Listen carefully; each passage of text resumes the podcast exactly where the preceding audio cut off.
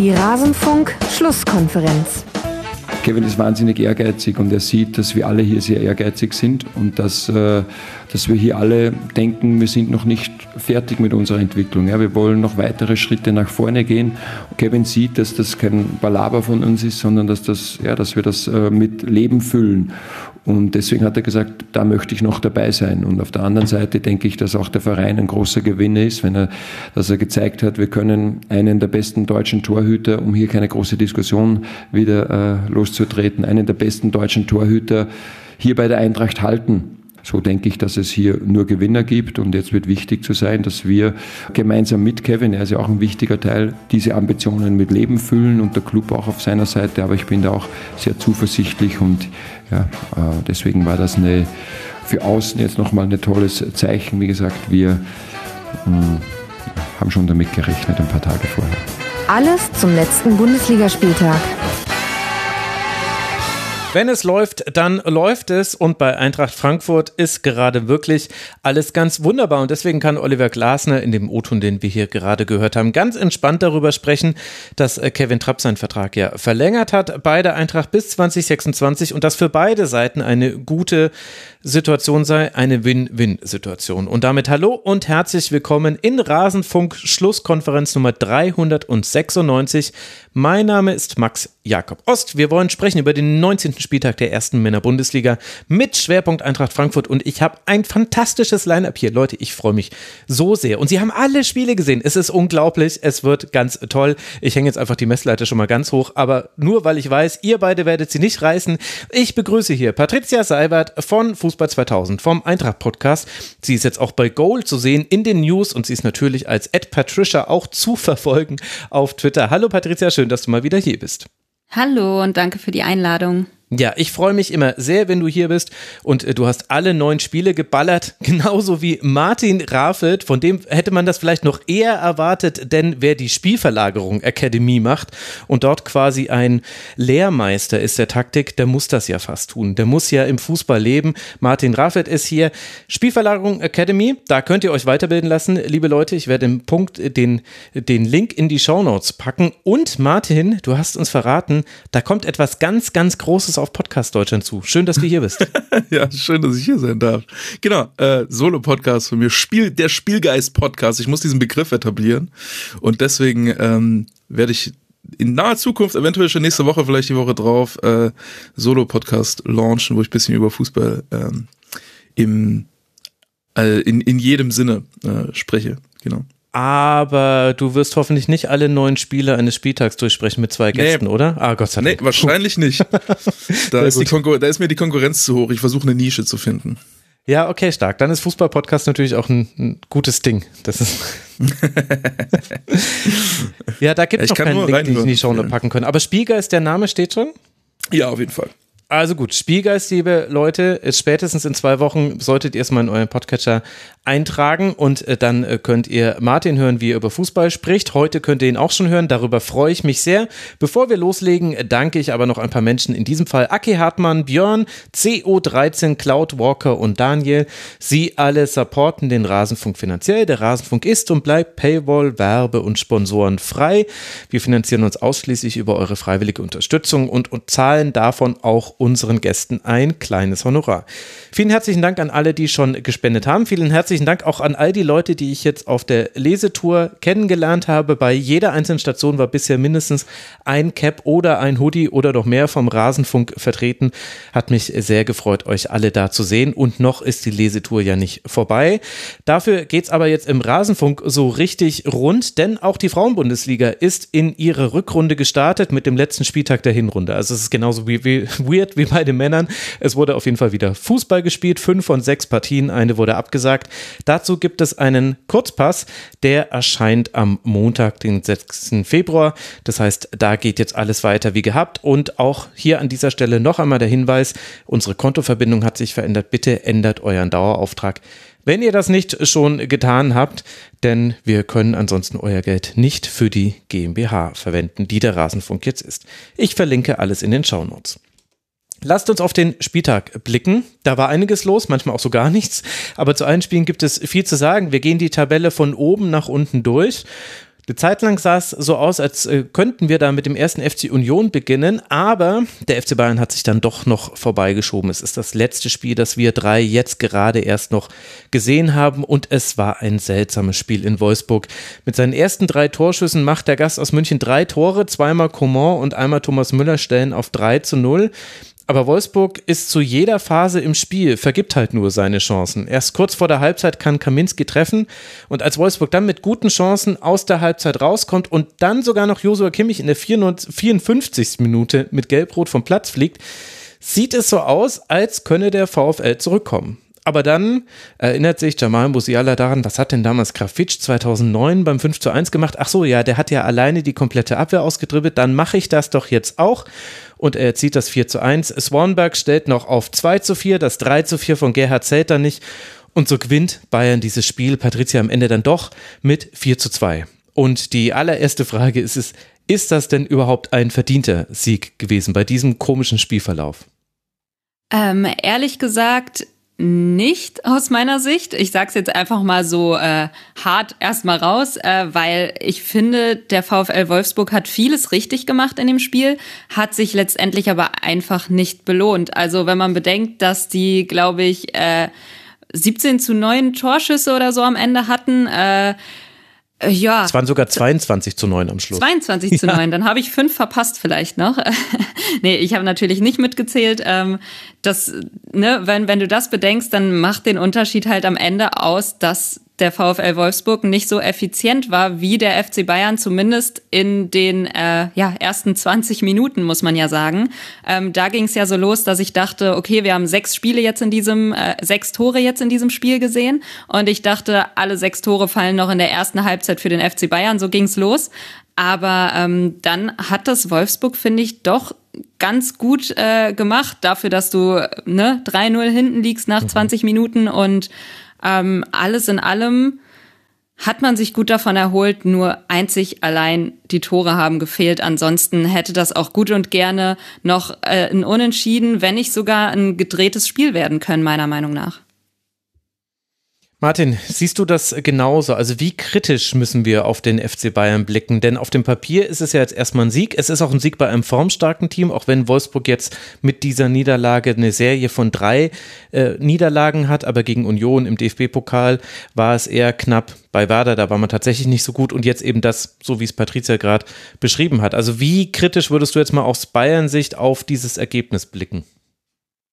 Ah, es ist extrem schwer zu bewerten, finde ich, weil ich fand sie in der Anfangsphase schon extrem stark. Ähm, allerdings waren natürlich die Tore einfach Glückstore. So. Also normalerweise machst du aus den Chancen ein halbes Tor, vielleicht eins, aber nicht drei.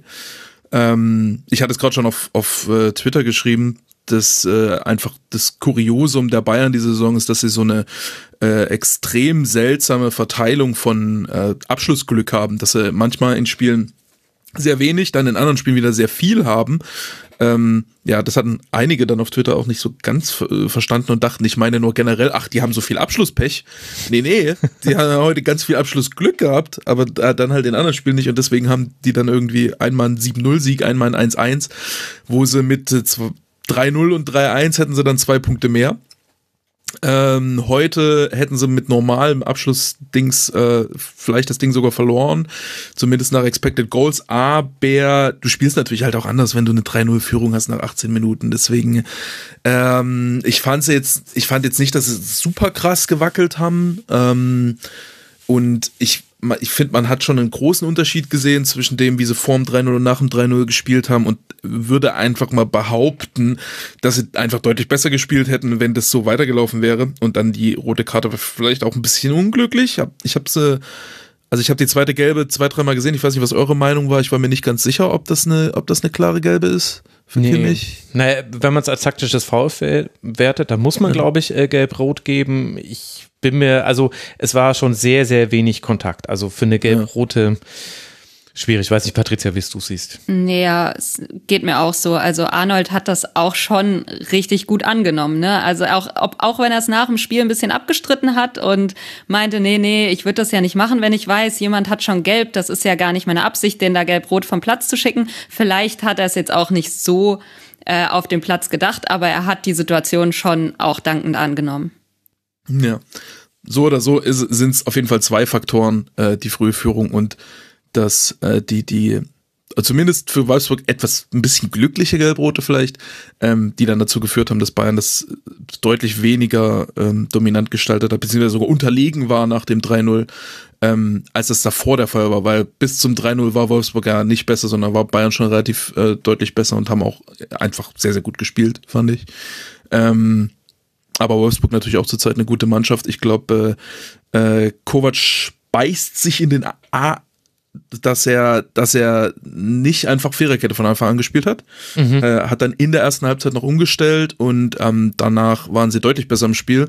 Ähm, 5-3-2 natürlich die Startaufstellung ein deutlich passiveres System als das, was sie, glaube ich, gewohnt sind, haben einen Pressingspieler weniger vorne und das hat, äh, das hat ihnen ganz schön geschadet. Das, äh, das hat Bayern sehr, sehr, sehr gut ausgespielt die sowieso, ähm, wo Müller dann häufig geschafft hat, mehr oder weniger drei Spieler vorne zu binden und äh, sie dann mit der Mittelfeldüberzahl dann, dann ganz gut auf äh, Koman und Davis gekommen sind auf die andere Seite. Ähm, überhaupt 5-3-2 bespielen, das werden wir heute noch ein paar Mal haben, das Thema. Äh, das war ja so lange Zeit das äh, Todessystem in der Bundesliga, was ganz viele Spiele ein bisschen kaputt gemacht hat. Und diesen Spieltag war es anders auf jeden Fall. Ähm, da hat das nicht so gut gehalten. Und in dem Fall äh, hat es Kovac nach wie viel? 30 Minuten, glaube ich? 30 mhm, Minuten, genau. Äh, hat es dann umgestellt auf das normale 4-2-3-1 und da sahen sie dann deutlich besser aus. Aber findest du denn, dass das ein klassisches 5-3-2 war? Denn Arnold und Wimmer, die haben ja quasi Goretzka und Kimmich mehr oder weniger in Manndeckung genommen. Deswegen hatte ich das Gefühl, so ein, also mhm. das 5-3-2 ist ja deswegen so schwer zu bespielen, weil der Gegner dann in der Regel in der eigenen Hälfte wartet, das Zentrum dicht macht und sehr ja. viele Spieler im eigenen Strafraum auch hat bei Hereingaben von außen. Mhm. Aber so war es ja eigentlich in dem Spiel gar nicht, weil Wolfsburg hoch angelaufen ist, man eben Kimmich und Goretzka sehr eng gestellt hat, aber eben die Bayern es dann immer wieder geschafft haben, sich da auch rauszuspielen. Und dann ist man halt 4 gegen 3 auf die Kette zugelaufen und macht das 2 zu 0 über Coman. Mhm. Genau. Ja. Ja, ist nicht so, ist kein so super gutes Angriffspressing-System generell. Deswegen war es auch eine komische Entscheidung in, in dem Kontext. Ähm, Kimmich hat sehr gut gemacht, aus der die Manndeckung immer wieder dann aufzulösen, einfach über Ablagen. Gab sogar eine Szene, da ist äh, der Innenverteidiger wird angelaufen vor ihm, also Pavard, glaube ich, wird vor ihm angelaufen wird vor ihm angelaufen und äh, er spielt einfach Kimmich unter Druck an und die spielen es einfach mit einem Doppelpass aus. Also die spielen zwei mhm. gegen zwei mit einem Doppelpass aus als tiefste Spiel. Also wenn sie Ball verlieren, ist sofort ein Gegentor. Das war ähm, ganz beeindruckend und deswegen hat das dann auch nicht so wahnsinnig gut funktioniert. Mm, und da hat dann einfach das 4 zu 3 1 oder einfach noch ein Spieler mehr mit hast, der vorne Druck machen kann. Hat dann besser funktioniert. Mhm. Also das war so ein bisschen die erste Hälfte und auch die Umstellung dann bei Wolfsburg. Was mich äh, gewundert hat, Patricia, mit äh, Blick auf die Bayern und dann denke ich, sollten wir auch nochmal über Wolfsburg ausführlicher sprechen dass man in der Strafraumverteidigung irgendwie so unsicher war. Also viele der großen Chancen in der zweiten Hälfte, das waren eigentlich zweite Bälle im Strafraum und eben nicht klar genug verteidigte Flanken oder jemand ist äh, zu spät gekommen, zum Teil auch so ein bisschen Slapstick. Also letztlich fällt ja auch das 4 zu 2 aus so einer Situation, wo Matthijs de Licht eigentlich ganz gut verteidigt, aber eben das Pech hat, dass seine Verteidigungsaktion direkt Swanberg auf den Fuß fällt und der dann das Tor macht. Ist dir das auch aufgefallen? Bin ich da jetzt zu überkritisch? Weil es ist halt auch schwierig, wenn es viele Flanken in den Strafraum gibt. Und es waren viele Flanken. Es waren 32 insgesamt von Wolfsburger Seite. Oder würdest du auch sagen, da liegt noch ein Thema bei Bayern? Nee, ich fand das auch irgendwie erstaunlich unsicher, wobei das ja auch in letzter Zeit, also die Bayern stehen ja generell so ein bisschen in der Kritik, äh, habe ich zumindest mitbekommen. Ich habe nicht allzu viel, muss ich sagen, von den Bayern gesehen, außer zuletzt noch das Spiel gegen die Eintracht. Aber ähm, ja, ich fand das auch gar nicht so sicher. Auch so ein bisschen, ja, ein anderer Ansatz im Verteidigen, was vielleicht dann auch daran liegt, dass du halt in Unterzahl spielst. Ähm, ich fand eine Zeit lang in der zweiten Halbzeit hat das sogar funktioniert, weil Bayern wirklich doch tiefer stand, als sie es sonst tun und nur noch so dosiert dann angegriffen haben. Und Wolfsburg hat sich damit, finde ich, ein bisschen schwer getan. Also sie konnten ihr Tempo auch mit Baku auf den Außen nicht mehr so richtig ausspielen. Und ich fand, das war so eine Phase im Spiel, wo ich mir dachte, hm, schadet das vielleicht gerade sogar dem VfL Wolfsburg, dass äh, die Bayern hier in Unterzahl geraten sind, weil die jetzt halt schon tiefer drin stehen. Aber das hat sich dann hinten raus auch wieder so ein bisschen aufgelöst. Und dann kam es ja auch wieder zu mehr ähm, Chancen, auch durch den VfL Wolfsburg. Von daher hat sich das zumindest nicht bestätigt. Aber ähm, wie du schon sagst, so, so ein bisschen unsicher hat's gewirkt und ich weiß gar nicht so richtig, wo das Problem bei den Bayern liegt, weil so tief bin ich da nicht drin, aber irgendwas, irgendwas stimmt da nicht. Und irgendwie sind's ja auch immer, es ist ja auch wechselndes Personal ständig in, hinten drin. Weiß nicht, ob das hilft. Mhm könnte natürlich auch ein Erklärungsansatz sein. Ich meine, jetzt haben wir auch Joao Cancelo zum ersten Mal in der Liga gesehen, hat ja schon im DFB-Pokal debütiert. Ziemlich krass, dass man so jemanden noch ohne eine Leihgebühr mitten in der Saison bekommt, war auf jeden Fall mal einer der besten Außenverteidiger, aber hat sich mit City auseinandergelebt und mit Pep Guardiola und jetzt ist er bei den Bayern. Martin, wie bewertest du den Wechsel und das, was wir da eben jetzt gesehen haben in der Abwehrkette? Also man kann es ja auch quasi mit diesen vielen Wechseln hinten drin begründen oder vielleicht auch mit einer Formkrise von Davis, der auch so manche Fehler drin hatte, die ja jetzt in der Rückrunde schon häufiger vorkamen und es Wolfsburg manchmal auch ein bisschen einfach gemacht haben, vors Tor zu kommen. Was ist so dein Gefühl, was die Abwehr der Bayern angeht? Hm. Ist die Frage Cancelo oder ist die Frage die Abwehr? Ähm, Erst Cancelo. Wie findest du den Transfer? Ah, ich, ich liebe Cancelo schon. Also ich habe den einmal random bei Valencia irgendeine Szene gesehen, als er noch als 19-Jähriger bei Valencia gespielt hat, eine Szene von ihm gesehen und war so direkt so, was ist denn mit dem los? So, das geht ja gar nicht. Ähm, weil der irgendwie ganz verrückt den Ball geholt hat, sich aus so einer Enge direkt rausgespielt hat, dann noch wahnsinns Dribbling-Aktion vorne. Also hat man schon gesehen, dass der Anlagen hat, die schon äh, unfassbar sind, gerade für einen Außenverteidiger. Normalerweise in den meisten Ländern landet der wahrscheinlich auf der 8, auf der 10 äh, in Portugal aus irgendeinem Grund landen dann so Leute wie Guerrero, äh, ähnlich wie in, in Brasilien landen die dann auf einmal auf Außenverteidiger. Ich weiß nicht genau warum. Muss, muss mit der Sprache zusammenhängen, keine Ahnung. Ähm, und äh, ja, extreme Verstärkung, auch weil er so äh, auch aus Trainerperspektive ist es natürlich für Nagelsmann einfach ein, eine fantastische Ergänzung, äh, weil du mit dem machen kannst, was du willst. Du kannst ihn in jedem Raum schieben, kannst ihm jede Rolle geben, weil der so, äh, so vielseitig ist und technisch so gut, dass der von dieser Außenverteidigerposition einfach überall hingehen kann. Und das ist, ähm, das gibt einem taktisch einfach sehr, sehr viele äh, Möglichkeiten.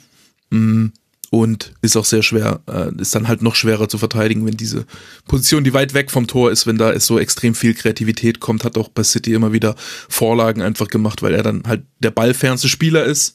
Dann musst du ihn freilassen, dann bekommt er den Ball, ist frei und haut den Ball dann einfach direkt mit irgendwelchen verrückten Chips oder so in den Strafraum.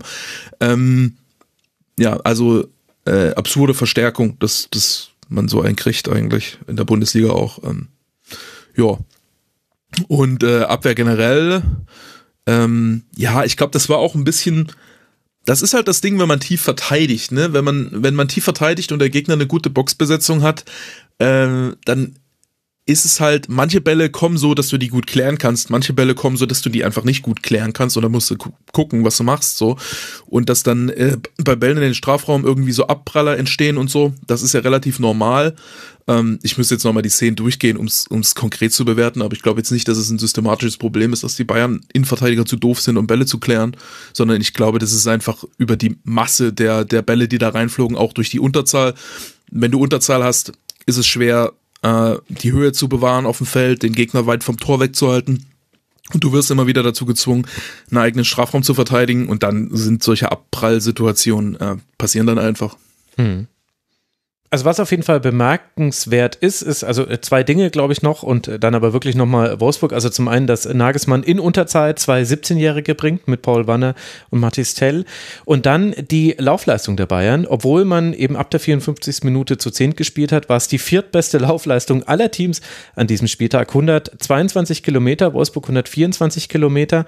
Äh, zum Vergleich dazu Freiburg, die haben natürlich auch noch ein bisschen länger zu 10 gespielt, also will ich jetzt nicht komplett gleichsetzen, aber die sind bei 98 rausgelaufen und mit Kimmich ist ja der laufstärkste Spieler auch noch, äh, hat gefehlt. Also daran hat es nicht gelegen.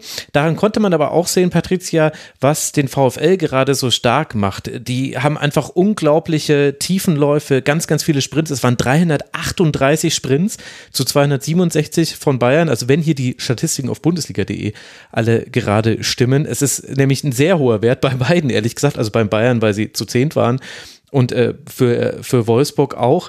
Also die Intensität bei Wolfsburg, die ist gut, Chancenverwertung nicht, das haben wir schon besprochen. Ist dir noch was anderes aufgefallen am VfL, wo du sagst, da erkenne ich vielleicht sogar Nico Kovac wieder, du sollst ja eine Nähe zu Eintracht Frankfurt haben? Wird mir nachgesagt, ja. Ähm, nee, auf jeden Fall, was Nico Kovac ja ausmacht, ist, dass er auf jeden Fall versucht, seine Mannschaften körperlich fit zu halten. Also ich weiß noch, als er bei der Eintracht ankam, haben viele Spieler gesagt, boah, so ein Training haben wir hier erstmal noch nie erlebt. Und ich glaube, das ähm, hat sich bei Wolfsburg jetzt auch so ein bisschen ähm, eingelebt. Mhm. Also zumindest hat er ja selbst auch gesagt, er hat die Mannschaft in einem Zustand vorgefunden, körperlich, der ihm nicht gefallen hat und daran als erstes gearbeitet. Und ich finde, das macht sich jetzt auf dem Platz bemerkbar. Also ähm, die sind fit, die laufen, die können auch über 90 Minuten gehen in intensiven Spielen. Und ich glaube, das ist auf jeden Fall ein Grundbaustein, dass du da ja eine Leistung auf den Platz bringst. Und das ist auf jeden Fall auch so ein so ein Kovac-Ding, womit wir ihn auch auf jeden Fall verbunden haben, weil äh, ja, das war lange Zeit auch das Problem, dass du gemerkt hast, die Spieler sind platt nach 60 Minuten mhm. und dann kommt eben Kovac und sagt, nee, wir trainieren das jetzt mal hier intensiv, ihr kommt alle erstmal auf ein Niveau äh, körperlich, wo ihr mit den Gegnern mithalten könnt. Und ich glaube, das ist ganz, ganz wichtig und hat sich in dem Spiel jetzt zum Beispiel auch bezahlt gemacht, auch wenn man nicht gewonnen hat. Man hat aber trotzdem ist immer ärgerlich, ne, wenn du dir sagst, ja, man hat mitgehalten, man äh, konnte, man hätte mehr draus machen können, aber es war eine ordentliche Leistung über weite Strecken des Spiels und darauf kann man aufbauen als VfL Wolfsburg. Ich glaube, das hatten wir auch ähm, das Thema Fitness in Verbindung zu Wolfsburg. Ich glaube, wir hatten es auch sogar schon im Rasenfunk als äh, letzte Saison. Mhm. Ja, definitiv war dann damals äh, bei äh, Van Bommel das Ding, dass er auch öffentlich so ein bisschen kritisiert wurde, dass er nicht so den Spielern in den Arsch tritt wie jetzt Glasner davor. Und ähm, äh, dann auch die ganze Zeit das Thema mit äh, Kofeld, dass äh, man auch das Gefühl hatte, dass auch für ihn einfach ein Problem ist, dass die Mannschaft einfach nicht das Penso abspulen kann, was andere Mannschaften können. Und das hat sich jetzt, glaube ich, dann, äh, wenn sie so viel gelaufen, ja, auch wie die Mannschaft wirkt, ähm, hat sich das, glaube ich, 180 Grad gedreht. Äh, Aber kannst du mir das erklären? Martin, ich meine, du bist ja auch Trainer. Du kommst jetzt mhm. gerade erst wieder von einer Bildungsreise, würde ich sagen, äh, in, die, in, in, Teile der Premier League. Mhm. Wie kann denn das heutzutage eigentlich sein, dass dass es so unterschiedliche Fitnesszustände dann gibt. Also man sieht ja eine klare Verbesserung jetzt hin zu Nico Kovac und klar gibt es unterschiedliche Arten zu trainieren, aber eigentlich müsste doch heutzutage im Zeitalter von Daten, Tracking, Athletiktrainern und so weiter, müsste doch Fitness eigentlich gar kein Thema mehr sein.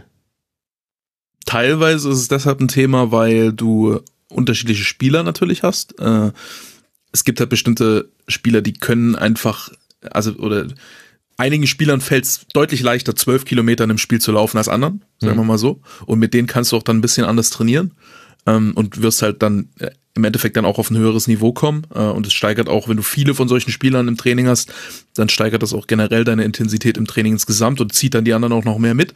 Wenn du viele Spieler im Kader hast, die eher niedriges Pensum abspielen, dann ist es, glaube ich, für die Trainingsintensität insgesamt nicht so gut.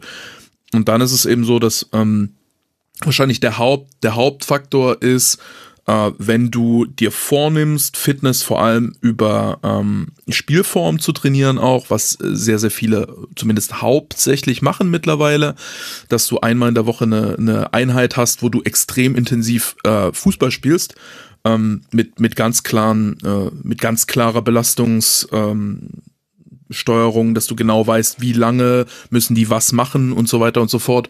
Wenn du da keine Intensität reinkriegst, wenn die Leute, wenn die Spieler da nicht mit Biss rangehen und, und mhm. da nicht Vollgas geben, dann können die diese Fitness dann auch nicht aufbauen über diese Form. Ne? Das ist so, auch so das klassische Gegenargument gegen diesen Ansatz, dass man sagt, naja, wenn ich, wenn ich die einfach XY Distanz so und so schnell laufen lasse, dann müssen sie das machen.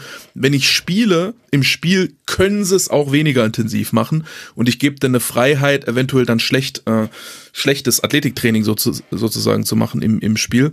Ähm, und da ist es schon eine wichtige Aufgabe vom Trainer oder vom Trainerteam, dass man den Spielern so in den Arsch tritt und dass man so, so, Anre so Reize und Anreize setzt, ähm, dass du in diesen, insbesondere in diesen Trainingseinheiten wirklich alles rausholst und am Ende auch kaputt bist. So.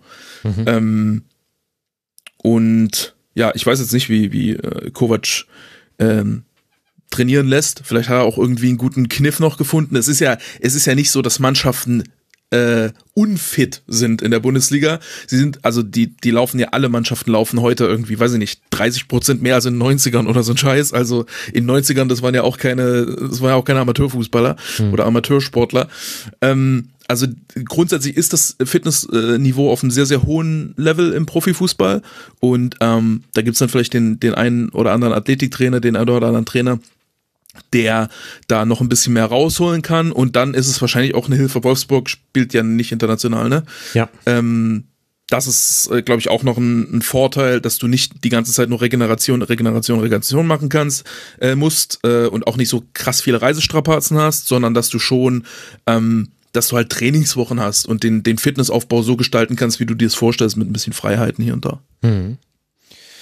Und das führt eben zu sehr fitten Wolfsburgern, die jetzt trotz der Niederlage auf Rang 7 verbleiben. 29 Punkte hat man, 5 Punkte Rückstand sind es noch auf die internationalen Plätze für Wolfsburg. Es geht jetzt dann zu Schalke 04 auswärts, bevor man dann zu Hause das nächste Top-Team empfängt, nämlich Rasenballsport Leipzig. Der FC Bayern, der eben zurück an die Tabellenspitze springt. Also man bleibt an der Tabellenspitze, aber eben quasi im Verlauf des Spieltags gesehen ist, steht jetzt bei 40 Punkten, können nicht mehr absteigen. Herzlichen Glückwunsch dazu. Bleiben weiter bei einer Niederlage in dieser Saison, werden jetzt dann zu Hause gegen den VfL Bochum spielen, bevor man dann bei Paris Saint-Germain antritt. Und dann werden wir ja sehen, spätestens dann, wie die Verteidigung wirklich so aufgestellt ist, gerade bei den Bayern. Dann lasst uns über den Tabellenzweiten sprechen, den ersten FC Union. Der spielte gegen Mainz 05 und unter der Woche sind die beiden auch schon im DFB-Pokal angetreten. Da lief es allerdings unterschiedlich gut für die beiden. Union konnte sich gegen Wolfsburg durchsetzen mit 2 zu 1. Mainz ist gegen den FC Bayern ziemlich unter die Räder gekommen mit 0 zu 4. Und am Samstag ging es dann in der Bundesliga ähnlich weiter. Union dominiert zu Hause, geht mit Kevin Behrens in Führung und lässt sich auch von einem etwas glücklichen Ausgleich durch Handstrafstoß durch Ingwertsen nicht aus der Ruhe bringen. Jordan trifft dann in der 84. Minute zum 2 zu 1 Sieg und kurzfristig liegt Union damit eben auf dem ersten Tabellenplatz. Patricia, was findest du überraschender, dass Union einfach immer weiter in aller Unionigkeit Spiele gewinnt oder dass Mainz so wenig dagegen zu setzen hatte und es auch nicht geschafft hat, dieses 1 zu 1, was finde ich schon so ein bisschen in den Schoß gefallen war, über die Zeit zu bringen. Wo würdest du da ansetzen?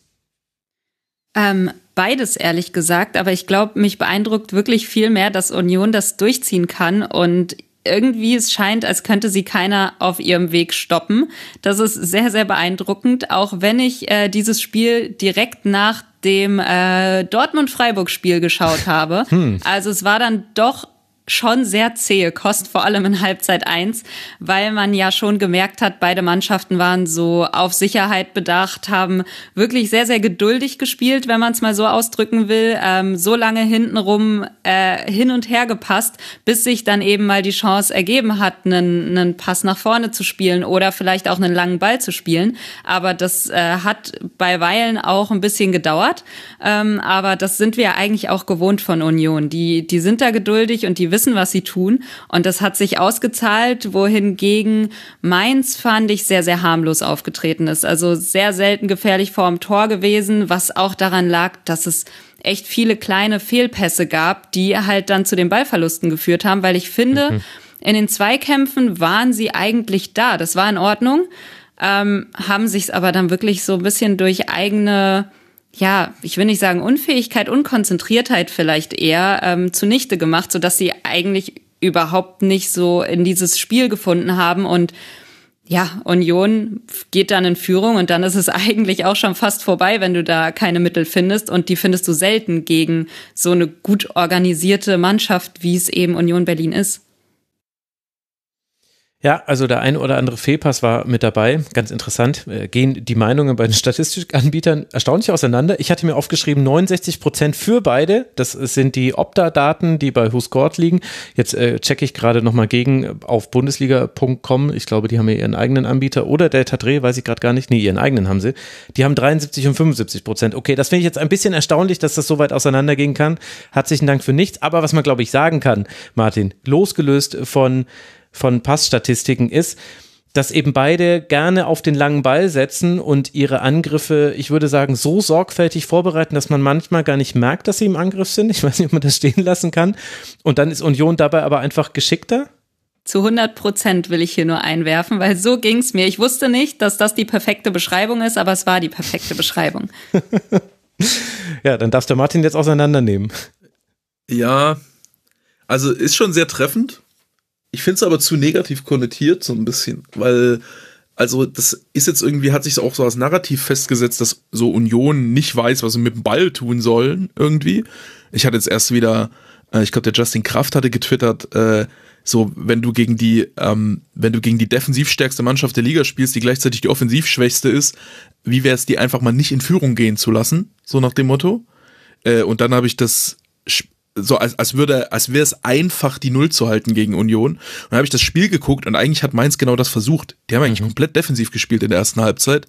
Und äh, das hat nicht so gut funktioniert, weil Union das tatsächlich ziemlich geschickt macht.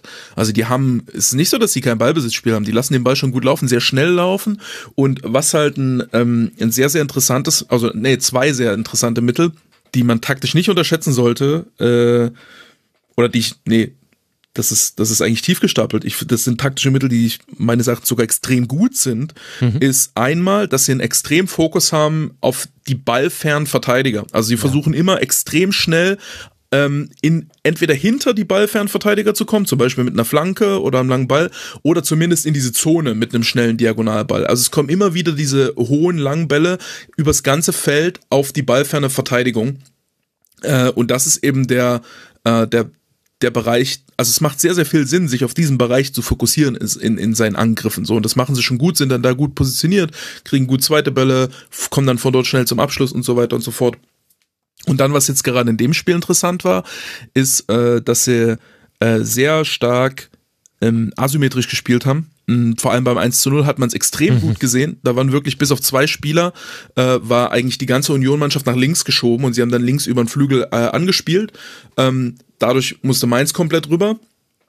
Ähm, dann kam Ball auf Kedira. Kedira äh, verlagert auf, auf äh, Trimmel, glaube ich. Mhm. Und ähm, dann hat Mainz das Problem, wenn man gegen so eine Asymmetrie spielt, in dem Moment, wo die Seite gewechselt wird, ist erstens, erstens wird man dazu gezwungen, weit rüber zu schieben. Das heißt, der Raum auf der Ballfernseite ist noch größer als normal, gegebenenfalls.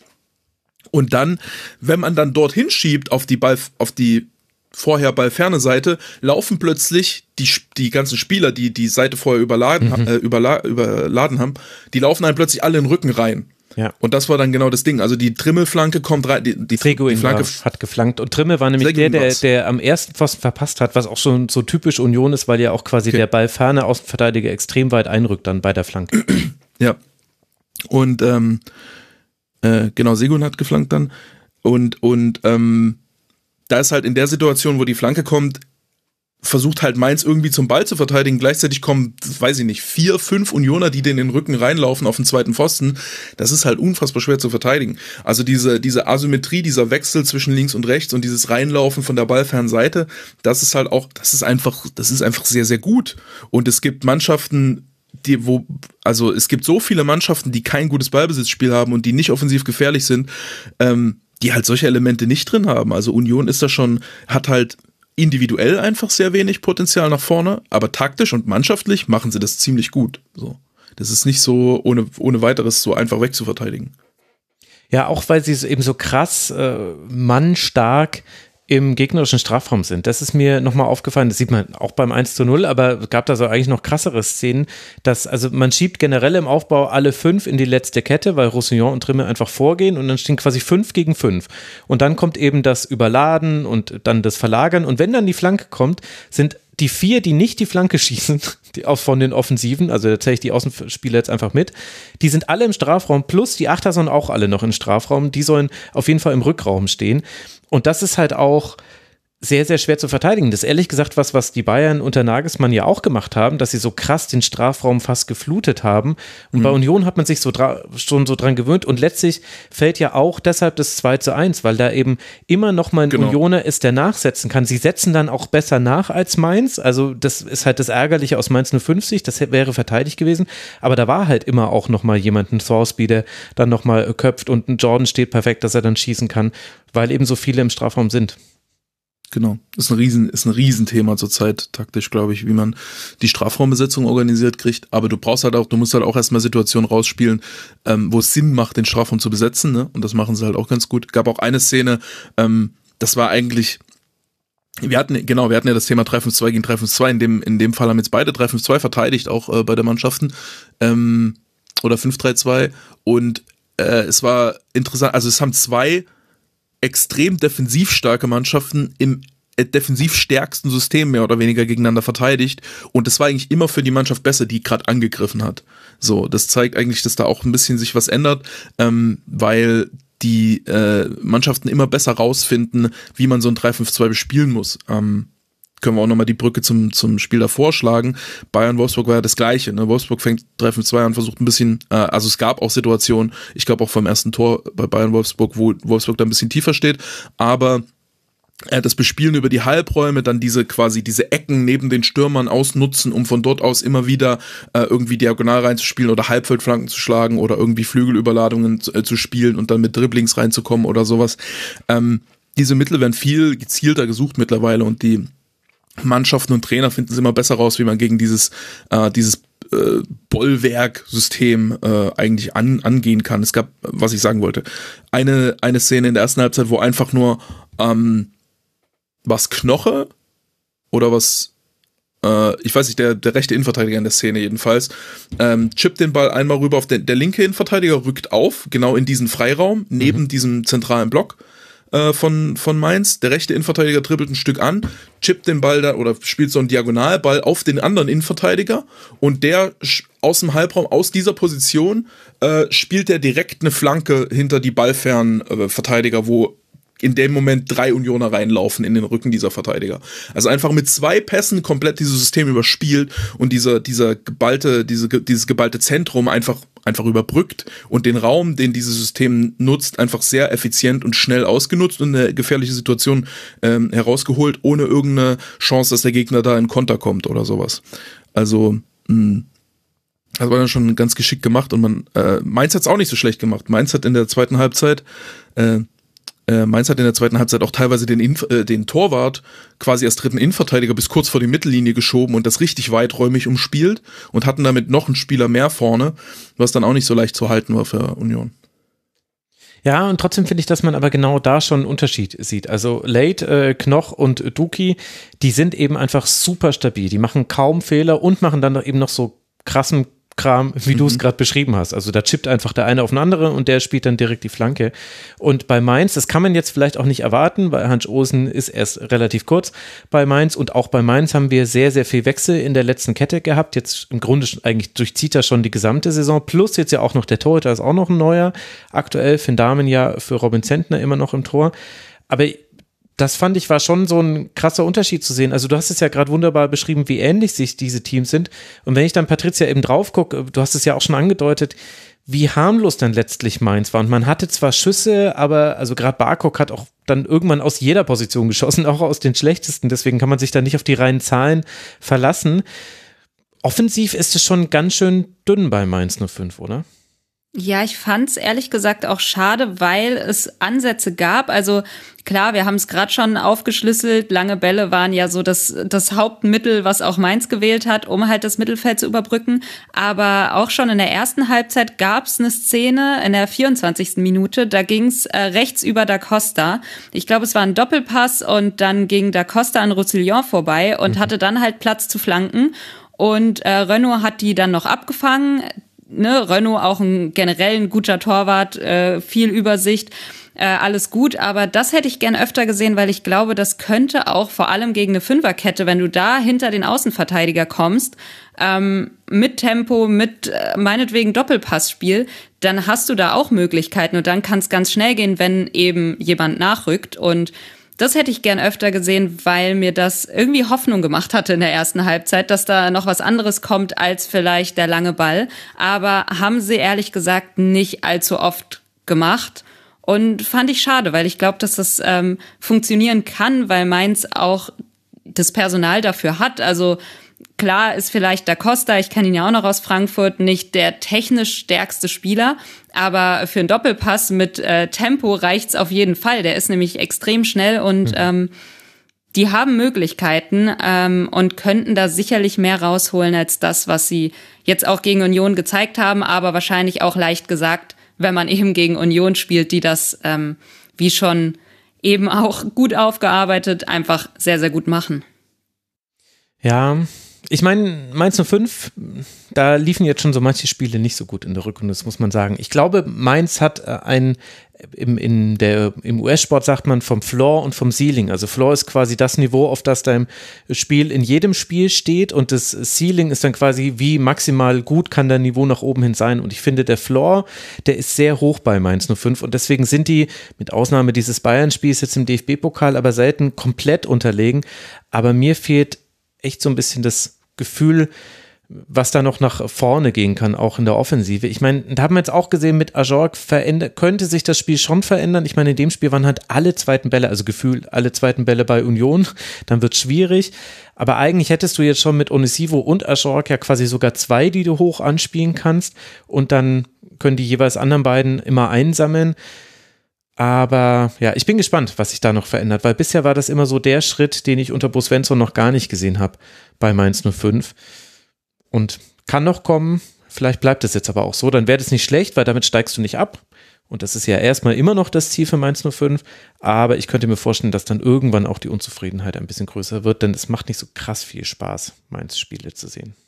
Ich hatte aber schon das Gefühl, dass er so ein bisschen in die Richtung zumindest arbeitet. Also wenn dann auf einmal dann eine Dreierkette mit dem Torwart äh, fünf Meter vor der Mittellinie ist, ähm, dann wirkt das schon so, als ob sie da ein bisschen Ambition haben. Und ich fand es jetzt nicht mehr so extrem äh, umschaltfokussiert, wie ähm, mhm. als Svensson übernommen hat. Also am Anfang waren sie da schon noch, noch krasser, dass sie einfach wirklich das Spiel auch eng gemacht haben, wirklich jeden Ball direkt vorne rein und sofort gegen Pressing und so.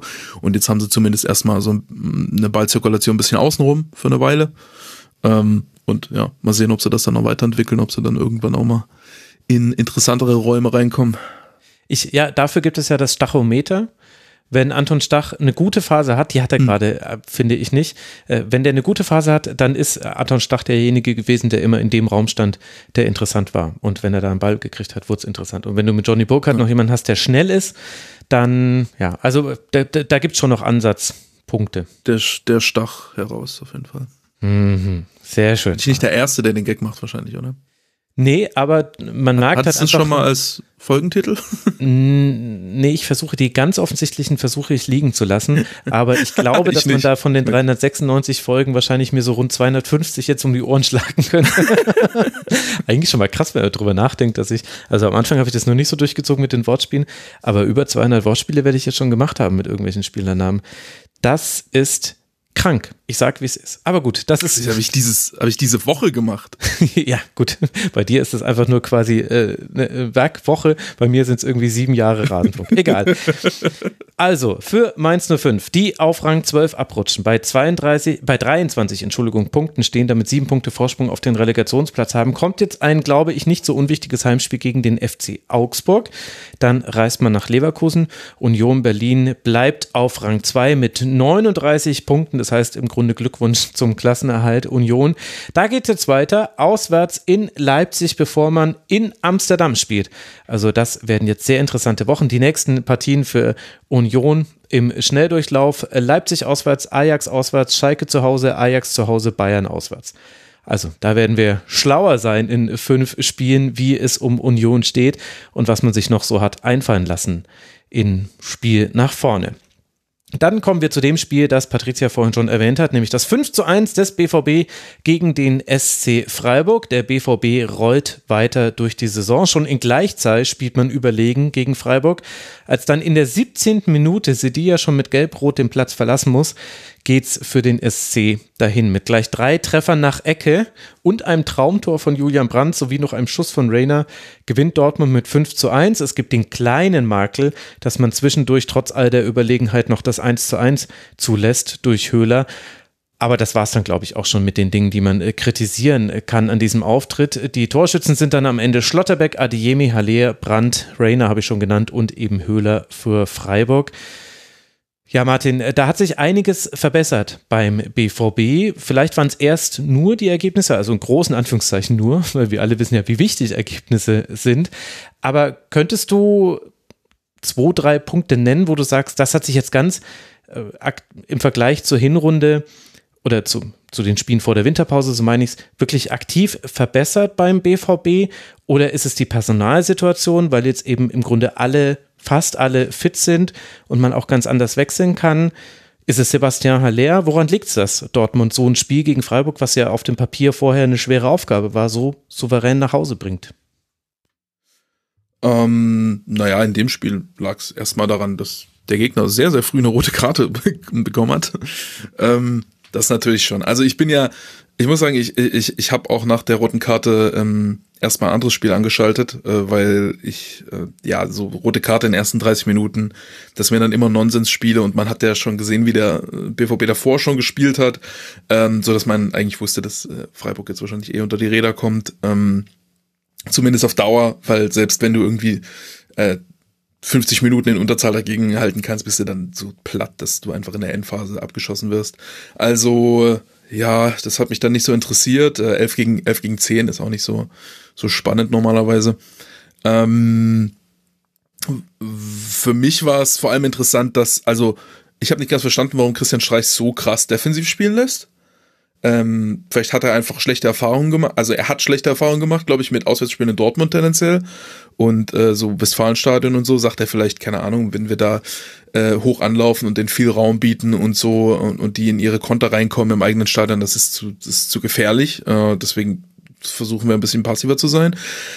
Aber jedenfalls hat dieser 5-3-2-Approach auch hier wieder nicht funktioniert, äh, wie schon bei Wolfsburg und bei äh, Mainz, würde ich sagen. Ähm, und ja, Dortmund hat dann einfach die Räume, äh, wie ich schon bei Union beschrieben habe, wenn auch ein bisschen anders, die Räume seitlich von diesem Fünferblock im Zentrum ausgenutzt und dann immer wieder von der Seite irgendwie reingespielt und hab dann haben dann dadurch äh, auf der einen Seite äh, Sedia so häufig in Schwierigkeiten gebracht, dass er sich direkt zwei Gelbe geholt hat. Ähm, ja, ich möchte die Situation nutzen, um ähm, um dafür, darauf, dafür zu appellieren, dass man irgendwie eine Zeitstrafe ein, einbringen muss in Fußball. Es kann nicht sein, dass eine, eine Gelb-Rote in der 70. kostet dich äh, 20 Minuten Unterzahl und eine Gelb-Rote in der 20. kostet dich 70 Minuten Unterzahl. Das ist einfach mehr als 40 Minuten Unterzahl ist, ist einfach, das ist kein Fußball mehr. Das ist einfach, das kannst du weglassen. Das ist ein Trainingsspiel. Das ist scheiße. So, das Moment will niemand sehen, außer die Fans. Bei Bayern haben wir doch noch drüber gesprochen, wie schwer es eigentlich war, gegen neun Feldspieler noch zu spielen. Also. Ja, ist ja bisher auch die schwächere Mannschaft da. Aber die waren ja trotzdem komplett überlegen. Also Bayern hatte ja auf einmal, äh, Bayern, die sonst immer 60, 70 Prozent Ballbesitz haben, hatten auf einmal da 35 oder so. Also es war ein komplett anderes Spiel. Mhm. Also, und, und das ist halt nur, da war es nur eine, ja, da waren es 35 Minuten, hier war es nochmal doppelt so viel. Also, ich finde so, 30 bis 40 Minuten kann man auf jeden Fall noch drüber reden, so, ob das eine angemessene Strafe dann dafür ist, wenn jemand sich zwei Gelbe holt. Ähm, aber einfach über 40, über 50 Minuten Unterzahl, das ist einfach, es ist kein ernstzunehmendes Spiel meines Erachtens. Mhm. Okay, also so gerne, so, so, ja, so wie sich Fußballfans über, über Regeländerungen freuen, habe ich, sehe ich da gar keine Probleme auf uns zu kommen, Martin. Das beschließen wir jetzt einfach so. Ja, aber es war ja auch schon. Ich, ich glaube, das, das Problem ist primär, dass das so selten passiert, weil ja auch Schiedsrichter wissen, dass das halt mhm. scheiße ist. Und wenn ich als Schiedsrichter in der 20. eine Gelb-Rote gebe, mache ich das Spiel damit, beende ich das Spiel in dem Moment eigentlich. Das will keiner machen. So, deswegen halten sich auch Schiedsrichter da normalerweise ein bisschen zurück, so, glaube ich. Aber ähm, ich glaube, wenn das häufiger passieren würde, würden die Leute schon merken, dass das einfach, dass das, dass das völliger Irrsinn ist, einfach. Und ja. Und eine, eine Notbremse in der 89. ist dann Unterzahl für zwei Minuten. So, das ist so albern einfach. Also die, ja. Auch, ja. auch, das, ja, ja, auch der Fakt, der, der Fakt, dass es zwischen Verwarnung und Ausschluss für das gesamte Spiel nicht, dass es nichts dazwischen gibt. Also komplett gar keine Wirkung und Maximalwirkung für die gesamte Spiellänge. Es gibt nichts dazwischen. Das ist schon, ist schon sehr seltsam. Das stimmt, aber gleichzeitig war natürlich jetzt, äh, ich glaube aus Dortmunder Sicht würdest du sagen, naja, wenn halt Adeyemi einfach Sedilla in mehreren Situationen so überlegen ist, dass er sich nur mit dem Foul helfen kann, dann erarbeitet sich ja der BVB auch äh, diese Überzahl. Und das fand ich schon, also ich finde, man kann halt an dieser gelb-roten Karte, die natürlich das Spiel verzerrt, aber ich finde auch an der kannst du ablesen, was äh, Dortmund gerade stark macht. Und da gehört nämlich zum Beispiel ein Karim Adeyemi dazu, der deutlich besser spielt als äh, noch in den ersten Spielen für den BVB. Dann ein Julian Brandt, der fantastisch gerade spielt, das muss man einfach so sagen. Also, dass er dieses Tor so macht, wie er es macht, das ist natürlich dann, hat auch damit zu tun mit Schussglück, würde ich es jetzt mal nennen, aber er hat ja definitiv die Technik, also Zufall ist es nicht. Und ich finde, der BVB ist schon einfach in einer sehr, sehr guten Form gerade und schafft es auch, sich, also der BVB macht doch eigentlich genau gerade das, was ihm ganz oft vorgeworfen wird, nämlich auch mal Spiele zu gewinnen, wo man gar nicht zu 100 Prozent überlegen ist. Das waren jetzt bisher so die, die Partien, also gegen Leverkusen zum Beispiel und auch gegen Mainz äh, war es ja äh, etwas glücklicher und äh, gegen Augsburg, Augsburg eigentlich, ich habe gerade Augsburg und Leverkusen verwechselt, kann passieren, haben ja auch direkt gegeneinander gespielt, aber jetzt in diesem Spiel war man wunderbar überragend. Klar, die Statistiken kann man alle nicht nehmen, weil war halt so lange Überzahl. Aber ich weiß nicht, Patricia, wie du es gesehen hast. Ich glaube vorhin ja auch schon so ein bisschen, ja, jetzt nicht Begeisterung, aber zumindest äh, Angetanheit herausgehört zu haben, als du das BVB-Spiel dann mit dem Unionsspiel verglichen hast. Ja, es hat halt Spaß gemacht zuzuschauen. Ne? Also klar, wenn man es jetzt so aus ähm, taktischer Sicht einfach be betrachtet, dann kannst du nicht viel draus ableiten, frühe Unterzahl und so weiter und so fort. Wenn du es aber so, ne, wenn du das versuchst auszublenden und einfach den Fußball genießen willst, dann hat das schon echt Spaß gemacht, weil ähm, der BVB halt auch nicht aufgehört hat. Ne? Das war äh, klar aus Freiburger Sicht vielleicht ein bisschen doof, wenn du schon auf dem Boden liegst, dass du dann irgendwie noch nachgetreten wirst, aber ähm, das hat schon Spaß gemacht. Die haben da Dampf gemacht, über 90 Minuten. Ähm, trotz Personalwechsel hat es auch nicht abgerissen. Ähm, der BVB hat auch weiter gut verteidigt, das muss man auch sagen. Freiburg natürlich hat's schwer, hat dann, glaube ich, auch auf Viererkette umgestellt und dann irgendwann gegen den Ball auch wirklich nur noch einen Stürmer vorne mhm. stehen gehabt. Also so ne, wirklich viel war da nicht drin, aber das, was sie hätten machen können, ähm, hat der BVB dann auch unterbunden. Also die Räume, Passwege direkt zugestellt. Es gab kaum Anspielstationen für die Freiburger und dazu dann auch noch dieser ständige Druck des Pressing von Dortmund. Äh, ich glaube, Freiburg hat keinen Ball so wirklich über zwei Stationen laufen lassen können, ohne dass der direkt wieder weg war. Ähm, von daher, ja, das war halt extrem überlegen, aber auch extrem gut vom BVB. Und du hast schon angesprochen, Julian Brandt, ich weiß auch ganz genau, als ich das letzte Mal hier war, habe ich ähm, mich noch drüber aufgeregt, dass ähm, und mich irgendwie drüber geärgert, dass es immer so ein, zwei Aktionen gibt im Spiel, wo er gut ist, wo er zeigt, was er kann, aber dann ähm, ja wieder abtaucht und irgendwie gar kein gutes Spiel macht. Und diesmal äh, war der sehr, sehr auffällig. Also der war ja irgendwie gefühlt an allem beteiligt, hat ständig für Gefahr gesorgt. Das hat Spaß gemacht und natürlich Sebastian Aller auch mhm. wieder ein Ex-Eintracht-Spieler, aber es hat mich sehr gefreut, dass der sein, sein erstes Tor jetzt für den BVB erzielen konnte nach seiner Krebserkrankung und ähm, auch ein wichtiger Spieler, weil ähm, da hat er eigentlich schon das gezeigt, was ihn auf, ausmacht. Das ist ein sehr kompletter Stürmer, also technisch stark, aber ja, macht, macht ständig die Bälle mit dem Rücken zum Tor fest und äh, verteilt sie weiter und sorgt halt dafür, dass alle anderen Spieler um ihn rum Räume bekommen und ähm, ja, ihre, ihre Stärken besser ausspielen können. Und ich finde, das hat man hier schon gut gesehen, auch wenn man natürlich die Abstriche machen muss, dass Freiburg auch ein Mann weniger war über ganz, ganz lange Zeit. Aber gut, die gelben Karten wurden auch sehr, sehr schnell verteilt, muss ich sagen. Ist aber eine andere Geschichte. Ja, da wäre man gerne mit dabei, wenn Christian Streich dann Sedilla erklärt, dass er nicht so unprofessionell sein kann und sich die zweite gelbe Karte holen darf und vielleicht sie die ja dann Christian Streich darauf hinweist, Trainer, Sie haben das auch gemacht und sind gelb-rot vom Platz geflogen. Also, es war, es war ein farbenfrohes Spiel. Wir haben Martin im Forum unter mitmachen.rasen.de eine interessante Analyse bekommen von Zaunpfahl, der immer sehr, sehr interessante Dinge zum BVB schreibt. Und er hat mal herausgearbeitet, wie sich eigentlich das Verhältnis zwischen Kontertoren und Fernschusstoren verschoben hat beim BVB über die letzten Jahre hinweg. Und also wer es genau wissen will, einfach unter mitmachen.rasen.de in den Input-Thread zu dieser Folge gucken. Aber um es äh, kurz zu machen, man schießt kaum noch äh, Kontertore in dieser Saison, aber war bis äh, Coman eine Flanke geschlagen hat, die bis ins äh, Tor gegangen ist, war man die erfolgreichste Mannschaft äh, nach Fernschusstoren in der Liga. Jetzt ist man dann eben Platz zwei, bisschen zwischen hinter dem FC Bayern, so ist es richtig. Gibt es da eine, ein Geheimnis, also dass äh, Edin Tasic so spielen lässt, dass Spieler möglichst oft in diesem Raum zentral vor dem Strafraum zum Schuss kommen? Siehst du ein Muster da drin, dass man jetzt diese Tore macht oder würdest du sagen, ist eher eine Anomalie? Weil aktuell sind 24 Prozent der Treffer laut WhoScored.com Fernschüsse beim BVB. Also ich fand, ich fand erstmal an dieser Statistik interessant, äh, dass es dass sie, glaube ich, in dieser Saison ein Kontertor gemacht haben, angeblich. Wobei mhm. man ein bisschen dazu sagen muss, dass Kontertore ein bisschen komisch gemessen werden, teilweise. Also häufig ist es irgendwie innerhalb von so und so viel Sekunden nach Balleroberung und manchmal ist es ein sehr kurzer Dings, so dass dann teilweise einfach, also tendenziell, wenn, wenn du Ball am gegnerischen Strafraum gewinnst, ist es ein Kontertor und wenn du ihn in der eigenen Hälfte gewinnst und wirklich konterst, dann ist es manchmal kein Kontertor oder so, keine Ahnung. Auf jeden Fall sind die Zahlen da häufig ein bisschen zu gering.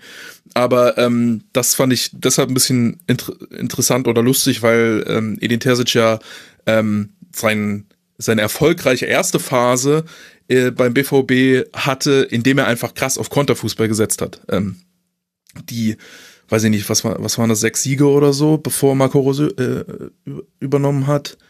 Äh, da, da waren sie halt einfach, ja, abwarten, dann Sancho, Reus und Haaland und äh, dann Konter ab dafür. Und ähm, das war dann halt häufig nicht mehr zu stoppen mit den dreien. Und jetzt mhm. ist Reus nicht mehr der gleiche Spieler wie vor zwei Jahren. Sancho und Haaland sind nicht mehr, sind nicht mehr da. Und ähm, ja, ich glaube, am Anfang, an Saisonbeginn hat Terzic versucht, einen ähnlichen Fußball spielen zu lassen und hat gemerkt, dass es äh, dann ohne diese drei, dass das dann nicht mehr so gut funktioniert. Und vor allem ist halt Konterfußball auch immer sehr davon abhängig, dass es der Gegner ein Stück weit zulässt und dass der Gegner auch so viel versucht und so weit aufrückt, dass man da überhaupt mal in Konter kommt. Ähm, man braucht erstmal einen Ballverlust vom Gegner. Und wenn die Gegner einfach sehr vorsichtig sind und das nicht zulassen, dann kommst du halt nicht mehr in diese Konter rein. Und ich glaube, das war so ein bisschen ja, der Effekt die Saison vielleicht, dass man so sehr auf Konter gespielt hat, dass das den Gegnern so klar war, dass die Gegner sich einfach darauf fokussiert haben, ja, wir geben denen keine Konter, wir gehen selber kein Risiko und äh, dann haben wir eine ganz gute Chance hier mitzuspielen, weil aus dem Spiel, äh, aus dem Ballbesitz kommt erstmal nicht so viel und ähm, wir kommen dann vielleicht in den einen oder anderen Konter rein oder haben irgendwann mal eine Standardsituation oder was. Äh, ich glaube, das ist so ein bisschen die Gemengelage da bezüglich der Kontersache. Mhm. Bezüglich der Fernschusssache ja, das ist schwer. Äh, ich, das ist vielleicht so ein, das ist ja so ein schleichendes Ding auch gewesen, ne? Also das ist ja, das hat zugenommen über die letzten Jahre hinweg. Ähm, ist vielleicht eine, ist vielleicht eine Mischung aus, wie die Mannschaft trainiert wird und wie die, wie die Liga verteidigt dass wenn du häufiger gegen Fünferketten spielst, wenn die, äh, wenn die Verteidigung vom Gegner häufiger einfach zurückfällt, auch in den eigenen Strafraum, äh, dann ist es häufiger sinnvoll, aus der Distanz drauf zu halten. Dann hat man mit Brandt jetzt einen Spieler, der immer mehr spielt, der das immer mal macht. Äh, Chan zum Beispiel macht das, Bellingham ab und zu mal. Ähm, wahrscheinlich Haaland wird auch ein paar solche Dinger gehabt haben. Äh, und und äh, Reus zum Beispiel, ja, Reus hat das ab und zu mal gemacht, aber Reus ist schon sehr immer darauf fokussiert, aus diesen, äh, gerade aus diesen Räumen, wo du Distanzschüsse machen kannst, diesen Steckpass zu suchen, ähm, nochmal die Kombination zu suchen und versucht dann eher die Abschlüsse im Strafraum. Und äh, ja, es könnte, müsste man noch genauer drüber nachdenken und dann müsste man sich mal die Situation angucken oder so. Ähm, aber es ist wahrscheinlich relativ, also ich glaube, das ist nicht nur ein Faktor, der da zusammenkommt, sondern das sind wahrscheinlich unterschiedliche Sachen. Mhm. die sich da bedingen, dass das so ist und dann vielleicht auch ein bisschen, bisschen Zufall. Ich meine, diese 24, diese 24 Prozent, die du jetzt genannt hast, das ist ja auch, die Saison ist ja noch nicht rum, das sind ja 24 Prozent von wie viel Toren? Von 30? 38 Toren. Äh, also das sind neun von 38. Das, ja, wenn die dreimal an den Pfosten gehen, dann sind es sechs von 35, dann sind es nur noch 15 Prozent so. Äh, also da ist auch viel Varianz einfach dabei. Ne? Also es kann einfach sein, dass das jetzt auch gerade eine rein statistische Anomalie ist. So. Hm. Ja. Gut, ich sehe schon, ich muss dich da nach Ende der Saison nochmal befragen. Also es kann ja wirklich ja. ein Zwischenstand sein.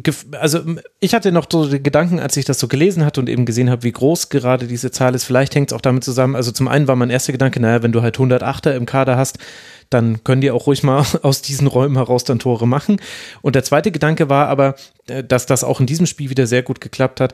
Der BVB kommt gerade immer wieder vom Flügel äh, nach innen ziehend äh, vors Tor. Also gar nicht eben so, dass man an die Grundlinie geht. Sowohl Adeyemi hat das gegen Sevilla mehrmals gemacht, als auch dann bei No Gittens, der einfach ein super Einwechselspieler ist, hast du auch wieder in der Partie gesehen. Die ziehen einfach häufig nach innen und dann schießen sie entweder direkt oder legen nochmal ab und dann bietet sich ja auch dieser Schuss so ein bisschen an. Und aber wie gesagt, auch jetzt ohne nochmal alle Tore mehr angeguckt zu haben, war das noch so Das hat das haben Sancho und äh, Mikitarian und so haben das ja auch durchaus gemacht. Ja, das stimmt. Ja, okay, ich sehe schon. Ja, ja schwer, also ist halt, ist halt wirklich sehr schwer, das auf, auf den Punkt zu bekommen. Kannst ich glaube ehrlich gesagt, den BVB-Fans ist es ganz egal, warum sie jetzt gerade so gut sind. Auf jeden Fall ist der BVB gerade sehr gut, hat jetzt alle Spiele gewonnen. Es geht jetzt mit zwei Auswärtsspielen weiter im DFB-Pokal bei Bochum. Wir alle wissen, wie heimstark Bochum ist unter Thomas Letsch. Und dann bei Werder Bremen, bevor man dann das Heimspiel gegen Chelsea hat. Aber aktuell stimmt einfach sehr viel beim BVB und das ist ja auch sehr schön. Und ich finde, gerade weil auf dem BVB immer so gerne mal rumgehackt wird, das habe ich auch schon in den letzten Sendungen so gemacht, finde ich, kann man das ruhig nochmal hervorheben, dass ich das Gefühl habe, jetzt macht Dortmund mal das, was so oft von Dortmund eingefordert wird, dann sollten wir auch drüber reden. Weil wir werden bestimmt auch wieder draufhauen, wenn es schlechter wird. Gib mir mal eine Sekunde, ich gucke eben einfach mal nach, ob sie überhaupt mehr aus der Distanz draufschießen als davor. Ich vergleiche mal die Saison mit äh, zwei Saisons vor, oder gucken wir mal drei Saisons vorher vielleicht sogar.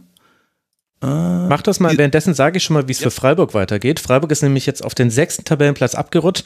Freiburg, äh, das ist äh, sehr interessant. Äh, Freiburg hat sich seine Tordifferenz äh, ganz schön verhauen jetzt äh, durch die letzten Partien, jetzt seit dem Wiederanpfiff der Liga. Aus 25 zu 17 Toren zu Beginn der zweiten Saisonhälfte sind jetzt 30 zu 30 Tore geworden.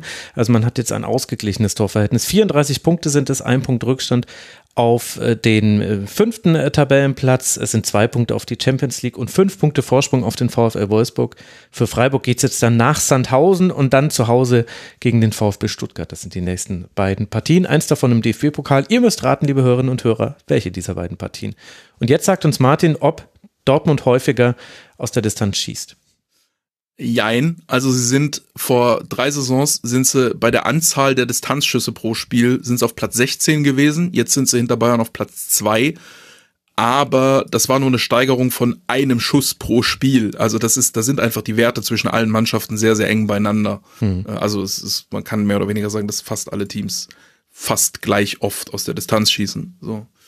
Daher ist es, glaube ich, wenn, also es ist eine Änderung, aber es ist nur eine kleine Änderung. Okay, dann lassen wir das so stehen und dafür habe ich eine so lange Überleitung gebaut. Dann rechen, sprechen wir jetzt einfach über die nächste Partie. Verrückte Idee. Lasst uns über das erste 0 zu 0 dieses Spieltags äh, sprechen. Und für Köln war es schon das zweite 0 zu 0 in Folge nach dem Spiel auf Schalke. Ist das zu Hause gegen Leipzig aber vermutlich ein bisschen leichter bekömmlich, denn Raber hat nur wenige Chancen und Köln trifft immerhin zweimal Aluminium.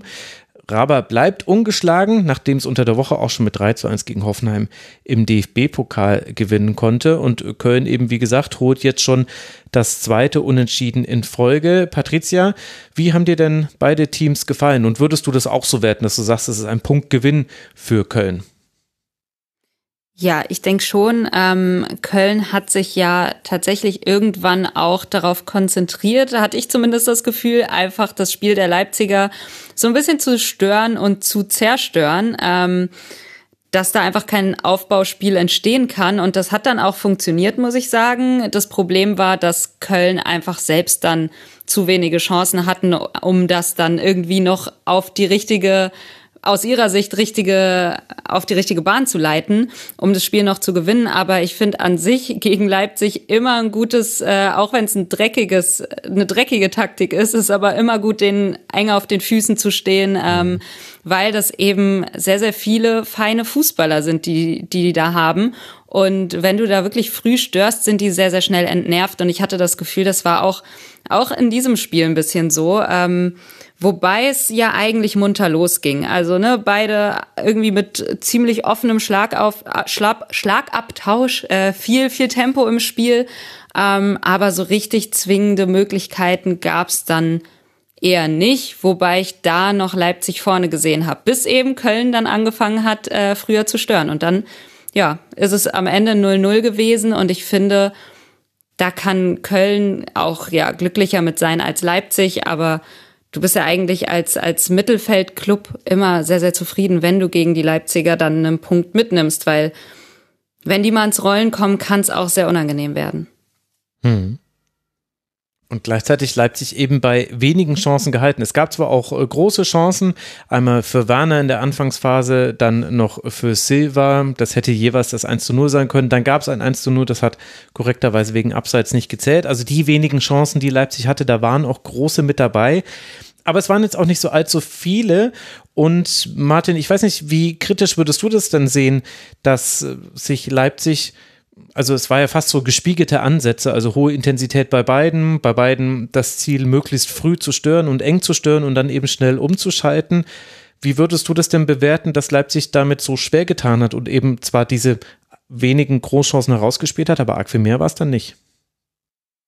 Mm, ist ein bisschen schwer zu bewerten, weil äh, Köln das schon sehr, sehr gut macht im Pressing und ähm, die Sache ist die, dass, also wenn man Pressing ausspielen will und da so logisch rangeht, so von wegen, okay, wir werden dann von denen ange... Also gegen Köln ist es immer so, ähm, wenn wir Dreierkette spielen, dann, dann laufen die uns mit drei an, mit einem Zehner dahinter. Wenn wir Viererkette spielen, dann laufen die uns mit den beiden Mittelstürmern an und dann ein Zehner und zwei Flügel oder Achter quasi dahinter, die die Außenverteidiger anlaufen. Also ich werde immer im Spielaufbau komplett eins gegen eins angelaufen. Hm. So, das heißt, äh, durch die Mitte spielen ist relativ schwierig, weil das ist komplett, ich bin eins gegen eins zu, das steht, vor mir steht überall ein Gegenspieler. Äh, das heißt, ich versuche irgendwie außen vorbeizukommen. Ähm, gerade wenn ich Dreierkette spiele, dann muss bei denen der Außenverteidiger ganz weit vorkommen. Also dann spielt ähm, das sowas in dem Spiel jetzt. Äh, Köln spielt 4-2-1-3 sozusagen und dann verteidigen sie Außenverteidiger auf Außenverteidiger. Das heißt, eine logische Idee ist, ich mach, ich ziehe meinen Flügelverteidiger, Wingback, ziehe ich ganz tief, dass deren Außenverteidiger ganz weit kommen muss. Mhm. So, das hat Leipzig probiert. Ähm, und dann ist, geht hinter diesem Außenverteidiger geht ein bisschen Raum auf. Das Ding ist, äh, dass alles von Köln so dicht danach schiebt, dass es relativ schwer ist, diese Räume auch auszunutzen. Und äh, wie es häufig ist, wenn ein logisches Pressing auf eine logische, auf eine logische Gegenstrategie trifft, ähm, entwickelt sich so ein Spiel, wo du ganz viel eins gegen eins Richtung Flügel hast. So, also du hast dann irgendwie äh, dein Achter gegen den Sechser, der dann versucht irgendwie auf die Seite zu kommen oder ein Stürmer, der gegen den Innenverteidiger versucht auf die Seite zu kommen, in diese Freiräume und ähm, äh, da geht's dann extra, also das Ding ist, es ist schwer zu sagen, ob dieser Ansatz, für wen dieser Ansatz gut ist. Tendenziell würde ich immer sagen, eher für die Defensivmannschaft, aber wenn du äh, körperlich oder individuell einfach überlegen bist mh, mm, oder das auch gut trainierst, dass du vielleicht auch irgendwie mit einer Ablage oder so dann mal in diesen Raum reinkommst und in dieses Eins gegen Eins so ein bisschen besser reinkommst oder es besser auflösen kannst, weil du Spieler hast, die da gut rauskommen können, wie zum Beispiel Leimer, wie zum Beispiel Schlager, hm. die in solchen Situationen schon gut sind oder äh, ein Kunku, äh, gar nicht, gar nicht auszudenken, ähm, dann ist es schon vernünftig, das so zu machen, was eine sehr einfache und logische Art und Weise ist, ein, ein Pressing auszuspielen, äh, mit relativ wenig Risiko und äh, ja, kann man leicht vermitteln, ist relativ leicht umsetzbar, so und ja, also es, es hat viele Vorteile, aber es lässt den Gegner schon so ein bisschen in seiner Komfortzone. Also der Gegner kann einfach nur Richtung Flügel durchschieben, Druck machen, Druck machen, Druck machen. Der muss sich nie umdrehen, der muss sich nie neu orientieren, der muss nie überlegen, gehe ich, den, gehe ich auf den Gegenspieler oder den Gegenspieler, sondern er schiebt einfach durch. Mhm. Und äh, deswegen ist es halt so, Leipzig hätte da einen elaborierteren Ansatz wählen können und irgendwie versuchen, irgendwo im Zentrum 2 gegen 1, versuchen vom Außenverteidiger mehr in die Mitte zu kommen, äh, versuchen vielleicht irgendwie einen Spieler im Aufbau abkippen zu lassen, um dieses 1 gegen 1 Anlaufen von Köln ein bisschen zu behindern oder wie auch immer. Oder den Torwart noch mehr mitnehmen vielleicht. Das wären alles Möglichkeiten gewesen, ähm, die aber alles, alle auch ein, irgendwie ein Risiko bringen und alle auch gut trainiert sein müssen, damit sie gut funktionieren. Und ähm, ja, das ist dann die Frage, ob du, ob du dich sozusagen ähm, committest wie sagt man das auf Deutsch? ob du alles darauf setzt oder ja, ob du genau, ob du darauf setzt, ob du darauf setzt, diese Elemente zu trainieren, diese Elemente reinzubringen in deine Mannschaft und die die Mannschaft dahin zu entwickeln, dass sie eben solche guten Pressing-Systeme konstant ausspielen kann. Oder ob du sagst, wir konzentrieren uns auf, auf unsere Stabilität, unsere Intensität und hoffen einfach, dass in so einem Kampfspiel, was sich dann entwickelt, dass wir dann besser sind. Weil mhm. wir haben die, wir haben die athletischeren Spieler, wir haben die besseren Dribbler, wir haben die bessere Fitness, wir haben das noch bessere Pressing vielleicht. Äh, und das ist dann tendenziell der, der äh, Red Bull Approach und war in diesem Fall auch der, der Raba Approach, ähm, dass man, äh, ja, also sie hatten schon eine klare Idee, wie sie es ausspielen wollen, aber halt eine Idee, die ein Stück weit den Gegner in der Komfortzone lässt mhm. und dann hat, aber sie selber auch in der Komfortzone lässt. Ja, so, also stimmt, beide, das, beide das Mannschaften konnten damit ihren Stil, ihren Stil spielen. Und wenn man es selber verändert hätte, dann hätte man dem Gegner wehgetan, aber sich selber auch ein bisschen. Und ähm, ja, das ist, deshalb ist es schwer zu bewerten. So. Ja, aber das ist ganz interessant, weil das konntest du nämlich an den Wechseln super nachvollziehen. Die waren nämlich alle, alle vier Wechsel von Rasenballsport waren positionsgetreu. Und zwar auch so, dass die genau die Position dann einfach weitergespielt haben. Und ich muss sagen, also das hast du jetzt alles wunderbar erklärt. Jetzt verstehe ich es ein bisschen besser, warum man das so gemacht hat. Aber insgesamt hat Leipzig nur 105 Pässe überhaupt ins Angriffsdrittel gespielt also man ist in diese Räume sehr selten reingekommen. Äh, Silva und äh, Werner sind eindeutig immer wieder auf die Flügel ausgewichen. Auch das hast du jetzt ja gerade erklärt, warum. Und ja, man hatte die paar großen Chancen. Ich muss aber sagen, ich fand das schon sehr dünn von Leipzig und ich fand auf der anderen Seite es sehr beeindruckend von Köln, wie man das geschafft hat, auch Leipzig aufzuzwingen, weil man dafür enorm viel laufen musste. Also ganz Köln, also die Mannschaft, nicht ganz Köln, ist 126,5 Kilometer gelaufen. Martel und Skiri, also die beiden Sechser, beide über 13 Kilometer. Da sehen wir, wo die Wege gemacht werden mussten, um eben noch auf den Flügel zu kommen, um eben durchzuschieben und so weiter. Und eben auch um seine Gegenspieler zu verfolgen, auch wenn sie sich haben fallen lassen. Also gerade Soboslai hat sich immer tiefer fallen lassen in der ersten Hälfte. Ich glaube, dann wurde es ihm gesagt, bitte nicht ganz so tief, weil das bringt uns jetzt auch nichts. Dann war es ein bisschen, dann stand er wieder ein bisschen höher. Also sehr, sehr hoher Aufwand von Köln, damit dann auch sich auf jeden Fall diesen Punkt hart erarbeitet. Aber von Leipzig, bei dem Anspruch, den Leipzig hat, würde ich sagen, muss man da schon irgendwie noch ein Gegenmittel haben oder zumindest was probieren und nicht einfach alles über 90 Minuten so durchmachen und hoffen, dass es halt klappt. Ja, das weißt du ja vorher nicht. Also hättest du, wenn die jetzt irgendwie in der 85. noch eine Chance kriegen, weil Köln nicht mehr so gut laufen kann und dann das 1-0 machen, sagst du das dann auch so? Das weißt du ja vorher nicht. Ja, ne, also, ja, ja, klar, logisch. ich, ich sag, also tendenziell mein, mein persönlicher Approach wäre dann auch ein anderer gewesen so. Ähm, weil ich das nicht, ich mag's ungerne in ausgeglichene Situationen reinzuspielen und das ist in der, in dem, in dem, in der in der Szene quasi taktisch eine ausgeglichene Situation, ähm, die man dann hofft, irgendwie individuell mit einem Vorteil auflösen zu können. Das mag ich nicht gerne. Ich habe gerne eine taktisch vorteilhafte Situation für mich. Ähm, aber das hat dann auch seine Nachteile. Also das kann dann halt sein, wenn du die ganze Zeit taktisch vorteilhafte Situation haben willst, musst du halt auch sehr viel umstellen, immer wieder anpassen, äh, viele, viele Kleinigkeiten ändern, äh, andere Sachen trainieren auch ein bisschen. Und ähm, ja, wie gesagt, ich finde es schwer zu bewerten. Also ich bin da jetzt nicht so komplett nicht bei dir. Äh, ich würde es nur nicht ganz so rigoros formulieren, glaube ich. Du sagst auch, du hast auch gesagt, du fandest es sehr beeindruckend von Köln, du fandest es sehr enttäuschend von Leipzig. Ich würde behaupten, wenn das so war, dann hätte Köln gewinnen müssen. Ja, gut, ich meine, lag natürlich auch an Marvin Schwäbe, dass, dass Leipzig das nicht gewonnen hat. Also der pariert allein zweimal super gegen Silva und gegen Werner. Andererseits hat eben auch äh, Köln diese zwei Aluminiumtreffer, wo der Pass von Skiri auf meiner, mm, da war richtig, richtig schön. Äh, mhm. so gut wie der Pass von Leimer auf, äh, auf Silva auch bei der Großchance in der in der ersten Hälfte. Also sie hatten schon beide ihre Möglichkeiten und um den Blick, Patricia, vielleicht dann auch nochmal auf äh, den FC zu lenken, äh, da haben wir jetzt, wenn man einfach nur mal anguckt, was ist so passiert jetzt äh, in den bisherigen vier Spielen, dann haben wir zwar diese zwei 0 zu 0 Spiele jetzt auf Schalke und jetzt gerade gegen Leipzig, aber ja vorher noch diese 7 zu 1 gegen Werder, dann das 1 zu 1 beim FC Bayern, wo wir alle mitbekommen haben, Kimmich schießt da erst ganz kurz vor Schluss dann den Ausgleich. Also irgendwie hat es Steffen Baumgart wieder geschafft, Köln auf dieses hohe Niveau zu heben. Und dann hätte das zwar auch schief gehen können, man hätte es aber auch gewinnen können, aber auf jeden Fall spielt man gegen Leipzig auf Augenhöhe. Und das ist, wenn man sich allein die Spieler mal anguckt, ohne dass man ihnen zu nahe tritt, glaube ich schon einfach immer noch bemerkenswert. Ja, ich glaube, da kam auch das her, dass du meintest, ja, von Köln war das sehr beeindruckend und von Leipzig war das irgendwie eher enttäuschend, weil man da mit einer anderen Erwartungshaltung rangeht. Und ähm, ja, man, man bei Köln irgendwie gesehen hat, okay, krass, was die im, im Stande sind zu leisten und jetzt auch gegen eine Mannschaft wie Leipzig, die man ja ziemlich hoch äh, rated, muss ich sagen. Und ähm, ich glaube, daher kommt das auch. Und äh, ich bin gespannt, wie das für Köln weitergeht. Denn ich habe auch das Gefühl, äh, die hätten sogar noch mehr draus machen können, wenn sie den Strafraum auch besser besetzt bekommen hätten, weil die haben halt sehr, sehr viel über Flanken gespielt, was bei Köln jetzt erstmal gar keine Überraschung ist.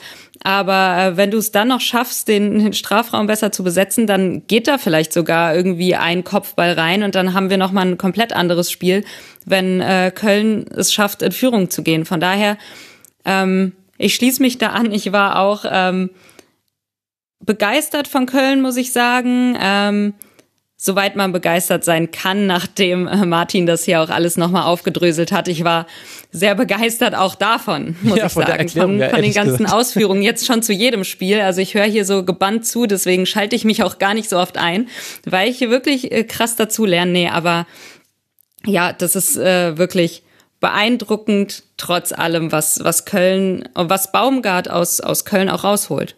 Mhm ich finde das cool bei, bei äh, Baumgart, wie, ähm, wie also wie simpel das Prinzip eigentlich ist und wie konsequent es aber gemacht ist und wie schlau das eigentlich auch ist, dass du einfach sagst, wir laufen immer, also häufig, was finde ich manchmal oder oft ein Fehler ist, wird Defensive so von hinten nach vorne gedacht. So, wir wollen erstmal da kompakt sein. Wir wollen mhm. erstmal diesen Raum vor der Abwehr kontrollieren und dann diesen Raum kontrollieren und dann diesen und dann wollen wir irgendwann mal Druck machen. Bei Baumgart ist es ein bisschen anders, dass er mehr oder weniger sagt, wir wollen erstmal Druck machen. Wir gucken erstmal, wir gucken erst, wir stellen erstmal sicher, dass wir genug Spieler vorne haben, um Druck auf die aufzumachen, äh, aufzubauen, dass die erstmal nicht ins Spiel kommen, dass sie erstmal nicht in eine Ballzirkulation reinkommen, dass wir erstmal Druck auf die erste äh, äh Angriffslinie auf jeden Fall haben und dann schauen wir dahinter mal, wie wir es machen. Und wenn wir dafür irgendwo ein Loch öffnen lassen müssen oder irgendwo eins gegen eins verteidigen müssen oder so, dann machen wir das halt so. So, das ist, äh, das ist riskant, das ist mutig und er zieht's komplett durch. So, mhm. Das ist, ähm, das ist schon cool. Absolut. Wird meistens belohnt ist ein ganz anderer Ansatz als Union, ne? wenn man so bedenkt, dass äh, mhm. nicht, dass es ja. jetzt irgendwie anders gedacht, also schon anders gedacht, ne, ist aber Union erstmal so aus einer stabilen Defensive heraus, wo du weißt, jeder muss in diesem kompletten Konstrukt mitziehen, damit das funktioniert. Und bei Köln ist das so ein so ein bisschen Freestyle. Naja, gucken wir mal, wo es hinführt und Klar ist ein Risiko dabei, aber das gehen wir auch bewusst ein. Und ich finde, das war vor allem jetzt bei Union gegen Mainz zu sehen. Da waren eben beide Mannschaften nicht bereit, dieses Risiko zu gehen. Ähm, und für die eine Mannschaft äh, spielt sich das besser aus als für die andere, die das vielleicht nicht so perfektioniert hat wie Union, um nochmal den Bogen mhm. zu dem Spiel zu schlagen. Ja, absolut. Und was mir noch aufgefallen ist, äh, da ist Köln wirklich meisterhaft da drin. Äh, also in der zweiten Hälfte. In der ersten Hälfte haben sie es noch nicht so gut gemacht, aber in der zweiten Hälfte war das so gut, wie sie es manchmal schaffen, das Spielfeld zu halbieren. Wenn man wirklich mal nur darauf achtet, was macht der Mittelstürmer, wenn der Ball auf einem der Flügel ist bei Leipzig, dann macht er eben ganz Weg, ganz oft äh, den Weg, der einfach den Querpass auf die andere Seite wieder verhindert. Zum eigenen Innenverteidiger, beziehungsweise bei dem Spiel war es sogar so, dass Tickes die ganze Zeit an Blaswig angelaufen ist und meiner dann den Querpass verhindern sollte. Hat auch oft genug geklappt. Also Leipzig konnte da dann, konnte da hintenrum konnte man quasi nicht mehr verlagern. Man war fast dafür gezwungen, weiter diese naja, dieses Flügelspiel zu machen, was halt auch eigentlich gar nicht so geil ist, weil du da eben, eben nur noch eine Richtung oder zwei Richtungen hast, in die du spielen kannst. Also das macht Köln wirklich gut und in der zweiten Hälfte war das richtig, richtig gut. Das hat mir ausgezeichnet gefallen. Wir gucken, wie es weitergeht für den FC. Es sind 23 Punkte, sieben Punkte Vorsprung auf den Relegationsplatz. Also darf man nicht komplett vergessen bei aller Begeisterung. Da sprechen wir noch nicht über einen sicheren Erstligisten in der nächsten Saison, auch wenn es gerade danach aussieht. Es geht jetzt weiter mit einem Heimspiel gegen Eintracht Frankfurt, bevor man dann beim VfB Stuttgart spielen wird. Rasenballsport Leipzig fällt auf Rang 4, 36 Punkte hat man jetzt, einen Punkt Vorsprung vor Eintracht Frankfurt, vier Punkte Rückstand auf die Bayern. Für Leipzig geht es jetzt weiter zu Hause gegen Union. Dann in Wolfsburg, bevor man zu Hause Manchester City empfängt. Dann kommt Eintracht Frankfurt und Borussia Dortmund. Also auch Leipzig. Das ist ähnlich wie gerade schon äh, genannt. Bei wem ich? Bei Union habe ich das doch gesagt, dass die fünf Spiele uns einiges erklären werden. Das wird auch bei Leipzig so sein. Da kommt wirklich von jedem ein bisschen was und die Gegner sind allesamt von einer aktuell sehr guten Form und Qualität. Und bei Form und Qualität, da sind wir doch dann automatisch auch beim Schwerpunkt unserer Folge gelandet. Wir wollen über Eintracht Frankfurt sprechen, wir wollen über das Spiel der SGE gegen Hertha BSC sprechen und damit müssen wir automatisch auch über Kolo Muani oder Muani, wie mir im Forum gesagt wurde, sprechen, denn der hat zwei Tore gemacht. Einmal einen Strafstoß verwandelt, den er selbst herausgeholt hat in der 21. Minute und dann in der 28. Minute direkt nach einem Steckpass von Lindström das 2 zu 0 und so dominiert die Eintracht dieses Spiel, vor allem in der ersten Hälfte, macht aber nicht das 3 zu 0 und in der zweiten Hälfte kommt Hertha noch einmal in die Partie, scheitert aber seinerseits an Tuta oder an den eigenen schlechten Abschlüssen. In der Nachspielzeit kann dann Aurelio Buta das 3 zu 0 machen und dann ist dieser Sieg perfekt und auch ziemlich viel Perfektes in den letzten Wochen passiert. Es war schon der zweite 3 zu 0 Heimsieg in Folge und dazwischen waren zwei Auswärtsspiele in Freiburg und bei Bayern, die jeweils 1 zu 1 ausgingen. Also es läuft gerade ganz hervorragend bei der Eintracht. Patricia, wenn wir mal bei dem Spiel anfangen, warum läuft es denn so gut? Ja, warum läuft es denn so gut? Das ist, äh, glaube ich, eine große, eine große Ansammlung an ganz vielen Dingen, die mittlerweile ganz gut laufen bei der Eintracht. Ähm, allen voran Oliver Glasner. Ich kann ihn nicht genug loben für, für das, was er aus dieser Mannschaft rausholt. Ähm, es ist ja mittlerweile ein komplett anderer Ansatz. Was heißt ein komplett anderer Ansatz? Aber mit ganz neuen Nuancen im Spiel der Eintracht. Also viel, viel mehr über Ballbesitz auch. Die Eintracht kann jetzt mit Ballbesitz was anfangen. Das war ganz lange Zeit nicht so. Ähm, mit Kovac, mit Hütter und seit Glasner da ist, funktioniert das erstaunlich gut. Und ähm, ja, dazu dann natürlich auch sehr kluge Transfers. Also man muss sagen, du hast ihn schon angesprochen, Kolo Moani ähm, ist irgendwie so ein bisschen unser Wunderkind. Der kam hierher und schießt seitdem die komplette Bundesliga kaputt. Äh, einfach stark. Und dann hast du noch einen Kamada, der seit ja, seit letzter Saison schon überragend performt und dazu noch einen Lindström und einen Mario Götze mit seiner Erfahrung und du hast einfach einen sehr, sehr breiten Kader von der Qualität, ähm, mhm. ja, mit, mit, mit verschiedensten Stärken auch auf dem Platz, die sich aber perfekt zusammenfügen. Und ähm, ja, deswegen glaube ich, läuft es aktuell auch so, wie es läuft. Ich würde sagen, die, die vier, Lindström, Götze, äh, was sagt ihr, Kolomyani? Ja, Muani, Muani. Ja. Wir wissen ja, wer okay. gemeint ist. Ja, und, und auch Kamada noch dazu, das ist so ein, Offensivquartett. Ich habe vorhin überlegt, wie hoch ich ins Regal greifen muss. So von wegen bestes Offensivquartett der Bundesliga-Geschichte oder so ist es jetzt nicht, aber ähm, die passen so gut zueinander, die sind alle so krass im, im gleichen Spielstil auch und ergänzen sich gegenseitig so gut, weil sie so, so sauber spielen und so alle, alle in der Lage sind, Läufe anzubieten, aber auch alle in der Lage sind, Bälle in Fuß zu bekommen. Ähm, und ja, das ist einfach, das funktioniert so wahnsinnig gut miteinander und äh, das ist auch so flexibel. Ich glaube tatsächlich, ich weiß, ich kann es sieht so aus, vielleicht tue ich ihm da Unrecht, aber es sieht so aus, als ob da Oliver Glasner auch gar keine so große Aktie dran hat, weil das super flexibel ist, was sie machen so. Also das ist eigentlich wenig Systematik erkennbar, außer halt, ähm, dass, dass sie dann die, die klare, den klaren 3-1-Aufbau haben und dann machen die vier da vorne eigentlich alles so, je nach Situation ähm, und sind halt alle so smart, so wendig, so elegant, so geschickt, so präzise und auch so schnell, vor allem im Falle des Stürmers, dass äh, das wirklich sauschwer aufzuhalten ist und äh, sauschwer zu verteidigen ist, auch wenn man vielleicht die richtigen äh, in den richtigen Positionen ist, dann stellen sie sich halt einfach zwischen die Positionen und spielen dich da aus. Äh, das schon, es ist extrem gut, einfach von der es individuellen Zusammensetzung. Teil es ist zum Teil auch Freestyle, wie du schon gesagt hast, ja, ja. Ähm, dass die so ein bisschen machen, was sie wollen. Das hat sogar äh, Markus Krösche nach dem Spiel gegen Hertha sogar ein bisschen kritisiert, äh, muss man sagen, weil er mit der zweiten Halbzeit nicht ganz so zufrieden war. Ähm, verständlicherweise, da gibt's ja auch was zu kritisieren, aber ähm, der war da überhaupt nicht glücklich mit und meinte auch, das war ihm ein bisschen zu viel Freestyle und es kann ja auch nicht jeder machen, wie er denkt. Und ähm, ja, deswegen da muss man vielleicht aufpassen, dass das nicht in äh, eine zu krasse Richtung geht, aber ich glaube, das ist äh, gar nicht der Fall bei der Eintracht aktuell. Das sind halt so ein bisschen Freigeister jeder für sich, aber passen halt auch sehr, sehr gut zusammen. Und ich glaube, dann sollte man sie auch machen lassen, weil das, was aktuell dabei rauskommt, spricht ja für sich und ähm, zeigt auch, dass es funktioniert. Mhm. Gleichzeitig erklärt es aber, finde ich, schon ganz gut, äh, die Außensicht auf Eintracht Frankfurt, die zum Teil auch manche Fans auch teilen. Also äh, wenn man sich äh, die letzten Spiele anguckt, da ist eigentlich dieses Hertha-Spiel jetzt auch ein ganz gutes Beispiel und das Schalke-Spiel definitiv auch, denn beide Spiele hat man verdient gewonnen, beide Spiele hat man auch mit 3 zu 0 gewonnen.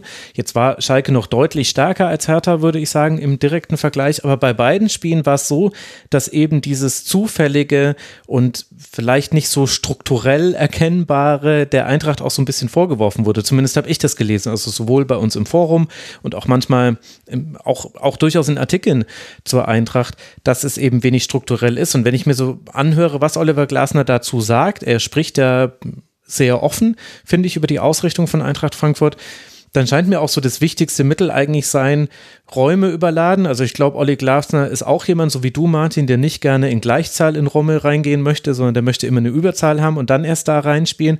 Und dann lässt er sie machen und dann entwickelt sich etwas und dann ist quasi die Frage, wer spielt jetzt den Steckpass? Ist es Götze, ist es Lindström? Und äh, es kann sogar auch Moani sein auf den jeweils anderen. Aber vielleicht könnte das eben erklären, warum die Eintracht bei allem Erfolg, den man ja unwidersprochen hat und auch bei den tollen Ergebnissen, die man jetzt zuletzt hatte, trotzdem bei manchen noch so einen kleinen Restzweifel lässt, was eben die Überzeugung angeht, wie gut ist die SGE jetzt wirklich? Finde ich ein bisschen eine merkwürdige Kritik. Als, also das ist so ein bisschen, ich als Taktik-Nerd würde das mal als krasse Taktik-Nerd-Kritik abtun. So.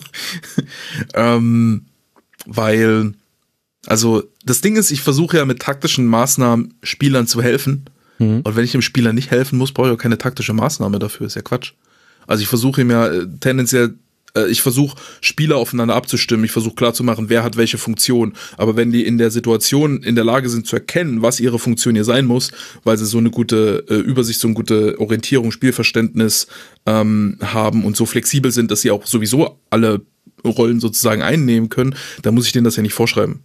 Das ist ja Quatsch. Und was, was halt, ähm, vielleicht ist das auch ein Stück weit Glück, das weiß ich nicht, aber ähm, was auf jeden Fall hilft, ist, dass es grundsätzlich ein 3-4-2-1-System ist und das ein System ist, was sehr flexibel ist, wo alle Offensivspieler ähm, viele Freiheiten haben und in sehr viele unterschiedliche Räume reingehen können und sich sehr gut ergänzen können, weil sie es in so diesen, äh, weil sie keine so fixe ähm, Funktion haben, sondern so eine Zwischenfunktion.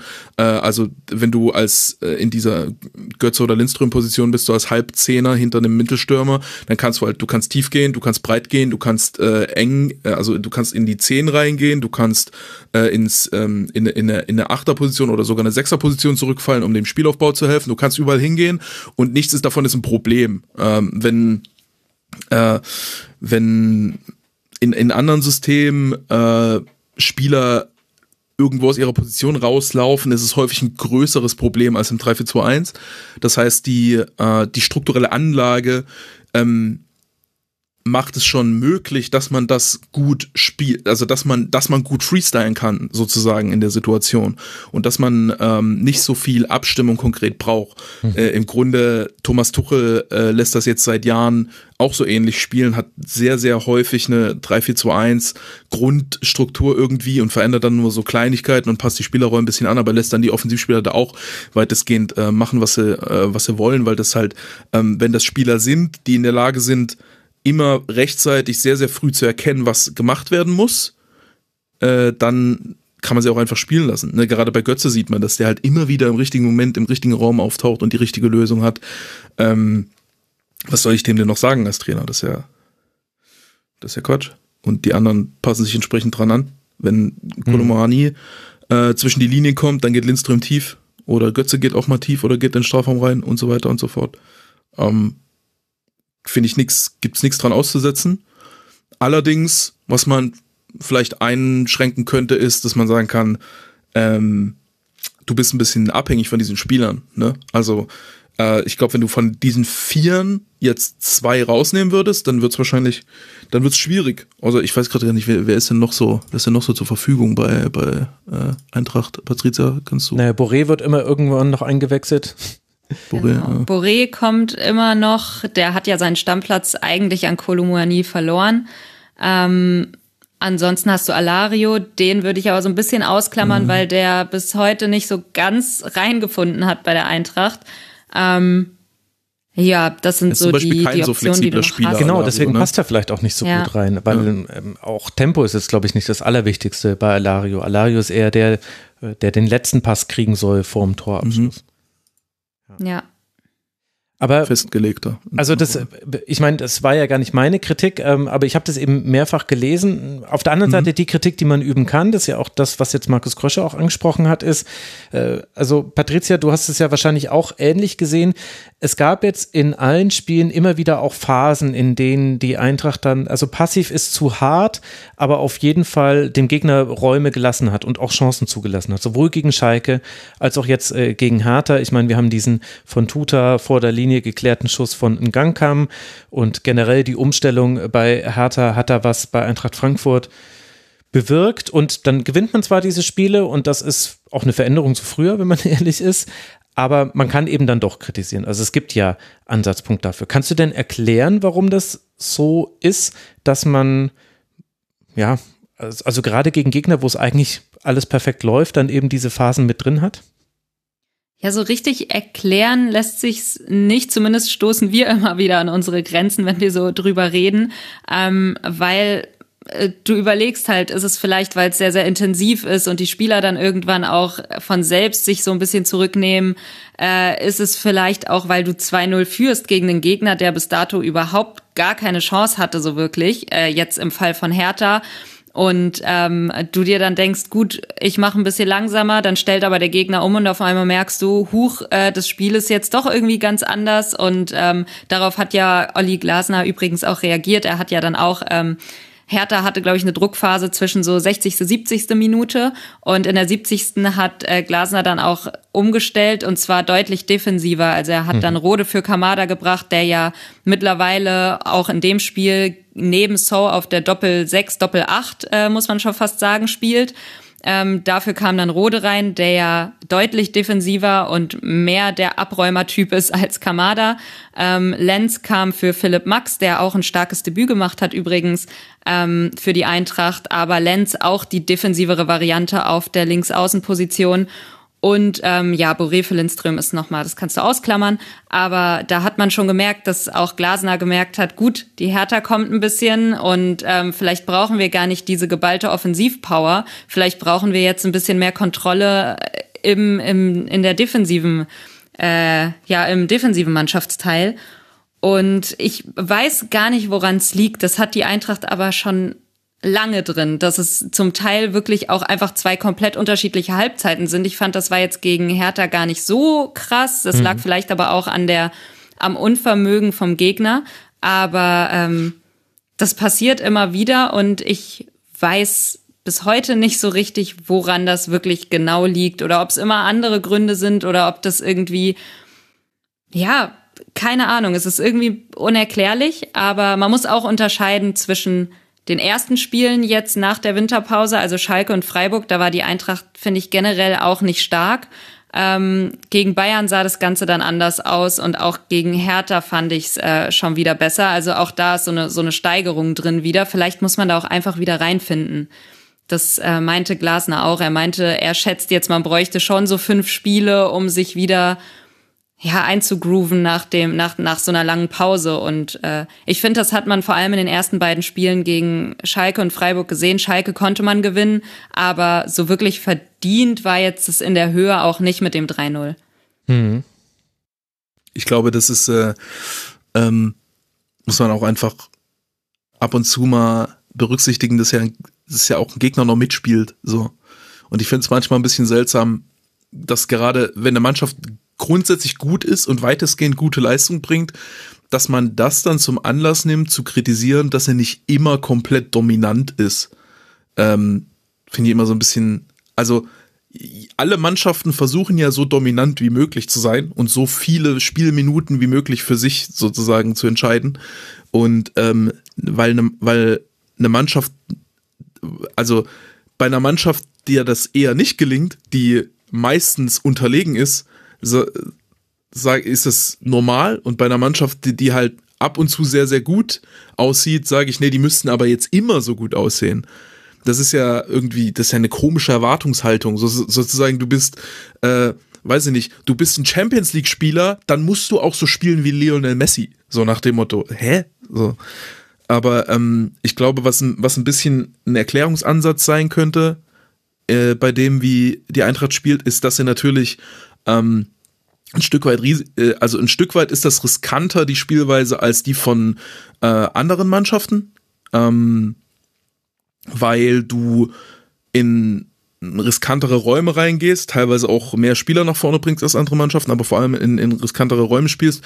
Wenn man jetzt zum Beispiel das mit Manchester City vergleicht, die jetzt normalerweise mhm. immer sehr, sehr viele Spiele sehr, sehr lange, sehr, sehr kontrolliert gestalten, dann spielen die sehr viel mehr außenrum. Dann spielen die sehr viel mehr in der Zone außen, wo der Gegner erstmal hinschieben muss, wo man erstmal mehr Spieler hat, wenn man da reinschiebt und spielen nicht ganz so krass viel äh, in die Zwischenlinienräume und versuchen dann aus diesen Zwischenlinienräumen auch äh, nicht so häufig dann durchzuspielen, sondern spielen dann häufig auch nochmal zurück, spielen nochmal auf die andere Seite, drücken den Gegner noch weiter hinten rein. Ähm, und die Eintracht, äh, und der Grund, dass sie das machen, ist, weil sie stabil sein wollen, weil es in erster Linie erstmal darum geht, das Feld zu kontrollieren und das Spiel zu kontrollieren und gar nicht so in erster Linie darum geht, äh, unbedingt ein Tor zu schießen.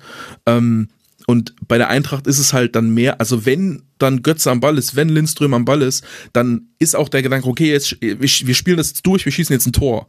Und das hat auch eine, eine höhere, eine höhere Chance, dass man den äh, Ball verliert und vor allem hat man kürzere Angriffe und der Gegner hat ähm, einfach mehr Angriffe. Ja, wenn jeder Angriff mhm. von mir zwei Minuten dauert, dann hat der Gegner, dann kriegt der Gegner sehr selten den Ball. Wenn jeder Angriff von mir 30 Sekunden dauert, dann kriegt er viel häufiger den Ball. Und umso schwerer wird es dann auch, äh, die Defensive zu kontrollieren. Ja, wenn der Gegner 50 Angriffe hat, ist es schwerer, die alle zu verteidigen, als wenn er nur 20 hat. Ja, sehr guter Punkt. Bringt uns ja aber auch gleichzeitig so ein bisschen zu Hertha. Die wollen wir jetzt ja nicht komplett unter den Tisch fallen lassen, Patricia. Wie hat dir denn das Team von Sandro Schwarz gefallen? Hm, ja, wo soll ich anfangen? Ich fange mal in der ersten Halbzeit an, da nämlich überhaupt nicht gut. Also ich finde, Hertha war ja auch gar nicht wirklich in der Hälfte der Eintracht. Also die sind überhaupt nicht über die Mittellinie gekommen, weil die schon dort den Ball verloren haben. Natürlich, die Eintracht hat auch wirklich hochgepresst, aggressiv angelaufen und die Bälle sich so erkämpft. Aber ich fand es auch ein bisschen komisch, dass Hertha erstaunlich oft versucht hat, durch die Mitte zu spielen und dann den Ball eben an der Mittellinie verloren hat. Ähm, obwohl Hertha ja eigentlich eher über die Flügel kommen sollte, finde ich, in dem Schwarzsystem mit dem 4-3-3. Äh, ähm, war erstaunlicherweise dann doch sehr, sehr viel im Zentrum, was sich abgespielt hat, hat aber auch gar nicht funktioniert. Und ähm, dann natürlich in der Abwehr komplett die Temponachteile, äh, Tempodefizite mit Uremovic, Plattenhardt und Kempf. Ähm, die kamen da nicht hinterher. Ich finde, der Einzige, der noch so ein bisschen mithalten konnte mit der SGE-Offensive, war dann Kenny. Aber ansonsten hast du gemerkt, es hat halt, eigentlich war es immer das gleiche Spiel von der Eintracht, was gegen die Hertha funktioniert hat. Und zwar das Tempo von Kolomoani und Lindström auszunutzen. Es war immer ein Steckpass immer hinter die letzte Reihe von der Hertha und da ist dann äh, Lindström oder Kolumani aufgetaucht und äh, dann waren sie halt durch. Und das war eigentlich das ganze Spiel. Und Hertha hat es überhaupt nicht in, in den Griff bekommen. Ich fand in der zweiten Halbzeit, als dann Mittelstädt ein Gang kam und ich glaube Ciarci wurden eingewechselt, ähm, Umstellung auf Dreierkette und das hat dann auch schon wirklich ein bisschen Frische ins Spiel gebracht. Mittelstädt hat viel versucht. Ähm, das war nicht alles extrem gefährlich, aber du hast gemerkt, diese Mannschaft lebt und nimmt am Spiel teil. Ähm, was auch ein bisschen daran lag, dass die Eintracht nicht mehr so aggressiv angelaufen ist, mhm. aber trotzdem ähm, kam da auch einfach mehr von, von, von der Hertha. Und das habe ich in der ersten Halbzeit wirklich komplett vermisst. Und äh, ja, die haben eigentlich gar nicht stattgefunden. Das war schon sehr, sehr schlecht, muss ich sagen. Jetzt hast du hinten raus nochmal, ich glaube, das, das, Höfchen, das Fünkchen Hoffnung, was äh, alle Hertha-Fans da draußen hatten, das wurde jetzt hinten raus nochmal so ein bisschen kleiner, zumindest abgedimmt. Martin, was Das wollte ich nicht. Ja, gut, andererseits muss man ja sagen, die Ergebnisse sind nicht gut, die Spielweise ist jetzt auch nicht gut und man hat es ja auch verdient verloren, trotz auch der besseren Phase. Und, äh, und sowohl auf individueller Ebene, also Uremovic gegen Muani bei dem, äh, bei dem Strafstoß, aber auch, ich fand auch Plattenhart gegen den Ball und Toussaint, der ständig in Unterzahl war im Zentrum. Also sowohl auf dieser Ebene konntest du Probleme sehen bei Hertha, als eben auch dann ja auf struktureller Ebene tatsächlich. Also ich habe die Ausrichtung nicht verstanden, auch wenn Olli Glasner das eigentlich fast noch gelobt hatte, weil er gesagt hat, ein 4-3-3 ist so schwierig zu bespielen. Aber ja, gut, egal. Ähm, das ist jetzt, das ist vielleicht eine Frage für Martin. Martin, was siehst du denn, wenn du Hertha anschaust? Ein 4-3-3 ist schwierig zu bespielen für Oliver Glasner, aber nicht für Mario Götze. ja, sehr gut. ähm, ja, ich, ich glaube, am ersten oder zweiten Spieltag war ich im Rasenfunk, weiß ich noch, dass wir damals mhm, über die Hertha Zweiter. gesagt haben, da hatten, sie, da hatten sie auch verloren, glaube ich, knapp. Ähm, und wir hatten gesagt, ja, aber es ist eine ganz andere Mannschaft als letzte Saison und man sieht ganz viele Ansätze und das ist zwar noch nicht feingeschliffen, aber das ist, äh, man sieht eine ganz neue Spielweise, ganz neue Mannschaft und so weiter. Weißt du, gegen wen die da gespielt haben, Martin? Eins zu eins äh, gegen Eintracht Frankfurt. Wirklich? Oder, ah, oder wir haben am dritten stimmt. Spieltag, äh, als äh, sie gegen Gladbach 0 zu 1 verloren haben. Aber es war auf jeden Fall die Phase, dass das Derby gegen Union. Ja, das war Gladbach. Spieltag das war Gladbach. Ah ja, mhm. okay, gut. Aber es war auf jeden Fall die Phase in dieser äh, Anfang der Saison. Und wie ist es genau. jetzt? Und so, ich glaube, man kann so sagen, am, am Anfang wirkte das alles wie so, ja, es ist gut, ist gut gemeint, ist noch nicht ausgearbeitet, aber ist gut gemeint. Und jetzt ist es aber ein halbes Jahr später immer noch Fußball, der in erster Linie gut gemeint ist, aber nicht gut genug. So. Also sie haben es ist klar, was sie im Pressing versuchen. Es ist, sie haben Ansätze im Ballbesitzspiel, aber nichts ist konsequent genug und nichts ist klar genug. Sie haben immer wieder Situationen, äh, wo im Pressing unklar ist, wer muss den jetzt in den Zweikampf und haben vor allem, was, mhm. ich, was ich überhaupt nicht verstehe, wie häufig die auf auf, auf Gegner herausrücken und dann wieder zurückgehen, anstatt in den Zweikampf zu gehen. Ich verstehe es nicht, das passiert so häufig, dass in diesem Spiel ist, ich glaube, äh, ich glaube vor einem zweiten Tor war das, da haben die das dreimal in Folge gemacht. Das ist dreimal der Spieler rückt raus und geht dann nicht in den Zweikampf, sondern geht wieder zurück. Äh, keine Ahnung. Mittendrin hatte ich dein Interface rausgenommen. Wir hören dich nicht mehr. Ausgerechnet jetzt. Ob er in Mitten diesen Round nochmal reinkommt, wir wissen es nicht. Ja, da bist du wieder. Muss ich das jetzt Schauspieler an diesen Rap? Nee, Muss es nicht. Ich sage jetzt einfach, an der Stelle hat Sandro Schwarz äh, Martin den Stecker gezogen in seiner aller, allergrößten Aufregung. Was, was, was hättest du uns noch sagen wollen, Martin? Ich, ich weiß ja nicht, wie viele gehört hat. Ich sag, ich sag nur, dass sie immer, also vor dem, vor dem ersten, vor dem zweiten Tor war es, glaube ich, da rücken sie auf der Seite dreimal rücken sie raus und gehen immer wieder nach hinten und gehen nicht in den Zweikampf, so rücken immer wieder raus und gehen wieder nach hinten und ich verstehe nicht warum. Ähm, haben irgendwie Angst, dass Leute ihnen in den Rücken laufen oder so, aber so spielt man da kein Pressing. Also das ist sehr komisch und ähm, in, in dem Spiel hat's mich, habe ich nicht verstanden, warum nicht einfach konsequent Angriffspressing gespielt wird, wenn ich drei gegen drei pressen will vorne. Mhm. Äh, 3 gegen 3 will ich ja dann auch mal anlaufen, die Innenverteidiger. Stattdessen wurde so ein Mittelfeldpressing gespielt und die drei vorne, die, die theoretischen 1 gegen 1 hatten, standen aber nur auf Höhe der Sechser und haben zu dritt ein Sechser verteidigt und wurden dann einfach über die Wingbacks ausgespielt. So. Ja. Äh, das hat jetzt auch nicht so wahnsinnig viel gebracht. Ähm, die Idee war, war vielleicht irgendwie auf Konter zu spielen, dass man dann im, im Konter die 1 gegen 1 Sachen vorne findet mit Luke Backe und Richter. Ähm, das ist auch schon äh, generell überhaupt ein riesengroßes Thema von Hertha, vor allem gegen Dreierketten, dass sie immer wieder versuchen, diese 1 gegen 1 äh, Situation zu erzeugen, aber das meistens nicht hinbekommen äh, was es zum Spielaufbau bringt, der auch halt, da sind immer wieder Ansätze drin, das ist immer wie so versuchen, immer wieder ein bisschen Ball zu halten, aber so, es muss nur ein Pass einmal auf den Torwart kommen und schon merkt man, die wollen eigentlich nicht den Ball haben, die sollen den Ball haben, aber die wollen es eigentlich nicht unbedingt. Also da ist keiner, der für den Torwart mal öffnet. Gleichzeitig ist es aber auch kein strukturiertes Spiel auf den zweiten Ball unbedingt.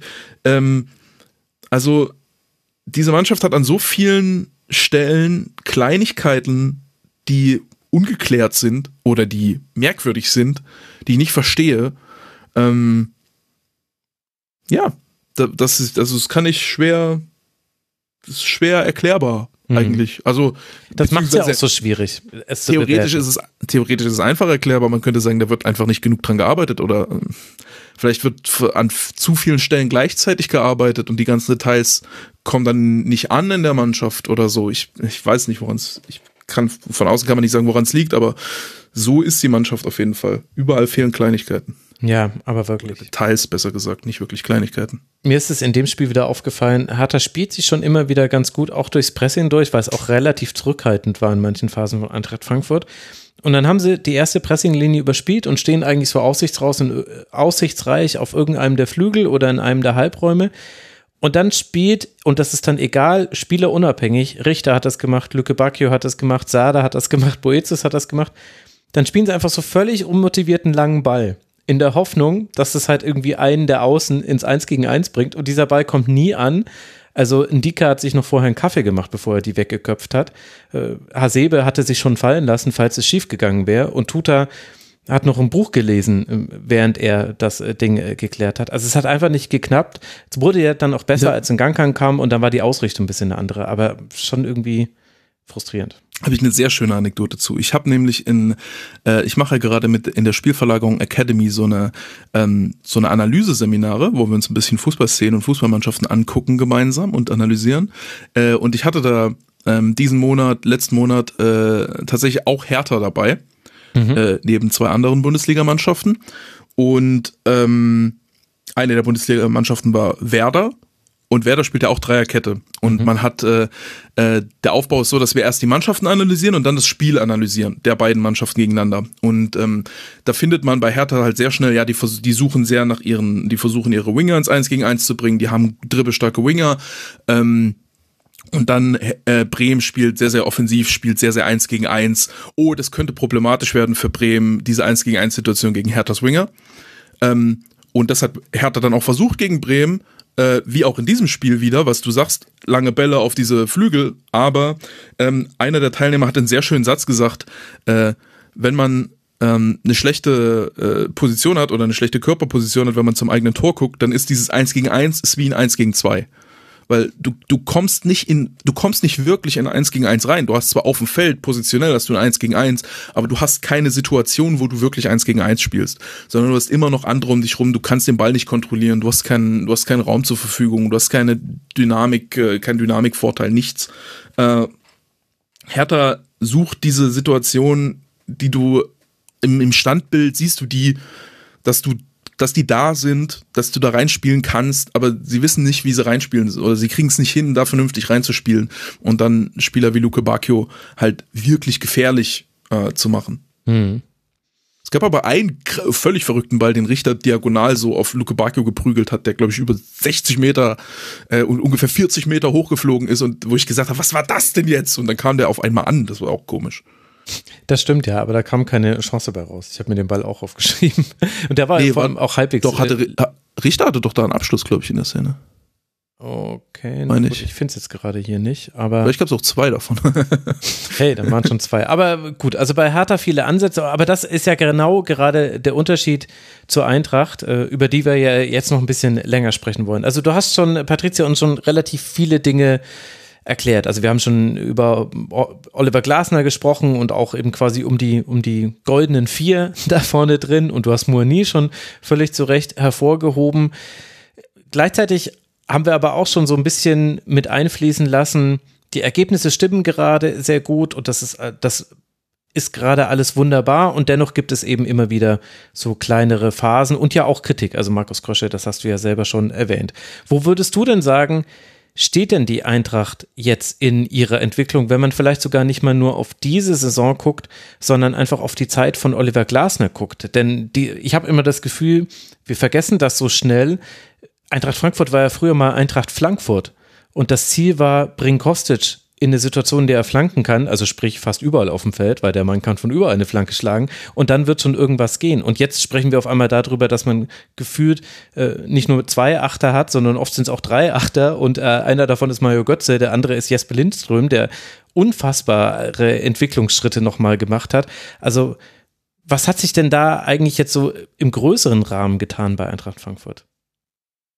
Ja, du sagst, früher war Eintracht Frankfurt Eintracht Frankfurt, aber so lange ist das noch gar nicht her irgendwie. Äh, es fühlt sich sehr, sehr lang an, aber wenn man bedenkt, dass Kostic ja jetzt erst im Sommer die Eintracht verlassen hat und er davor wirklich noch ein wichtiger Bestandteil war, obwohl sich das auch da schon so ein bisschen, ja, seit Glasner das zurückentwickelt hat, ähm, eh, wie ich schon vorhin gesagt habe, hin zu mehr ja, Variabilität einfach im Angriff. Und ähm, das war ja das, was, was man auch als Fan, aber auch was aus rein der Mannschaft, der Trainer immer wieder an, angesprochen wurde. Wir wollen variabler werden. Wir wollen nicht so leicht ausrechenbar sein, weil es eine ganz lange Zeit einfach ähm, ja komplett alles über Kostic lief und eben über diese Flanken. Und das ist jetzt gelungen.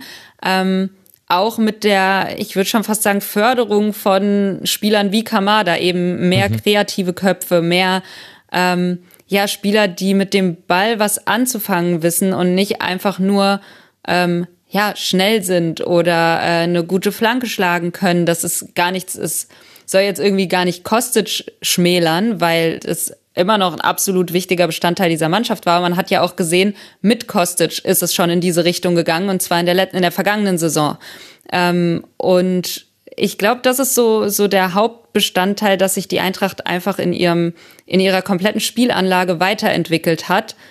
Durch neue, ja, Ansätze von, von Glasner auch. Die hat er auf jeden Fall mitgebracht, weil es weniger dieses krasse Konterspiel ist, was wirklich einfach nur war, Ball gewinnen, ab über die Außen, Flanke rein und dann hoffen, dass da irgendjemand weiß, wie er die zu verwerten hat.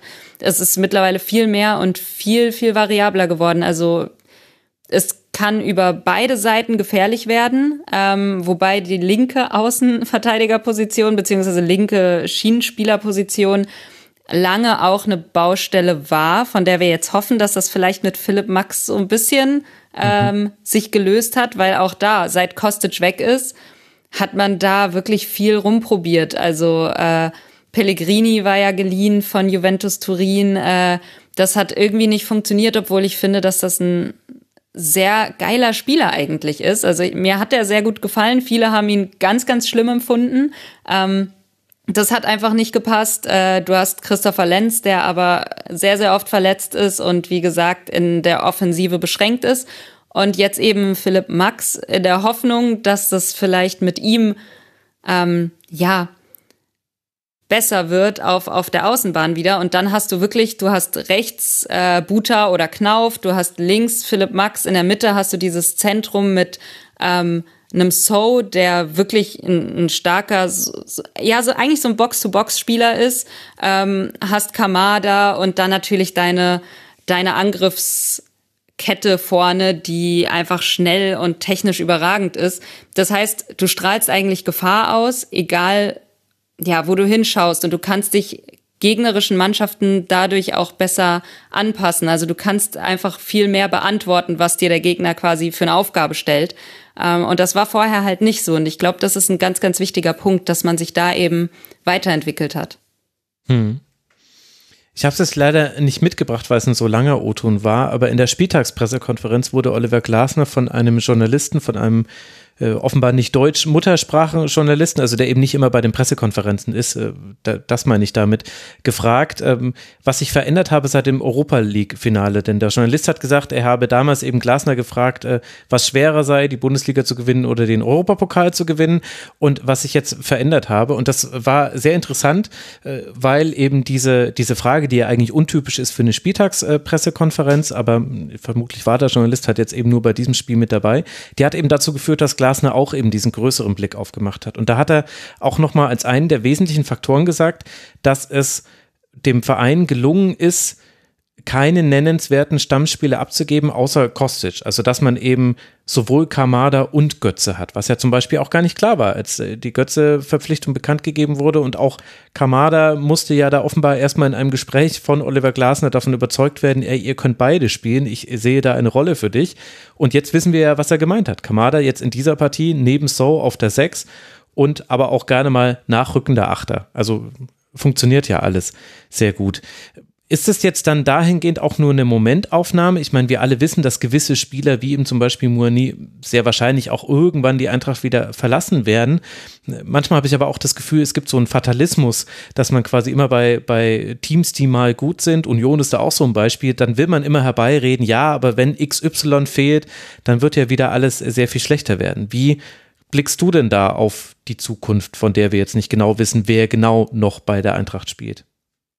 Ja, das ist leider das Ungewisse. Du weißt halt nicht, äh, wie lange das noch hält und wie abhängig bist du von diesen einzelnen Spielern, weil wie oft wurde der Eintracht jetzt gesagt, wenn der geht, dann mhm. habt ihr ein Problem. Wenn der geht, das war schon bei der Büffelherde damals, also Rebic, Aller, Jovic, äh, als die alle drei dann weg waren, hieß es, okay, aber die haben alle eure Tore gemacht, wie soll das weitergehen? Und dann ähm, ging es aber eben weiter und ein Kostic war jetzt auf einmal der äh, Schlüsselspieler und dann hieß es, ein Kostic geht, ja, aber jetzt habt ihr wirklich ein Problem und dann haben sich andere Spieler irgendwie ähm, ja weiterentwickelt oder äh, ja der Rolle angenommen, jetzt eben eine Führungsperson in dieser Mannschaft zu sein und ähm, das kann immer mal gut gehen, das kann aber auch daneben gehen und das hängt halt viel davon ab, äh, ja, was für Transfers du tätigst und wie du im Hintergrund vielleicht schon Spieler aufbaust, die nachrücken können, ähm, die diese Aufgaben auch übernehmen können. Und das war mit Kamada ja auch so, der war ja auch schon längere Zeit bei der Eintracht, aber bis der überhaupt eingeschlagen hat und bis der überhaupt eine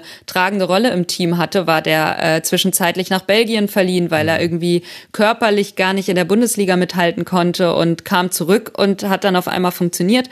Und ähm, da gibt's einige Beispiele. Ähm, von daher muss man schauen, aber klar, diese Angst schwingt auch als Eintracht-Fan immer mit, von wegen, was ist jetzt, wenn diese Spieler gehen? Klar, bei einem Kolomani weißt du, das wird ein teures Ding für jede Mannschaft, die den da wegkaufen möchte, denn ich glaube, er hat keine Ausstiegsklausel und er hat auch noch einige Jahre Vertrag. Von daher, da wird man große Einnahmen machen.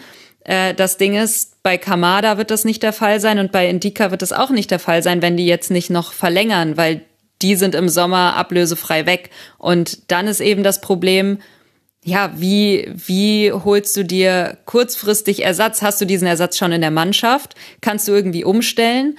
Oder ähm, ja, musst du ja investieren in einen neuen Spieler und ähm, dann hilft das natürlich schon, wenn du einen Spieler gewinnbringend verkaufst. Und das wird bei Kamada und Indika aller Voraussicht nach eben nicht der Fall sein. Andererseits, was hättest du machen sollen? Hättest du sie im Sommer ziehen lassen, dann wäre es vielleicht, hättest du in der Champions League sicherlich nicht die Vorrunde überstanden und hättest vielleicht auch gar nicht diese Bundesliga-Saison bisher gespielt. Und ähm, hättest du sie jetzt im Winter verkauft, in ne, letzte Chance, ihn nochmal zu verkaufen, du bekommst erstens weniger Kohle, als dieser Spieler wert ist, wenn im Sommer der Vertrag ausläuft. Und zweitens schneidest du dir ins eigene Fleisch, weil letztendlich ist die sportliche Leistung vielleicht dann doch wichtiger, als einen Spieler gewinnbringend zu verkaufen, weil das Abschneiden sportlich ja auch wieder wichtig ist, um neue Spieler zu gewinnen. Und das ist halt alles so ein, so ein kleiner Kreislauf und du weißt nie, wohin sich's entwickelt. Und deswegen ist es offen, aber ich glaube tatsächlich, die Eintracht hat zumindest ein, ja, ein, ein Gerüst aufgebaut mittlerweile an ähm, ja, Menschen, die im Hintergrund arbeiten, als auch einem Trainer, der einen Plan hat und weiß, wie er seine Spieler einsetzen will und was für Spieler er braucht. Ähm, ja, und eben Führungspersonen auf dem Platz, die wie Kevin Trapp zum Beispiel verlängert haben mhm. und du weißt, das ist ein Signal, da ist ein Spieler, das ist ähm, einer der besten deutschen Torhüter. Ich sage jetzt mal nicht der beste deutsche Torhüter, aber ne, es gibt verschiedene Meinungen. nee, aber es ist äh, ein Top-Torhüter, der auch äh, Angebote hatte. Der hätte zu Manchester United gehen können, hat gesagt, nein, ich bleib bei der Eintracht und das ist ein Signal. Ähm, und du hast eben ganz viele junge, aufstrebende Spieler. Kolomoani hat auch schon gesagt, mit seinem Berater hieß es ja, naja, eigentlich bleibt er über den Sommer hinaus bei der Eintracht. Wie ernst du das nehmen kannst, ist natürlich eine andere Sache, aber ähm, vielleicht schaffst du es ja doch noch, so einen Spieler dann eine Saison länger zu halten, als du es dir gedacht hättest, eben wenn du sportlich erfolgreich bist und diesen Spielern eine Perspektive bieten kannst. Und ähm, ja, ich glaube, von daher, wie du gesagt hast, man verfällt da vielleicht schnell im Fatalismus, aber man muss auch sehen, ähm, was sind, was für Grundlagen gibt's im Verein und wie wird gearbeitet. Und ich finde, da ist über Jahre hinweg wirklich sehr, sehr ordentlich gearbeitet worden und man konnte wirklich schwere Verluste ähm, gut ausgleichen, beziehungsweise ähm, ja, sich einfach in eine andere Richtung entwickeln und es mhm. dadurch auffangen. Und wenn der Weg so weitergeht, dann sehe ich da kein großes Einbrechen. Aber natürlich man weiß es nicht genau, es können halt Schwankungen auf jeden Fall auftreten. Ne? Also das ist jetzt so das Ding. Deswegen gehen wir, glaube ich, auch in jede Saison und sagen, hm, mal sehen, wenn es jetzt eben mal eine ein paar, paar Plätze schlechter wird als äh, letzte Saison, ist das auch nicht schlimm, weil wir hatten ja einen großen Umbruch und das ist letztendlich in jedem Sommer so seit Jahren. Und ehrlicherweise auch nicht so komplett untypisch für Vereine. Frage, wie hoch ist denn die Eintracht finanziell anzusiedeln in der Liga? Ist das nicht einer der Vereine, die so eigentlich finanziell deutlich höher spielen, als sie so allgemein wahrgenommen werden? Mittlerweile glaube ich schon. Ähm, das war eine Zeit lang, wurde gesagt, na ja, man hat ja jetzt Europa und jetzt habt ihr ja Geld und das war eben nicht der Fall. Hm. Ähm, dann ja kam natürlich die diese ganzen. Da holt man ja auch wirklich kein Geld, muss man ja sagen. Genau, Europa League hm. ist nämlich das ist nämlich das Stichpunkt, äh, das Stichwort. Da hast du halt wirklich da gewinnst du nicht viel mit. Ähm, mhm. Aber klar, dann kam noch diese ganze Corona-Geschichte und dann hast du leere Stadien und das reißt dann wirklich auch ein Loch in die Kasse. Da haben alle Vereine mitgekämpft, aber man muss auch sagen, die Eintracht ist da so glimpflich durchgekommen, eben weil sie dieses Polster hatte durch die erfolgreichen Saisons vorher. Und jetzt ist halt das Pro äh, nicht das Problem, jetzt ist das Gute, dass man eben Champions League spielt und schon in der Vorrunde mehr Kohle gemacht hat als mit der kompletten Euroleague vorher. Ähm, du hast Spielerverkäufe beziehungsweise Spielerverkäufe, die dann anstehen werden. Ähm, das ist finanziell jetzt schon so, dass du andere Vereine, die vorher auf ähnlichem Niveau waren, abgehängt hast. Ich denke da vielleicht an, an Werder Bremen, die es mhm. wahrscheinlich finanziell deutlich schwerer haben als die Eintracht, aber vor wenigen Jahren noch auf einem, auf einem ähnlichen Niveau waren. Und das ist eben auch der, den vergangenen Jahren zu verdanken und dem sportlichen Erfolg. Ich bin ja, ich äh, versuche mich ja in dieses Themengebiet einzubauen, deswegen danke für die Frage, Martin. Ich mhm. möchte das alles sekundären, was du da gerade gesagt hast, Patricia. Also die Eintracht ist auch finanziell gesehen ein interessanter Fall, weil auf der einen Seite wurde man durch Corona getroffen, man hatte insgesamt durch Corona Verluste in Höhe von 45 Millionen bis Oktober 2021. Also da stecken jetzt quasi die letzten Dinge noch gar nicht drin. Gleichzeitig hat man es aber auch geschafft, dass man trotz der Pandemie die Umsätze im Bereich der Werbung erhöht hat auf 30 Millionen Euro, was ja auch zeigt, also was natürlich Ergebnis des äh, sportlichen Erfolges ist, was aber auch zeigt, welches Potenzial es gibt. Man hat eine Landesbürgschaft für einen Kredit gebraucht, aber die auch bekommen. Gleichzeitig äh, gibt es ja auch verschiedene Anteilseigner, die ja eingestiegen sind, aber äh, der EV hat ja immer noch 68 Prozent aufgerundet, alle Anteile, aber es gibt da ja die Herzschlag Eintracht GmbH, die Freunde des Adlers GmbH und die Freunde der Eintracht. AG, die mit dabei sind, plus die Wolfgang Stäubing AG, genau, die auch noch. Das, das sind alles Details, die ich wissen wollte, als ich die Frage gestellt hatte.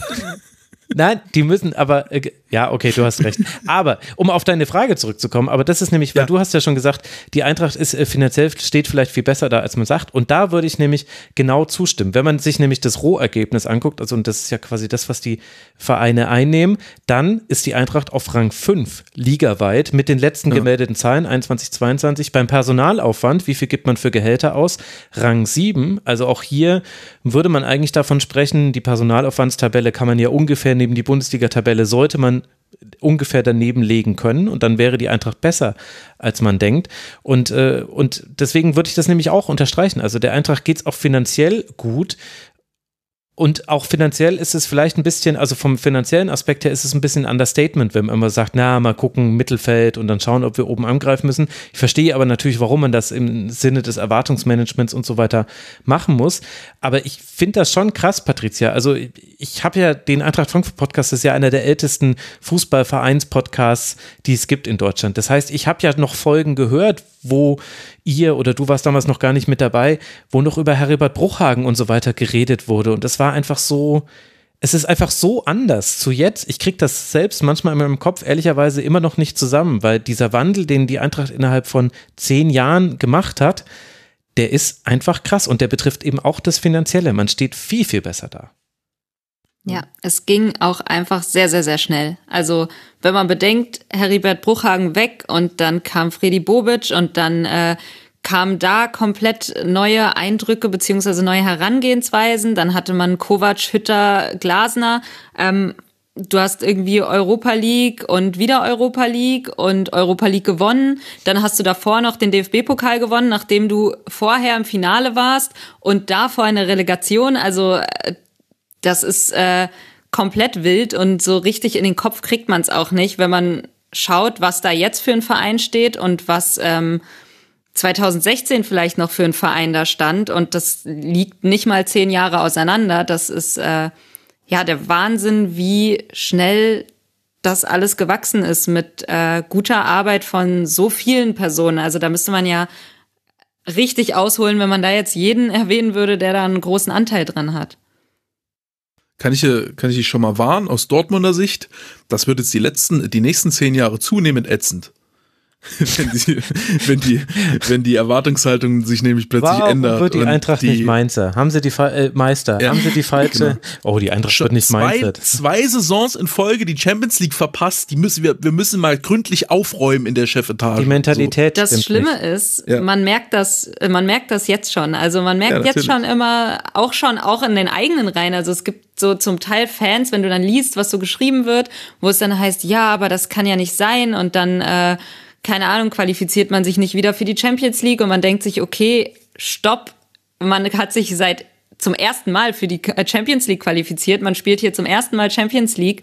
Ähm, man hat die Vorrunde überstanden, also die, die Gruppenphase überstanden, was schon eigentlich überhaupt gar nicht in den Erwartungen drin war wir müssen mal hier einen Punkt machen, aber du hast schon recht, diese Erwartungen sind äh, schon da und auch schon über die Saisons hinaus. Ne? Es wird schon so weit gedacht, dass es jetzt einfach weiter steil nach oben geht. Ähm, wobei es ja auch sein kann, dass man einfach mal zwei, drei Jahre jetzt vielleicht auf einer Stelle tritt. Man weiß es eben nicht, nie was eintritt und ähm, auch bei Transfers, wie schlagen die ein? Da kann immer mal was schiefgehen. Die Eintracht hatte auch entweder gutes Scouting oder Glück oder ein Zusammenspiel von beidem. Ich glaube ja, es ist ein Zusammenspiel, ähm, dass einfach sehr, sehr viele Spieler sehr, sehr gut funktioniert haben. Ähm, und das ist auch nicht zu unterschätzen, aber ja, diese Erwartungshaltung, äh, da werden wir, glaube ich, noch viel Spaß mit haben, weil das ist zum Teil auch schon echt abstrus, was man jetzt schon liest.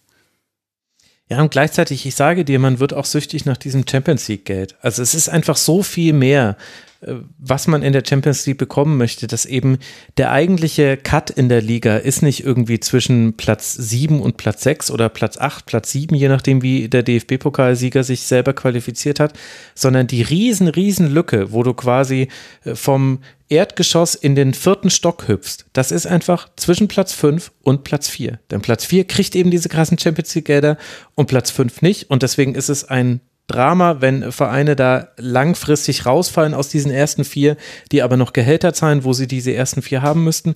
Und es ist eben ein Segen für die Eintracht, die vielleicht auch deshalb, ich meine, genau weiß man es nicht, weil eben wir bekommen immer die Zahlen nur mit Verzögerungen und ganz genau ja sowieso nie aber ganz sicher hat es ja auch eine Rolle gespielt, nicht nur sportlich gesehen, dass die Spieler sagen, ich will jetzt auch Champions League spielen mit der Eintracht, das kommt dazu, aber ganz sicher auch finanziell, dass man eben sagen kann, ey, wir können da auch wirklich gute Siegprämien zahlen, gute Auflaufprämien. Wenn du in der Champions League spielst, dann macht sich das für dich auch im Geldbeutel bezahlt das ist, ich glaube, das könnte, die Eintracht könnte so ein Beispiel sein, wo man das eben sehr gut ablesen kann, weil eben aktuell ist ja noch alles drin. Es kann ja wieder mit der Champions League klappen, es kann aber auch nur in Anführungszeichen Europa League werden.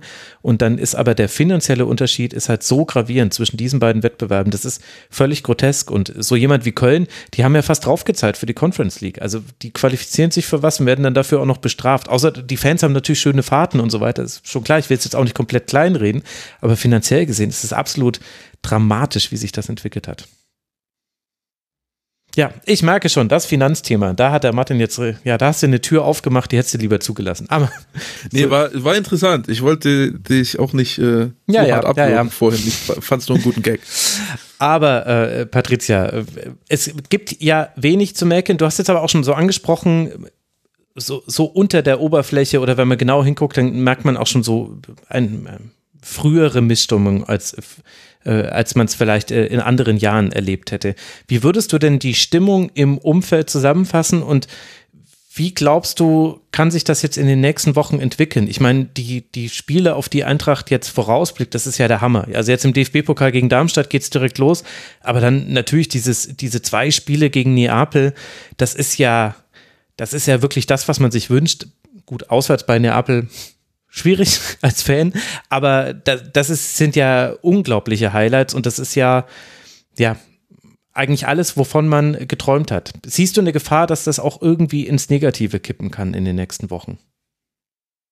Hm, ich weiß es nicht genau. Also in der Stimmung bei den, bei den Fans glaube ich tatsächlich gar nicht so sehr, weil was ich so vernehme, ich bin da wahrscheinlich auch ein bisschen viel in meiner Bubble drin und weiß gar nicht, was, was so sonst drumherum abgeht, aber ähm, die Erwartungshaltung gegen Napoli ist sowieso schon sehr, sehr klein, muss ich sagen, weil mhm. wir wissen alle, äh, Napoli gewinnt und gewinnt in der Serie A äh, auf Meisterschaftskurs. Die sind schon richtig, richtig gut drauf. Und ähm, bei der Eintracht wusste man gar nicht so recht, an welcher Stelle steht man jetzt. Man ist ja so ein bisschen holprig, wenn auch die Ergebnisse gestimmt haben, aber spielerisch ein bisschen holprig äh, aus dieser Winterpause rausgekommen.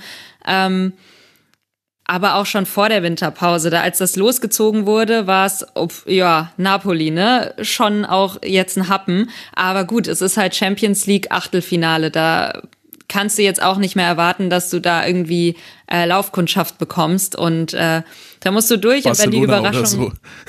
ja genau. Also ne Barcelona macht man mal so an einem schönen Donnerstagabend aber naja ne, Napoli ist halt ein anderes Kaliber. Nee aber da muss man halt gucken. Das ist halt, glaube ich, so ein Bonus. Das ist wirklich jedes einzelne Champions League-Spiel, was jetzt noch kommt, ist Bonus und wir genießen es, soweit es geht. Aber es ist auch kein Drama, wenn es das jetzt erstmal gewesen sein sollte für diese Saison. Ähm, anders verhält sich es, glaube ich, im DFB-Pokal. Auch da mhm. Darmstadt schwierig, also darf auf gar keinen Fall unterschätzt werden. Aber da sind natürlich deine Chancen höher als gegen Napoli was zu reißen. Und es ist eben auch ein, ein, Pokalwettbewerb und die Eintracht stellt sich eigentlich ganz gut an in Pokalwettbewerben. Ähm, von daher, ja, ich glaube nicht, dass das jetzt so ein Ausscheiden in der Champions League die Stimmung nachhaltig beeinträchtigen würde. Ich kann mir aber vorstellen, wenn man jetzt komplett einbrechen würde in der Bundesliga, dass es dann ein bisschen unbequem wird, weil das ist natürlich das, was du nicht willst. Äh, ich glaube, das Ziel ist schon, dass man in zumindest auf einem europäischen Platz landet. Natürlich wäre Champions League top und es wurde auch, glaube ich, groß ähm, ja, groß angekündigt, dass das könnte ein Ziel sein und wir arbeiten darauf hin.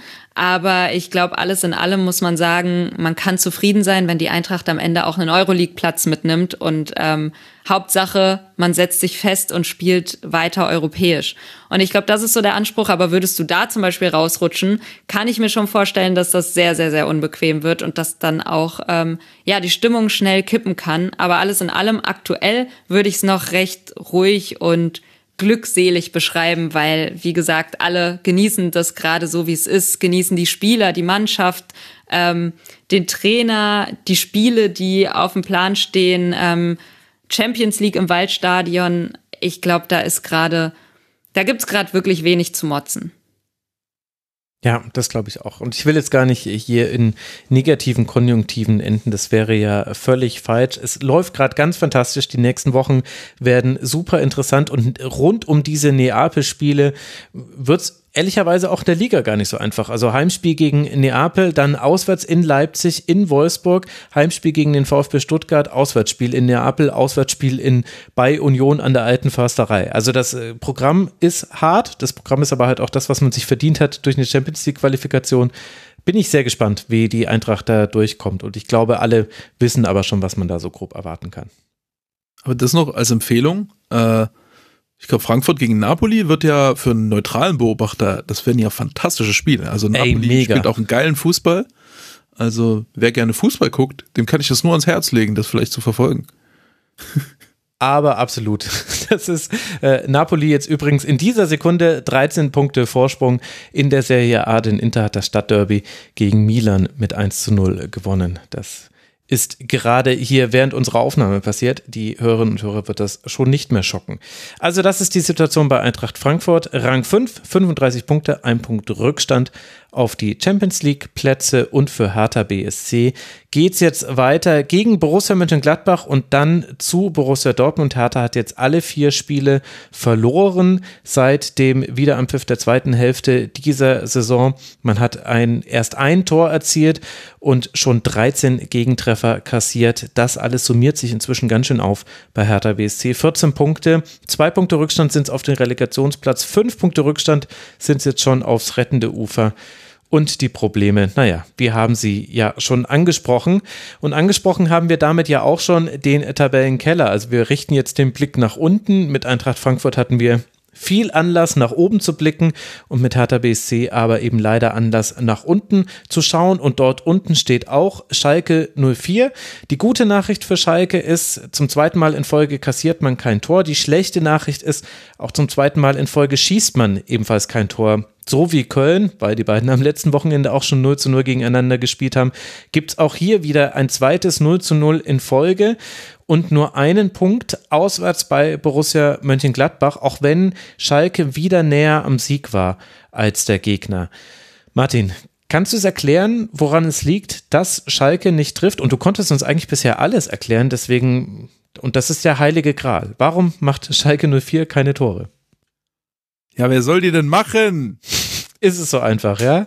Äh, ja, also ich finde es schon, dass ich finde die Art, wie die Spieler scouten oder Spieler verpflichten, äh, die haben einen Kader, der ist voller Solidität, aber komplett ohne herausragende Sachen. So, wer kann denn da irgendwas herausragendes in den Kader? Am ehesten noch irgendwie Bülter mal in die Mitte ziehen und draufschießen oder so. Aber der Rodder hat ein ganz gutes Bewegungsspiel und okayes Kopfballspiel, so aber jetzt auch auf Bundesliga-Level nicht krass. Und äh, ansonsten sind das so viele Spieler, die halt, die nichts so wirklich auszeichnet. Auch jetzt, ich habe jetzt frei gesehen, jetzt wurde eingewechselt. Ich ähm, heißt er frei? Der neue Stürmer? Ja. Ja. ja. Äh, kannte ich noch nicht, habe ich jetzt spielen sehen und der, ich dachte das vorher schon und das, das hat genau reingepasst in, in, in diese ähm, Beobachtung. Das ist wieder so, das ist so ein Spieler, der kann halt nur in Strafraum rennen, hoffen, dass er einen Ball kriegt und drauf schießen. So, der bewegt sich nicht allzu gut vorne, der ist nicht schnell, der scheint technisch nicht besonders gut zu sein. Es ist einfach einer, der in Strafraum rennt und drauf schießt, so. Und so, das gilt für die meisten Spieler. Die machen halt das, was man auf ihrer Position machen muss, so. Das sind zum Großteil irgendwie gestandene Zweitligaspieler in ihren besten Jahren, ähm, die auch kein Potenzial mehr nach oben haben. Ähm, oder Yoshida, der 34 ist, so. Ähm, ja, das ist halt schwer, dann Tor, also ohne herausragende Fähigkeiten Tore zu schießen, ist halt schwer. Also wenn man das mit äh, selbst Mannschaften wie Augsburg, Bochum, Union vergleicht, irgendwie, dann, dann sind da halt zumindest immer ein paar Spieler, äh, wie, ähm, äh, wie, wie Becker, wie, ähm, weiß ich, so Haberer oder äh, bei, bei Bochum zum Beispiel, ähm, Oh, da tue ich mich mit dem Namen immer schwer. genau, der jetzt drei Vorlagen gemacht hat. Ähm, guter Dribbler oder Philipp Hoffmann ist, ein, ist für mich ein deutlich spektakulärerer Stürmer als Terodde. So auch wenn mhm. Terodde in der zweiten Liga konstanter trifft, so hat Philipp Hoffmann außergewöhnlichere Fähigkeiten. So oder du hast Kevin Stöger zum Beispiel bei bei Bochum, der der herausragend ist mit dem Ball. Und ähm, und das hast du äh, ja, Augsburg hat das Problem ehrlich gesagt auch ein bisschen, aber ähm, bei Schalke ist es noch extremer, dass du einfach nichts hast, was da außergewöhnlich ist und dann ist der Fußball, den sie spielen, ja auch nicht wirklich außergewöhnlich. So, wobei ich schon überrascht war, wie gut jetzt das Ballbesitzspiel war gegen Gladbach. Gladbach natürlich auch nicht die beste Pressingmannschaft der, der Welt, aber ähm, haben sie schon ganz äh, solide gemacht. Äh, aber ja, da kommen halt keine Glanzmomente. Die haben auch, äh, ich hatte, ich hatte nachgeguckt, weil ich mich das gefragt habe. Ähm, die haben, glaube ich, nach wem? Bo nee, nach Union haben sie, glaube ich, die wenigsten Dribblings der Liga. In dem Spiel hatten sie vier Dribblings. Hm. Äh, so, ich glaube, wahrscheinlich hatte Musiala heute doppelt so viele alleine. Äh, bei der Musiala hat bei diesem einen viele Tor. Dribblings wie, ja, genau. wie Schalke im ganzen Spiel. So. Und äh, äh, Gladbach zum Beispiel hatte elf in dem Spiel und das zeigt halt so, da kann, das ist kein Spieler, der mal am Gegenspieler vorbeikommt. So, dann ist auch sehr schwer, ein Tor zu schießen. Ich weiß nicht, ob mir das nicht ein bisschen zu hart ist. Also natürlich stimmt das, äh, dass äh, Schalke 04 jetzt nicht das Spektakuläre in sich vereint vorne im Sturm. Äh, ich finde aber schon, dass es da Spieler mit Potenzial gibt und auch Spieler, wo ich sage, in der Situation, auch finanziell, in der Schalke 04 ist, kann sich da was entwickeln. Also ich finde, dass Tom Kraus eine super Verpflichtung war fürs Mittelfeld. In dem Spiel hast du auch wieder gesehen, dass Kozuki eben gut ist. Äh, ich habe mir aufgeschrieben, er nimmt sich Schüsse, das ist gleichzeitig gut und schlecht. Zwar schießt mal jemand, aber oft aus schlechter Position. Also so ein bisschen das Barcock-Phänomen, was ich vorhin bei Union gegen Mainz schon mal angesprochen habe. Aber immerhin nimmt er sich die Schüsse und kommt auch wieder in diese Situation. Du hast mit Rodrigo Salazar so die große Hoffnung vieler Schalke-Fans, die ich so kenne. ja, das stimmt. Das ist eine Ausnahme, ja.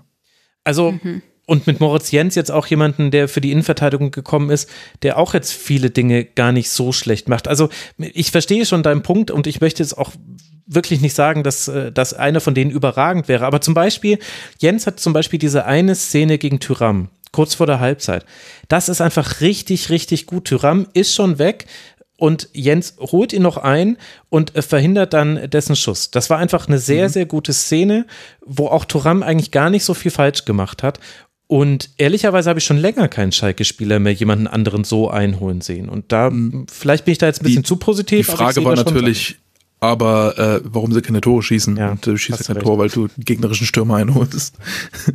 Ja, okay. Aber ja, gut. Balanta, äh, Balanta ist auch wieder durchaus potenziell außergewöhnlich, aber auch keiner, der unbedingt dafür sorgt, dass du wahnsinnig viele Tore schießt. Wobei vielleicht mal aus einer Balleroberung heraus. Das könnte noch was sein. Muss mal gucken.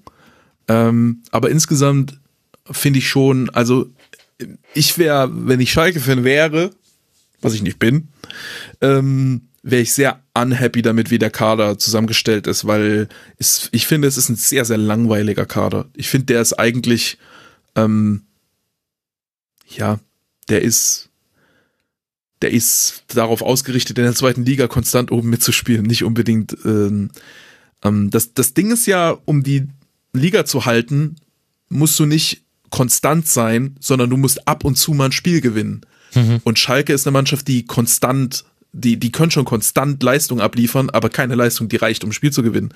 Da würde es mehr Sinn machen, wenn da zumindest eins, zwei, drei Spieler mal irgendwie noch im Kader sind, die halt mal einen guten Tag erwischen und mal was herausragend, die vielleicht nicht äh, stabil herausragend sind, aber zumindest punktuell mal was herausragendes machen.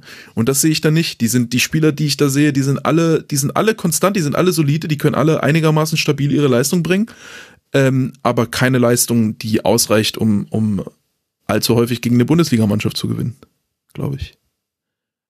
Ja, ist ein interessanter Punkt. Andererseits gab es ja auch die Chance. Wenn ich mir zum Beispiel einen Tim Skarke da noch angucke, der hatte sechs Schüsse, vier Torschussvorlagen. Ich will jetzt nicht so tun, als ob jeder dieser Schüsse wahnsinnig gefährlich war, aber da, da, sind eben auch Dinge zu sehen. Oder auch, was man ja auch nicht äh, vergessen darf, äh, es musste ja auch noch äh, verletzt gewechselt werden. Also Ovejan kam dann rein. Ich muss mal gerade nachgucken, in welcher Minute das war, aber das war relativ früh. Das Ove ach nee, doch nicht. Für Cedric Brunner in der 78. Also das habe ich mir dann einfach falsch gemerkt. Aber Ovejan war ja eigentlich die große Hoffnung der letzten Saison. Da war er eigentlich so der, der Kostic des kleinen Schalkers, um das mal so zu formulieren. Derjenige, der eben auch Standards gut gut nach drinnen bringen kann. Also ich finde, Vielleicht hat es aber auch mit meinem Blick auf äh, Gladbach zu tun. Ich fand Schalke jetzt zum zweiten Mal in Folge sehr gut im Spiel. Zum zweiten Mal in Folge ist es so, dass man nicht gewinnt, aber hätte gewinnen können. Und natürlich, deswegen wird Schalke 04 ziemlich wahrscheinlich auch absteigen.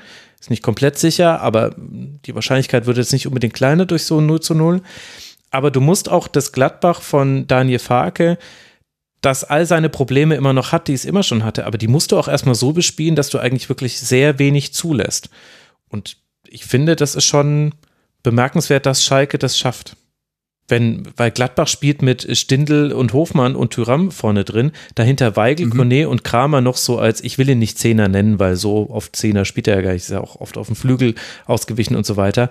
Aber also da musst du auch erstmal so spielen können, dass du eben nicht sehr viele große Chancen für den Gegner zulässt. Und das hat Schalke ja auch noch geschafft. Ja, das stimmt.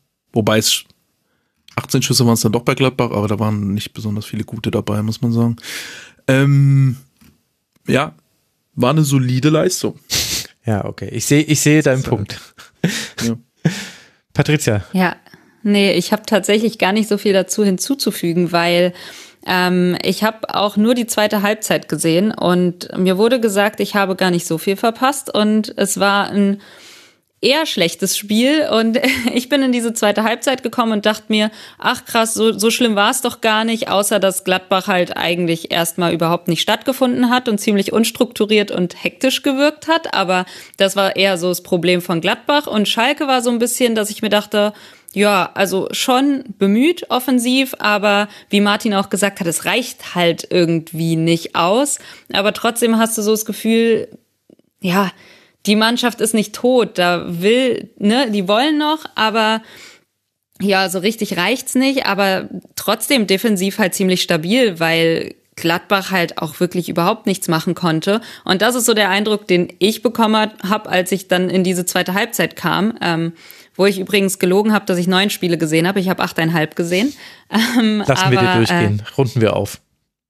Ja, deswegen, ich, ich fand das am Ende gar nicht so dramatisch, dieses Spiel, aber ich glaube, im Nachhinein lag das auch daran, dass ich auch nur 45 Minuten drin hing und keine 90 Minuten und nicht schon irgendwie eine erste Halbzeit über mich habe ergehen lassen, die scheinbar auch gar nicht so ein Leckerbissen war. Ähm, aber ich glaube, ihr habt ansonsten alles gesagt. Äh, ich frage mich nur immer wieder bei Schalke, ähm, vor allem jetzt, warum kommt Salazar nicht irgendwann? Weil der wurde ja jetzt gar nicht eingewechselt. Ich weiß, dass er verletzt war, ähm, längere Zeit jetzt auch, aber so eine Einwechslung sollte ja schon drin sein, oder? Weil ich empfinde das eigentlich als so ein Spieler, der eben mal für so einen Überraschungsmoment sorgen kann und vielleicht ähm, ich, ich erinnere mich auch noch dran, dass der einfach mal so abgezogen hat und dadurch ein Tor entstanden ist. So, ne? Einfach solche Momente, die du vielleicht auch einfach brauchst als Schalke, die jetzt vielleicht gar nicht die größte Torgefahr ausstrahlen per se. Dann brauchst du halt irgendwie so einen Unterschiedsspieler. Und ich finde, Salazar ist so einer, der das machen könnte. Ähm, ja, Kozuki gefällt mir eigentlich auch ganz gut, weil der ziemlich unbekümmert wirkt. Aber wie Max schon gesagt hat, der, der nimmt sich dann vielleicht auch manchmal Schüsse, die, ja, die jetzt irgendwie nicht so aussichtsreich sind. Aber hey, immerhin macht jemand was so. Das, das ist irgendwie, was ich sehen will im Abstiegskampf, ja. weil du hast ja gar nicht so viel zu verlieren. So versuch's zumindest und bring auch deine Spieler, die irgendwie noch, ja, du, du hast nicht mehr viel zu verlieren. Bring die Spieler, die was reißen können, irgendwie, die für eine Überraschung sorgen können. Und ich finde, da ähm, verstehe ich irgendwie so ein bisschen die Forderung nach Salazar, auch bei vielen Schalke-Fans. Ja, also hat gegen Köln 22 Minuten gespielt. Das war der einzige Einsatz von Salazar jetzt in diesem neuen Jahr. Ja, bei, bei Kosuki, ich meine es ja so, wie ich es vorhin gesagt habe, aber was mir da eben aufgefallen ist, da stand halt mehrmals Terrorde frei und das ist halt dessen Aufgabe, den Ball jetzt ins Tor zu bringen. Und dann gib ihm doch bitte auch die Chance, dass er diese Aufgabe erfüllen kann und vielleicht äh, Martin Raffet davon überzeugt, dass er doch äh, mindestens auf Augenhöhe mit Philipp Hoffmann ist. Ich weiß es nicht. Aber über Schalke 04 haben wir jetzt sehr viel gesprochen. Gladbach ist uns so ein bisschen so unten durchgerutscht und das ist vielleicht auch nicht so untypisch gerade für Gladbach. Ich meine, das, was Daniel Farke da macht, ist sehr interessant. Dieser hm, langsame Ballbesitzfußball, dieser sehr kontrollierte Ansatz. Sehr viel wird mit zwei Kontakten gespielt. Es fällt aber immer direkt auf, wenn man Chris Kramer so mit einem Kontakt einfach so ablegt. Dann muss ich, oh, was war da denn los? Führt aber auch dazu, Martin, dass Gladbach jetzt nicht das höchste Tempo in seinem Spiel hat. Und manchmal habe ich auch das Gefühl, da verlieren sich die Spieler auch so ein bisschen in diesen Aufbauspielen, die Zielstrebigkeit fehlt. Ist dir das auch aufgefallen oder wie würdest du das erklären, dass man so ein Spiel gegen Schalke 04 ja so wenig ja, offensiv gestalten kann? Also ein Expected Goals Wert von 1,0 ist jetzt nicht total schlecht, aber ist auch nicht wahnsinnig gut. Ja, bisschen schwierig, äh, schwierigen Finger drauf zu legen, weil es so ein bisschen so ein bisschen alles, alles hat so ein kleines bisschen gefehlt. Es hatte, sie waren, sie sind nicht so gut in die Ballzirkulation reingekommen. Also es war, gab zu viele Szenen, die sie einfach verschenkt haben, weil sie einmal auf die Seite spielen. Schalke macht die Mitte zu, sie spielen auf die Seite und dann kommen sie von der Seite nicht mehr weg, weil sie nicht schnell genug öffnen, weil sie nicht schnell genug rausspielen. Ähm, ein paar Mal haben sie den Torwart nicht konsequent genug mitgenommen.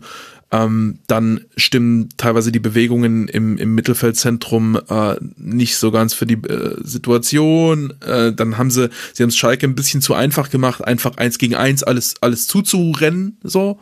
Ähm, und äh, hätten dann irgendwie noch mal ein paar ambitioniertere ähm, Hochraden oder äh, weiß ich nicht, Überladungen oder irgendwas gebraucht, äh, um, um diese permanenten 1 gegen 1 Sachen auf dem Feld irgendwie aufzulösen oder irgendjemanden, der mal gezielten Dribbling startet. Das war äh, jetzt, äh, es waren Stindel und Hofmann auf dem Flügel, die beides Kombinationsspieler sind, keine, keine Dribbler, ähm, die aber auch nicht in die Kombination reingekommen sind. Ähm, deswegen, ja, also alle, alle, sie haben, sie haben alle diese Sachen, Zirkulation, Kombination, Dribblings, hatten sie alle drin, aber keine richtig gut. So, es war, man könnte jetzt nicht den Finger drauf legen, was sie davon jetzt gut gemacht haben. Es war alles so nur punktuell da. Ähm, es wirkte ein bisschen mh, hm, beliebig, würde ich sagen. Also man merkt, dass die Fußball spielen wollen, aber es wirkte nicht so, als ob sie eine klare Idee haben, wie sie genau gegen den Gegner jetzt vorgehen müssen. Hm. So, das war halt einfach, äh, es war ein, ein Gegner, Schalke war in dem Moment gut auf Gladbach angepasst und bei Gladbach hat die Reaktion gefehlt, würde ich sagen. Vielleicht fasst es ja das dann auch schon abschließend zusammen, denn es war jetzt äh, kein spektakuläres Spiel. Das, äh, denke ich, ist auch schon klar geworden. Gladbach äh, rutscht auf Rang 9 ab, bleibt bei 26 Punkten, beziehungsweise ein Pünktchen hat man ja gesammelt durch dieses 0 zu 0. Für Gladbach geht es jetzt gleich weiter gegen den Tabellenkeller, diesmal auswärts bei Hertha BSC und dann winkt das Heimspiel gegen den FC Bayern. Das heißt, spätestens in zwei Spieltagen haben wir dann wieder gewonnen, wenn wir uns so die Historie von Gladbach angucken. Für Schalke 04 wird natürlich die Luft immer dünner obwohl man sehr weit unten in der Tabelle steht. Haha, fünf Punkte Rückstand sind es auf den Relegationsplatz, acht Punkte Rückstand bereits aus rettende Ufer. Der VfL Wolfsburg wird jetzt dann in die Arena auf Schalke kommen. Das ist der nächste Gegner für die Königsblauen. Und dann bleiben wir doch da unten drin. Und da steckt nämlich auch der VfB Stuttgart auf Rang 16. Und dort steht man auch deshalb, weil es wieder nicht geklappt hat mit Punkten für den VfB, auch nicht im Heimspiel gegen Aufsteiger Werder Bremen. Zwei Gegentore nach langen Bällen setzt es. Erst trifft Stay in der 59. Minute, dann Marvin Duksch in der 77. Minute. Beide Tore ganz wunderbar erzielt im Abschluss, aber relativ simpel herausgespielt. Der VfB hat auch Chancen, vergibt die allerdings und steht ebenso am Ende jetzt dann doch wieder ohne Punkte da. Patricia, die Frage, die man sich ja so gestellt hat, bevor es wieder so losging mit der zweiten Saisonhälfte, war, was könnte Bruno Labbadia dem VfB geben, dass er eben Punkte sammeln kann? Hast du was erkannt im Spiel gegen Werder, was dir gefallen hat? Wie würdest du den Zustand von Stuttgart beschreiben? Ja, Bruno Labbadia, typischer Feuerwehrmann. Ähm, ich fand das tatsächlich gar nicht so schlecht von Stuttgart stellenweise. Also ähm, ich fand sogar in der Anfangsphase waren sie aktiver, hatten auch ihre Möglichkeiten, äh, ging ganz gut los. Äh, schnelles Umsch Umschaltspiel auch ähm, nach Bremer Ballverlusten, zum Beispiel stark war das ja direkt schon nach fünf Minuten.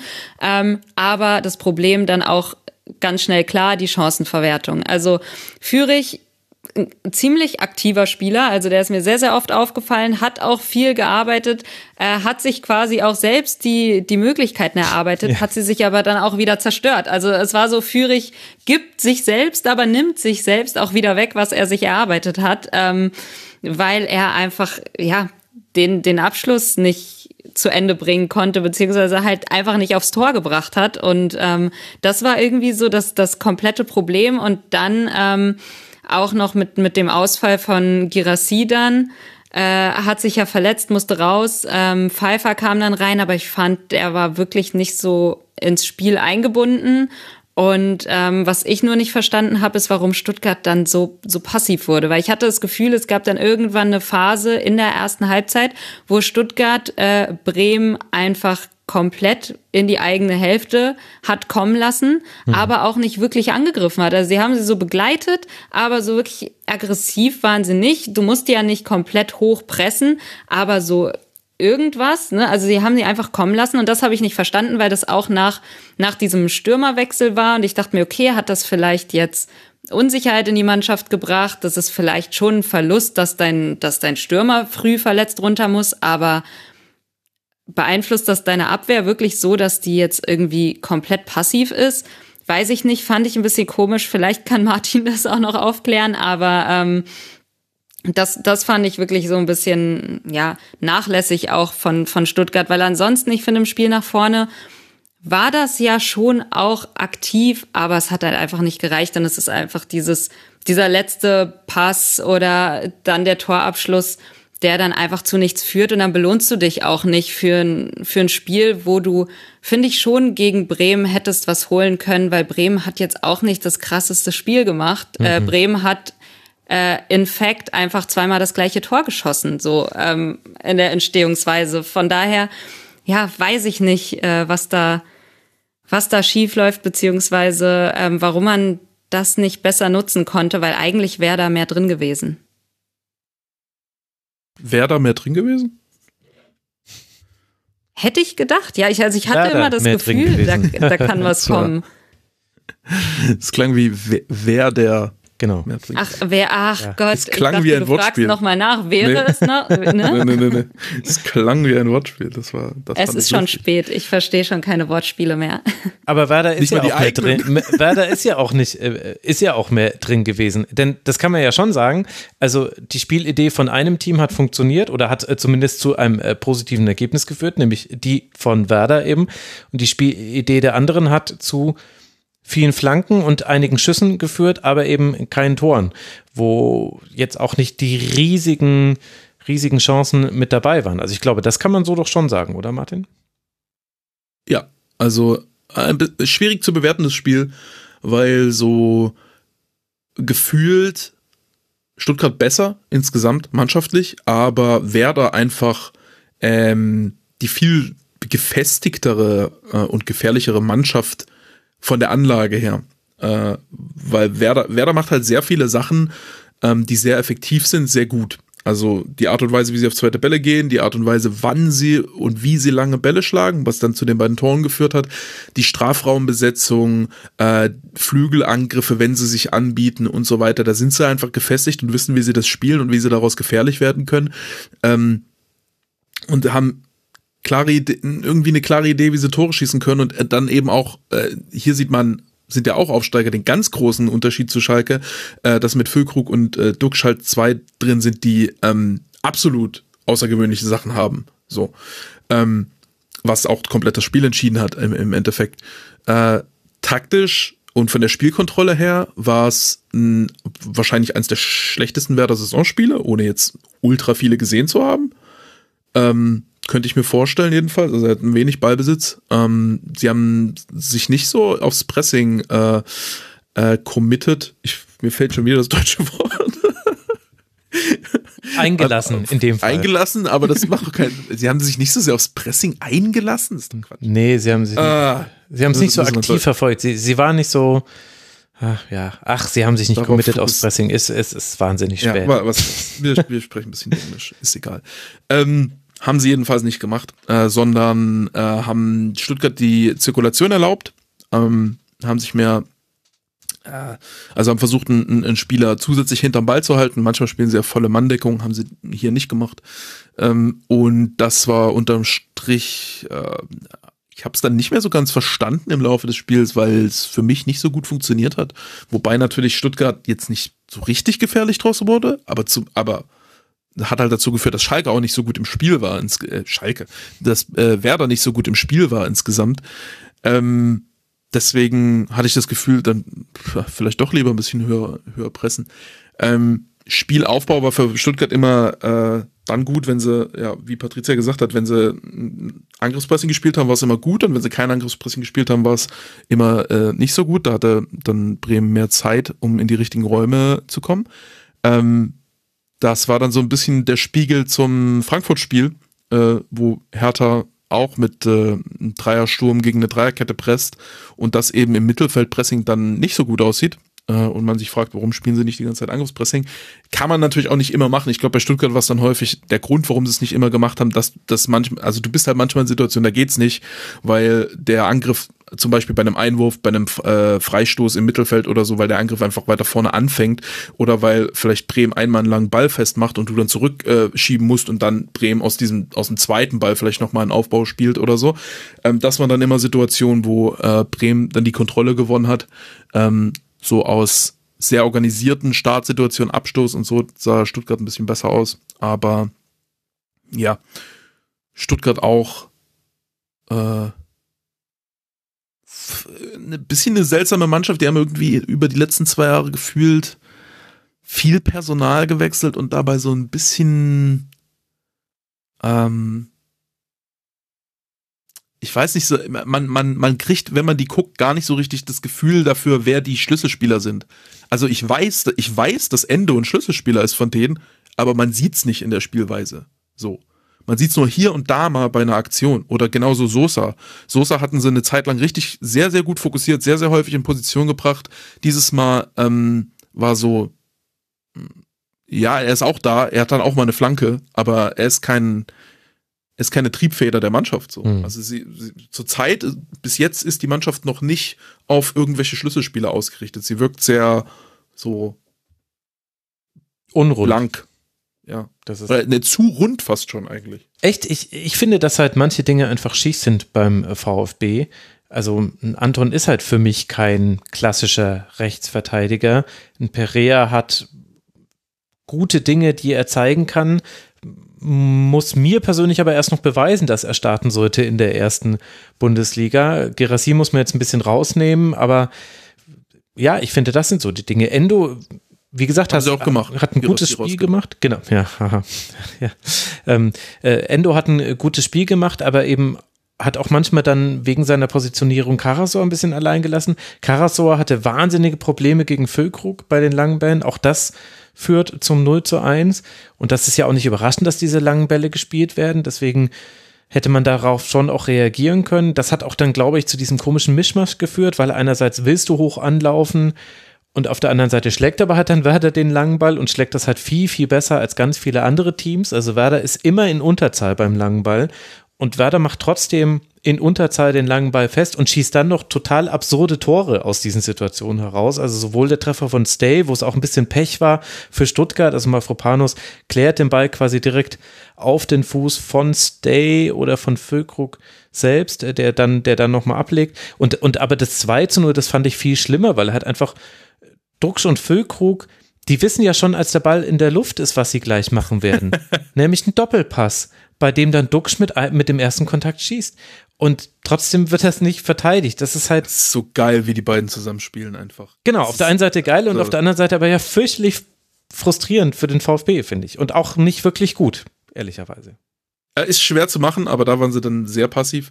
Äh, und man, man hatte nicht das Gefühl, dass sie darauf eingestellt sind, wie Niklas Füllkrug so seinen Körper einsetzen kann bei langen Bällen. Ja. Haben sich dann, also beim ersten ähm, Tor lässt er sich da so ein bisschen leicht, äh, also normalerweise bist du in so einer Situation gegen, als Verteidiger gegen Stürmer erstmal Körperkontakt, äh, Körperkontakt aufnehmen, um genau das zu verhindern, was da passiert ist, dass du einfach ohne Körperkontakt hochgehst und in dem Moment, wo du hochspringst, kann der Stürmer dich, dich kurz irgendwie drücken und du bist raus. So, ähm, das ist, äh, das ist, ich, ich würde nicht sagen, es ist ein Basic, weil ich glaube, es ist jetzt nichts, was äh, breitflächig gelehrt wird, aber ähm, ist so eine Sache, die äh, Niklas Füllkrug da sehr gut äh, ausgenutzt hat, dass äh, Verteidiger da so ein kleines ein Fehlerchen, ein kleines Fehlerchen gemacht hat. Karasor war es, glaube ich. Hm. Ähm, äh, was wollte ich sagen? Ja, genau, diese, diese langen Bälle sind äh, sehr interessant, weil sie so ein bisschen ähm, eine, ja, was ausnutzen, was für eine Defensive sehr, sehr unangenehm ist, nämlich äh, wenn du ähm, einfach, also die Offensive kann sich stärker auf eine Zone fokussieren als die Defensive. Weil wenn die Defensive das mitgeht, lässt sie riesige Räume offen, wo die Offensive dann reinrennen kann. Konkret hier ist es so, dass immer Füllkrug und Duck äh, eigentlich äh, vor, also vertikal gestaffelt sind meistens, so 1-1 vorne. Äh, dann ist das Mittelfeld und auch die Wimbacks schieben dann ran. Also das ganze mit, die, die, die ganze restliche Mannschaft ist dann um dieses oder vor diesem 1-1 aufgebaut. Das heißt, sie haben eigentlich vorne keine also kaum Tiefe und vor allem keine Breite. Sie haben vorne eigentlich nur einen und dann sind alle eigentlich relativ weit weg von der letzten Linie. Das heißt, wenn du es akkurat verteidigen wollen, also wenn du es, wenn du es richtig, wenn du den Raum optimal abdecken willst in dem Moment, musst du komplett deine Außenverteidigerposition aufgeben. Du musst eigentlich die Außenverteidiger auf, weiß ich nicht, auf sechs reinschieben und Inver die beiden Innenverteidiger vertikal staffeln oder so und spielst quasi mit Libero und ohne ohne Abwehrlinie.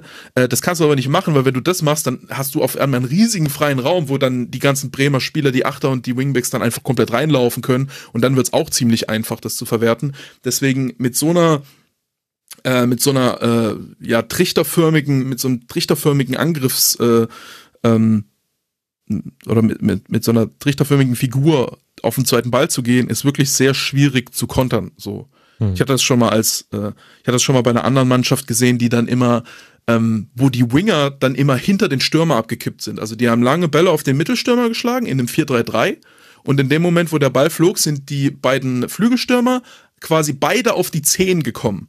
Und dann hatten die keine Tiefe, keine Breite mehr, aber hatten halt fünf Spieler hinter diesem Mittelstürmer und die haben halt jeden zweiten Ball gewonnen. So, und was machst du da als Defensive dagegen? Musst du eine Abwehrlinie aufgeben? Das willst du auch nicht. Das ist, äh, das ist ein guter, guter Trick von, von Bremen, würde ich sagen. Hm. Das One-Trick-Pony das dann damit auch äh, seine Dreier einfährt. das war jetzt schon der achte Sieg von Werder im 19. Spiel. 27 Punkte hat man jetzt. Damit hat man 11 Punkte Vorsprung auf den Relegationsplatz, auf dem eben der VfB liegt, der damit auch abgerutscht ist. Weshalb, das werden wir gleich im nächsten Spiel besprechen. Stuttgart hat jetzt drei Punkte Rückstand auf den VfL Bochum auf Rang 15.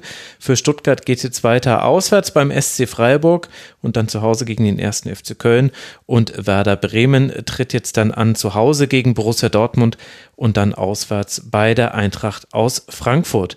Und der Grund, warum der VfB auf Rang 16 gerutscht ist, gerutscht ist der spielt in Bochum und immer wenn er in Bochum spielt, dann spielt er auch sehr erfolgreich. Es geht nämlich um den VfL, der ein Spiel im 16 zu 9 Format äh, stattfinden hat lassen, denn das war nach dem Schlusspfiff das Schussverhältnis 16 Bochum, 9 Hoffenheim und das Ergebnis ist ähnlich deutlich. Noch vor der Halbzeit treffen Hofmann, Förster und Asano jeweils eine Vorlage von Antwi Ajay, den wir vorhin ja schon mal gelobt haben. Zwar kann Baumgartner verkürzen, aber Masovic reagiert mit dem 4 zu 1, genauso wie Moritz Broschinski mit dem 5 zu 2 auf den Treffer von Dabur. Hoffenheim verliert also deutlich und steckt tiefer denn je im Abstiegskampf, was auch auch dazu geführt hat, dass nach Informationen von Boulevard, Zeitung und dem Kicker André Breitenreiter freigestellt werden soll. Es käme nicht komplett überraschend, Patricia, wenn man dieses Spiel gesehen hat, denn von Hoffenheim war das schon extrem dünn, oder? Äh, ja. Ehrlich gesagt bin ich jedes Mal im Rasenfunk und jedes Mal, wenn es um Hoffenheim geht, habe ich dieses Gefühl, dass ich nicht weiß, was kann ich von dieser Mannschaft erwarten? Ich kann die nie greifen und ich glaube, ich sag's jedes Mal. Und dann schaue ich mir so ein Spiel an und irgendwie gehe ich entweder verwundert raus, weil ich mir dachte, huch, wo kam das denn her, weil sie irgendwie mal so ein Freak-Spiel drin hatten. Mhm. Oder in der meisten Zeit gehe ich sehr enttäuscht daraus und denke mir, ha, das war schon sehr dünn und das war diesmal der Fall. Ähm, ich fand das offensiv wirklich sehr überschaubar. Also äh, Hoffenheim kommt kaum in Überzahlsituationen. Ähm, falls der Ball dann mal irgendwie durchkommt, ist auch direkt äh, bei Bochum, wird bei Bochum direkt gedoppelt und der Ball ist wieder weg. Und das war's. Und ich habe auch irgendwie nicht erkannt, gab es da einen Plan? Hat Hoffenheim einen Plan? Und wenn ja, war der nicht so gut, weil der ist anscheinend nicht aufgegangen. Und defensiv war das aber auch, finde ich, sehr schwach. Also in der Dreierkette hatte ich das Gefühl, die Zuordnung hat nicht gestimmt. Vor allem ähm, gab es ja das Tor, das, ich glaube, es war das Hofmann-Tor, ähm, wo das einfach extrem schlecht verteidigt war. Also Brooks hat erstmal das also Abseits aufgehoben, dann äh, kam Kabak nicht in den Zweikampf und dann wollte Brooks wiederum aushelfen, übergibt Hofmann an, ich weiß nicht, wer es war, ich glaube Nsoki vielleicht, ja. Mhm. Und ich glaube, der kam dann zu spät äh, und dann fällt halt das Tor. Und du hast irgendwie gemerkt, dass das passt gar nicht, das hat überhaupt nicht funktioniert. Und ich frage mich, was was hat Hoffenheim gemacht, weil ähm, als das Spiel live lief, saß ich ja im Stadion bei der Eintracht und auf diesem Videowürfel kam die ganze Zeit Ping, Tor ist gefallen und es war immer ein Tor von Bochum und ich habe mich gefragt, was macht Hoffenheim in diesem Spiel? Dann habe ich mir das Spiel angeschaut und dachte mir, ja, sehr wenig. Ja, ich habe mir ging es so ähnlich. Ich dachte, als ich das Ergebnis, als ich das Halbzeitergebnis gesehen habe, dachte ich, na gut, hat Bochum irgendwie Glück gehabt, ausgeglichenes Spiel und dann haben sie irgendwie eine Ecke reingemacht und zwei Distanzschüsse oder so, keine Ahnung. Gerrit Holtmann wieder ausgerastet, weiß man nicht. Äh, und dann mit der Erwartung bin ich in das Spiel rein und es war wirklich so, was zum Teufel passiert denn hier? Also Hoffenheim ist ja ist eine Ruine einer Mannschaft, wie ich sie seit Jahren in der Bundesliga nicht gesehen habe. Ey, das war ja, die wurden ja an die Wand gespielt vom VfL Bochum. Das ist nicht zu fassen. Also das Abwehrverhalten, das Umschaltverhalten, meine Güte, das ist ja gar nichts gewesen. Das war, war wirklich krass. Das war wirklich krass. War es wirklich. 190 Sprints hat Hoffenheim gemacht. Äh, Bochum 263 und allein gefühlt 200 davon Antwi Ajay und Asano auf den Flügeln. Das war mhm. quasi der taktische Kniff von Thomas Letsch und auch selten einen taktischen Kniff gesehen, der so gut aufgegangen ist. Das war also Absolut. sowohl Andrelinho als auch Baumgartner völlig überfordert. In, in einigen Situationen, also nicht in komplett allen, es lag auch nicht immer an ihnen, aber es hat auf jeden Fall dazu geführt, dass dann ständig Kabak oder Enzoki raus äh, kommen mussten und dann eben noch dazu genommen mit eben so Fehlern wie, du hast es ja angesprochen, Patricia, beim 1 zu 0, Brooks hebt das Abseits auf. Das ist zu viel und vor allem das, die, die, die Verteidigung von Ecken von Hoffenheim, das fand ich wirklich, weil da kannst du nicht drüber reden, okay, da ging es jetzt zu schnell und die waren überrascht und die haben gerade eine schlechte Form, sondern das, sind einfach simple, relativ simple Dinge, die man da ausführen muss. Und Bochum hat es mehrmals gemacht, dass man so ein bisschen wie im American Football, da gibt es Spielzüge, wo man eine Seite mit Receivern oder Tight Ends überlädt, damit man auf der anderen Spielfeldseite, auf dem anderen Flügel, würde man im Fußball sagen, ein Eins gegen Eins hat, weil dann eben der Receiver mehr Möglichkeiten hat, diesen Ball zu fangen. Und das hat Bochum ständig bei Ecken gemacht. Die sind immer alle auf den ersten Pfosten gegangen und hinten stand dann einer, meistens Masovic, der dann ins Eins gegen Eins gehen konnte und das aber dann auch fast immer gewonnen hat. Also das war so äh, natürlich gut vom Bochum und äh, auch bemerkenswert, dass Bochum das schafft, dass Bochum unter Thomas Letsch zu einem Team geworden ist, was einen solchen Auftrag auch bis zur Perfektion ausführen kann. Aber dass da Hoffenheim keine Reaktion drauf zeigen konnte, außer dann so ein Dribbling von Christoph Baumgartner zum 1 zu 3. Aber selbst danach hatte man nicht das Gefühl, oh, das kippt hier noch irgendwie. Das ist schon wirklich, ja, ich meine, es kommt nicht, kommt nicht überraschend für alle, die ihn Rasen von hören. Ich schimpfe ja schon seit Wochen über Hoffenheim. Aber das jetzt nochmal so zu sehen, das war wirklich der, der unwürdige Schlusspunkt, muss man sagen, wenn jetzt André Breitenreiter wirklich entlassen wird.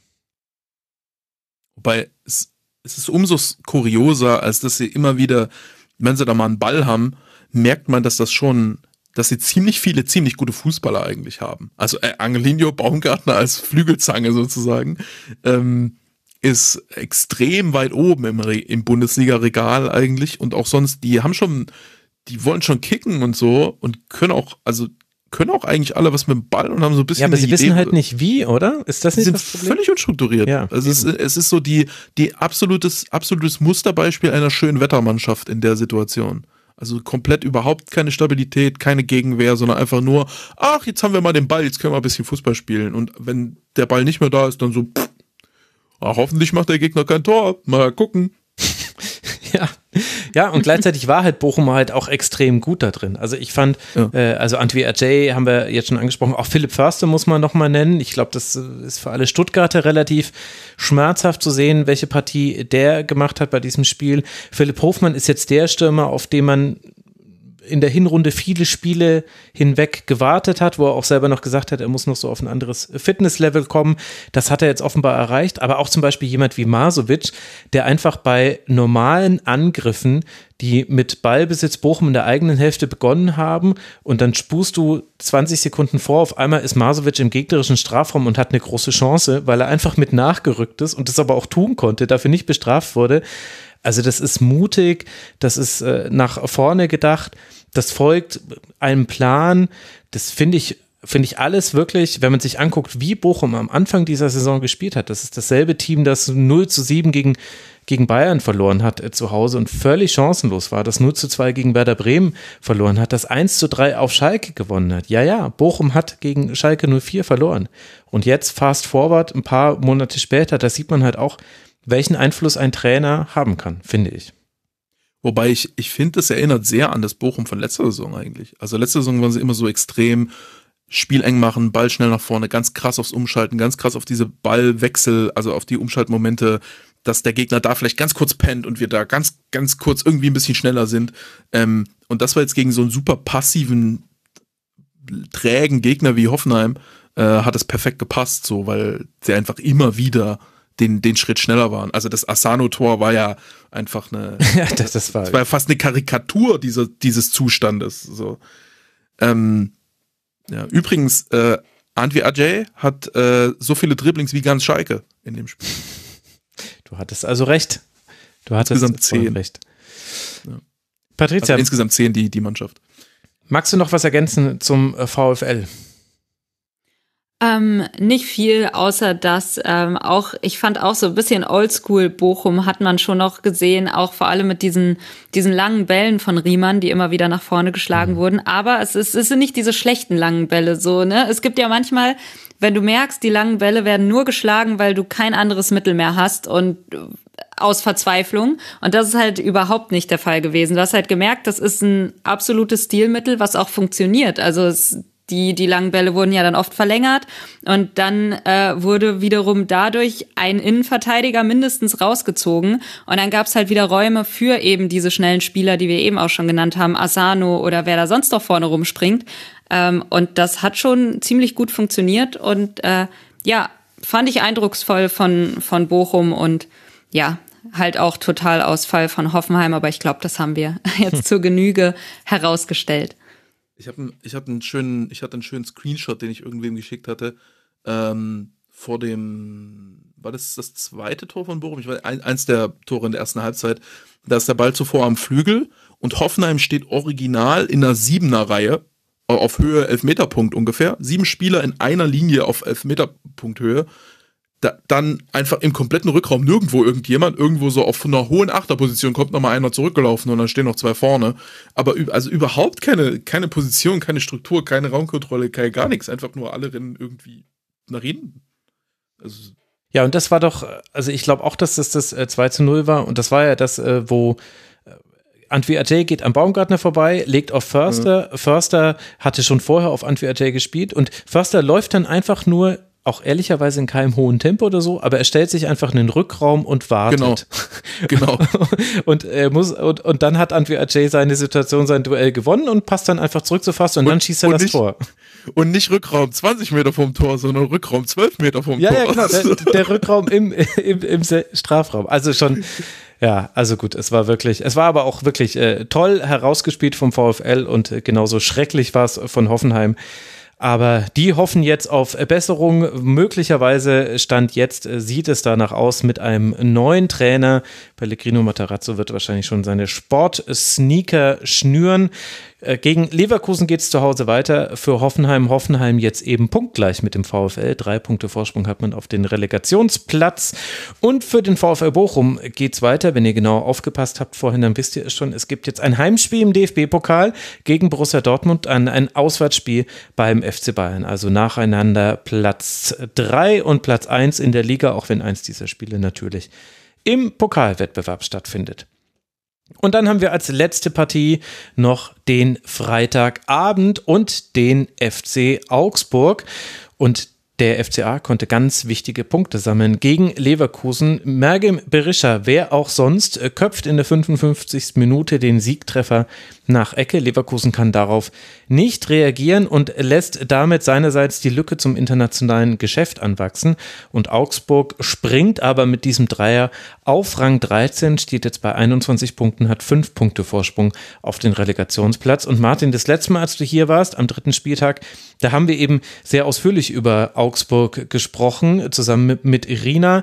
Hast du, und da hast du auch einige Dinge erzählt, die du bei Enno Maaßen gelernt hast, denn du kennst ihn ja sehr gut. Was davon hast du denn jetzt gesehen in diesem Spiel gegen Leverkusen? Denn interessanterweise, das Personal hat sich ganz schön verändert zum dritten Spieltag. Ja, stimmt. Ähm, mh, mm, ja, also man hat erstmal, also ich fand, das war, ähm, das wird jetzt voreingenommen klingen, wenn ich das so krass sage, aber ich fand, das war so ein Stück weit ausgecoacht.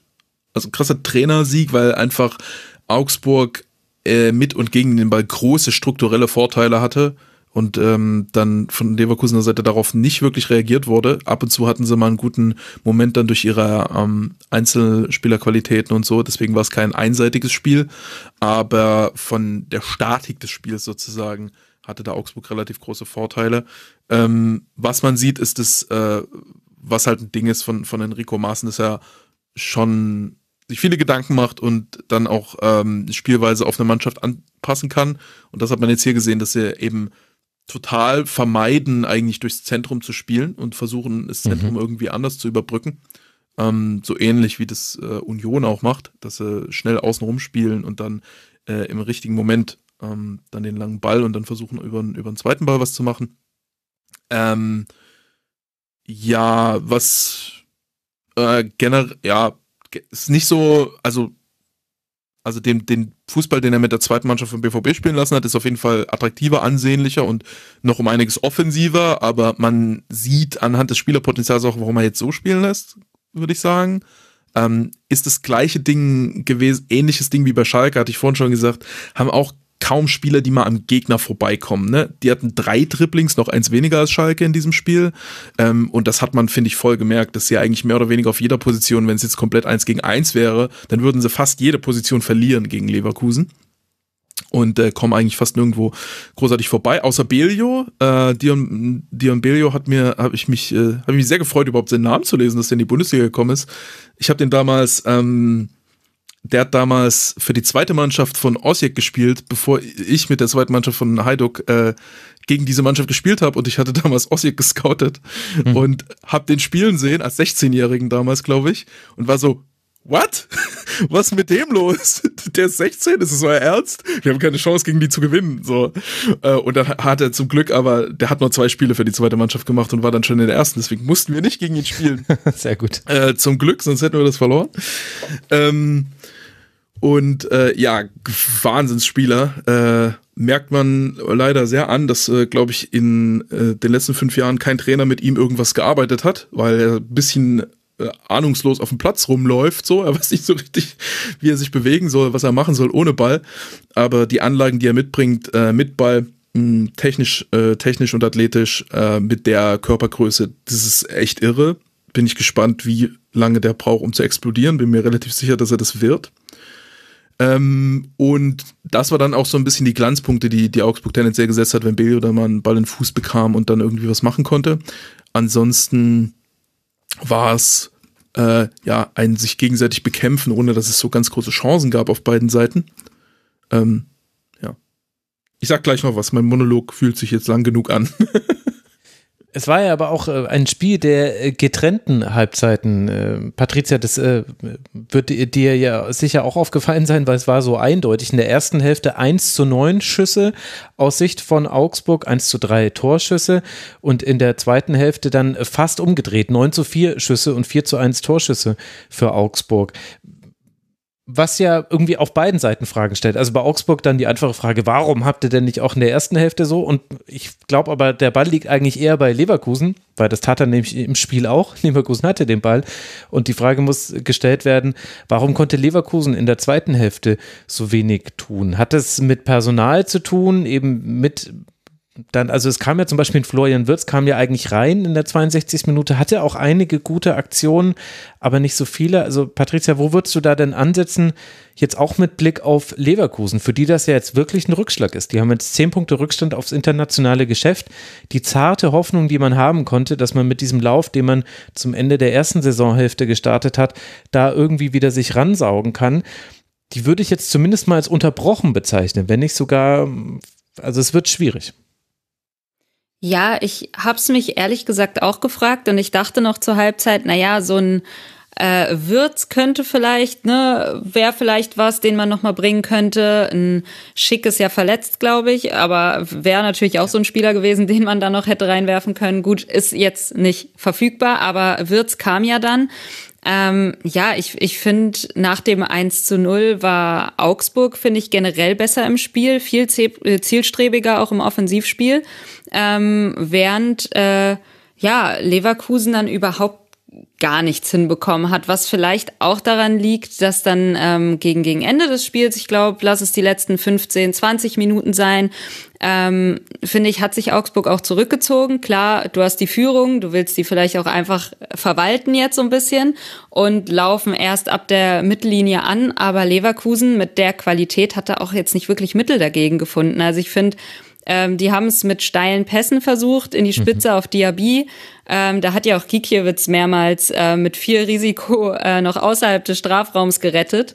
Aber ähm, ansonsten, klar, es gab auch einige gute Pässe von Wirtz, aber alles in allem war das zu wenig, wenn man bedenkt, dass Leverkusen am Ende ja echt mit acht Offensivspielern dastand, aber überhaupt keine Durchschlagskraft hatte. Und das ist dann einfach zu wenig. Und ich frage mich bei dieser Mannschaft generell äh, oft, warum das so ist, beziehungsweise da steckt ja eigentlich so viel Potenzial drin, wenn du auch bedenkst. Ich fand auch ein, auch wenn ein Diaby schon auffällig im Spiel war, ne, da sind halt so, da sind Einzelspieler dabei, die, wo ich mir denke, die müssten eigentlich viele Mannschaften in dieser Liga komplett zerstören. Aber es es kommt dann einfach nicht viel. Und ich frage mich jedes Mal, woran das liegt. Und ich glaube, das letzte Mal, als ich hier war, war es sogar ein Leverkusen-Schwerpunkt.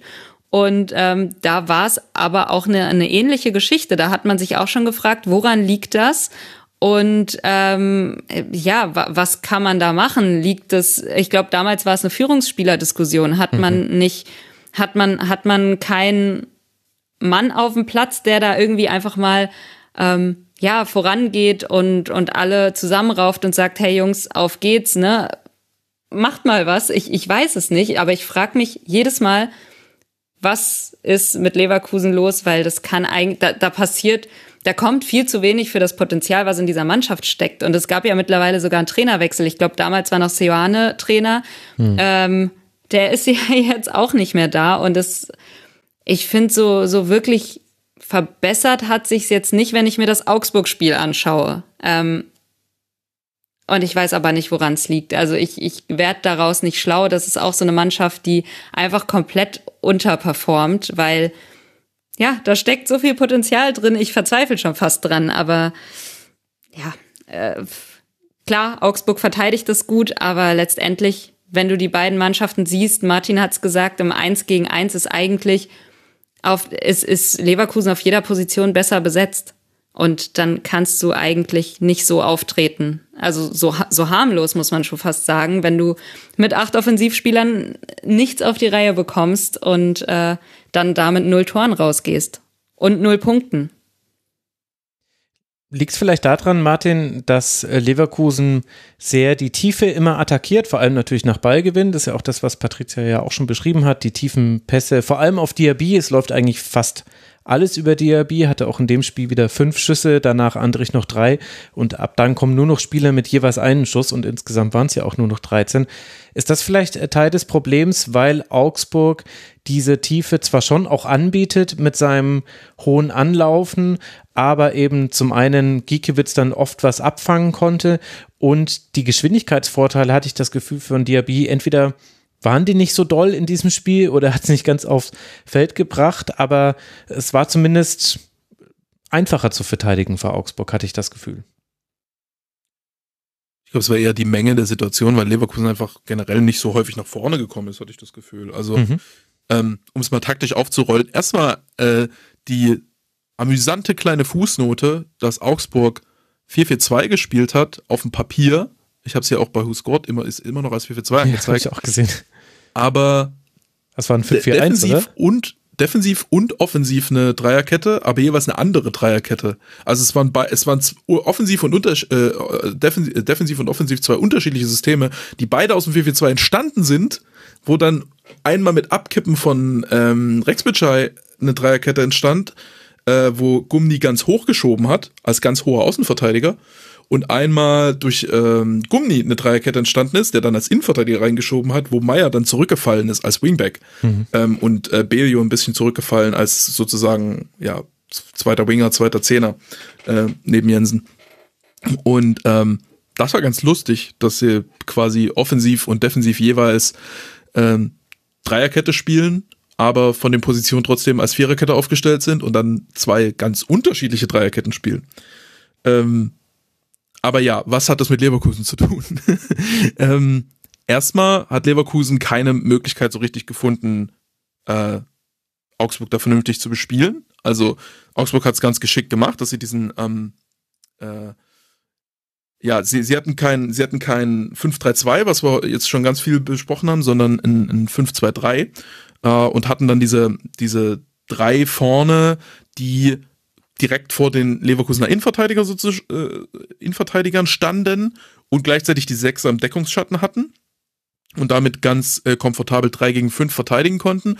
Und sie haben es, äh, ja, Leverkusen hat dann einfach keine Mechanismen gehabt, um auf diese Sechser zu kommen, beziehungsweise wenn das möglich war, sind dann einfach die Augsburger Sechser nach vorne gekommen. Und ähm, das Feintuning von Leverkusen, um dann auf die Zehner zu kommen äh, oder mit Ablagen auf die Sechser und die gegnerischen Sechser dadurch rauszunehmen oder über Wingbacks irgendwas zu machen oder äh, einen Sechser abkippen zu lassen und den Raum zu nutzen oder also gibt es viele taktische Möglichkeiten, wie man darauf reagieren kann und Leverkusen hat einfach keine. So. Ähm, da sieht man dann vielleicht, dass Xabi Alonso halt auch einfach noch ein Trainerneuling ist, der für sowas dann nicht immer direkt eine Lösung parat hat. Mhm. Und die Mannschaft ist auch noch nicht so weit, dass sie selber dann diese Lösungen findet, weil es einfach äh, traditionell über die letzten Jahre immer eine Umschaltmannschaft gewesen ist. Und jetzt versuchen sie Ballbesitz zu spielen. Und das braucht natürlich ein bisschen. Und man hat an vielen kleinen Stellen sieht man, dass dass ähm, die Transformation noch nicht, also dass die noch mehr Zeit brauchen und dass auch wahrscheinlich ähm, Alonso da noch nicht alles gefunden hat, wie er das richtig machen will und so. Also was man zum Beispiel häufig sieht äh, zurzeit bei Leverkusen ist, dass, dass so Rotationen gemacht werden oder so Läufe passieren und Bewegungen passieren, ähm, wo man sieht, okay, die Spieler haben im Kopf, dass sie das machen sollen, aber sie machen das in einer Situation, wo das überhaupt nicht äh, möglich ist für den Ballführenden, das zu nutzen. Also irgendeiner geht tief, weil, also einer kommt entgegen, einer geht tief, aber in dem Moment ist der Ball total geblockt und es ist total sinnlos einfach ähm, oder es sind irgendwelche Rotationen, die passieren, wenn sie nichts bringen und ähm, gibt hier und da immer mal Kleinigkeiten, wo man merkt, die spielen ein System, weil denen gesagt wurde, die sollen, die sollen das so spielen, aber die sind in diesem System nicht zu Hause und die wissen nicht so richtig, wie sie dieses System für sich nutzen sollen und wie sie es variieren können und was ihre Rolle dann ist in dem System und, und was, wie man auf bestimmte Defensivsituationen, äh, also Defensivansätze des Gegners reagieren kann und so weiter und so fort. Also das ist einfach noch ein sehr unfertige, das ist eine sehr unfertige Mannschaft einfach. Und ähm, das hat Augsburg dann einfach sie gut drauf eingestellt, äh, haben das geschickt gemacht. Äh, das Pressing von Leverkusen dann auch sehr weiträumig umspielt. Innenverteidiger ultra tief, ultra breit gehabt, so dass äh, mhm. die Leverkusener äh, Winger dann nicht so richtig anlaufen wollten. Ähm, und sie dann ganz gut rumspielen könnten. Rex Bajai und Engels sozusagen dann so zwei gegen eins gegen den ähm, Mittelstürmer gespielt, so dass sie dann von diesem Mittelstürmer immer wieder in die aufgehenden Räume reinkommen konnten. So, äh, so hat Augsburg ganz gut äh, hinbekommen, dass, dass ähm, Leverkusen dann auch nicht so richtig Zugriff im Pressing gekriegt hat und sie dann ihre langen Bälle darüber spielen konnten. Die langen Bälle waren nicht so gefährlich, deswegen dann nur ein Schuss in der ersten Halbzeit, aber von Ballbesitz her war es ja, war es ja ganz anders. Vom Ballbesitz her war ja die erste äh, Halbzeit viel besser für Augsburg, da hatte auch ja, mehr Ballbesitz. Und in der zweiten hatte Leverkusen dann viel mehr vom Spiel. Ähm, äh, was wahrscheinlich sogar mehr im Sinne von Alonso war. Also Alonso hat dann auch irgendwann nach dem Tor dann mal auf eine Viererkette umgestellt, um einfach, glaube ich, noch mehr Spieler nach vorne zu bringen. Das hat dann aber halt nicht äh, geklappt so richtig und sie erstmal destabilisiert, erst in der Endphase. Ich würde sagen, in der Endphase war Leverkusen eigentlich am besten. Also ich würde jetzt gar nicht so unbedingt sagen, dass Leverkusen in der zweiten Halbzeit so klar schwächer war. Ich fand in der Endphase, als Augsburg dann nicht mehr geschafft hat, die Höhe zu halten, nicht mehr nach vorne zu schieben, sondern immer wieder an eigenen Strafraum zurückgefallen sind, äh, da war es dann für Leverkusen einfacher und dann kam auch noch Wirtz rein. Ich fand, Wirtz hat fantastisch direkt gespielt und hat, äh, war ein großer, eine große Änderung im Spiel. Ähm, und dann in der Endphase fand ich, war Leverkusen dann schon besser. Aber bis dahin fand ich es total ausgeglichen und sehr äh, relativ still, das Spiel. Ja, fasst es ganz gut zusammen. Ich glaube, ich würde noch um eine Sache ergänzen, weil du hast jetzt äh, quasi viel das äh, Taktische beschrieben und dazu gehört aber, dass äh, es wenige Konstellationen gab, Spieler gegen Spieler, in denen Augsburg deutlich unterlegen war. Und ich finde, das kann man dann schon nochmal betonen, weil das ja quasi der Counterpart ist, dass Gegenargument äh, oder der Gegenpunkt zu dem, was ja Patricia auch schon vorhin beschrieben hat. Leverkusen hat unglaublich viel Qualität und äh, müsste sehr gut spielen können, aber Arne Enges, Elvis Rexbitschei haben ein tolles Spiel gemacht. Rauve Leo war in jeder Situation so richtig der alte Rauve Leo, der sich nicht narren lässt, der auch mal rausrückt aus der Kette und jemanden bei der Ballannahme schon stört, sich dann aber auch wieder rechtzeitig fallen lässt. Auch äh, Gumni und Pedersen haben für die Größe der Aufgabe, die man da hat, mit eben Bakker, der einfach wahnsinnig weit nach vorne schiebt und Adler, Adli äh, und Diaby die einfach sehr schnell sind, haben sie das sehr gut gemacht und eben Berisha und Bello haben wir ja vorhin schon so ein bisschen angesprochen. Also das finde ich gehört auch noch zu diesem Spiel mit dazu, das dann vielleicht gar nicht so ereignisreich war. Es ist interessant, dass wir da jetzt schon so lange drüber sprechen. Hätte ich nicht gedacht, als ich das Spiel nochmal nachgeguckt habe. Aber das gehört eben auch mit dazu. Also äh, viele, viele gute Spieler, auch wieder gute Einwechslungen. Niklas Dorsch äh, konnte äh, eingewechselt werden. Ähm, Jeboa jetzt diesmal nicht so prägend bei Augsburg, aber da hat sich schon auch nochmal was im Kader auch von Augsburg getan. Ich bin, ich habe das ja schon am dritten Spieltag gesagt, dass ich finde, Augsburg ist eines der interessantesten Projekte dieser Saison und ich bleibe dabei. Das wurde jetzt sogar noch ergänzt durch einige Transfers von Spielern, die eben bis auf Martin Raffet niemand kannte, bevor sie in die Bundesliga gekommen sind das ist schon echt interessant. Ja. Einer übrigens, den, den ich in Anführungszeichen äh, mal nach Heiduk geholt habe, weil der uns in der U19 äh, komplett auseinandergenommen hat. Äh, David Cholina. Ah, der war damals noch bei, der war damals noch bei Dinamo Zagreb und es gab ein Spiel, da haben wir nicht gut ausgesehen. Also haben wir als, äh, sind wir als Tabellenführer mit acht Punkten Vorsprung nach Zagreb gereist und uff, es war nicht so einfach, gegen den zu verteidigen. Und der ist dann auf magische Weise Hab den weggekauft oder so bei Hajduk gelandet, genau. Wo hast du denn diese Methode her? Das ist ja offensiv, offensiv unglaublich.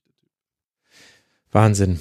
So, bevor jetzt äh, dein Mikro komplett den Geist aufgibt, das ist nämlich, äh, das äh, hast du nicht mitbekommen können, Martin, aber es ist äh, sehr wechselhaft bei uns angekommen, fast so, als äh, würde da immer so eine Wolke drüber ziehen.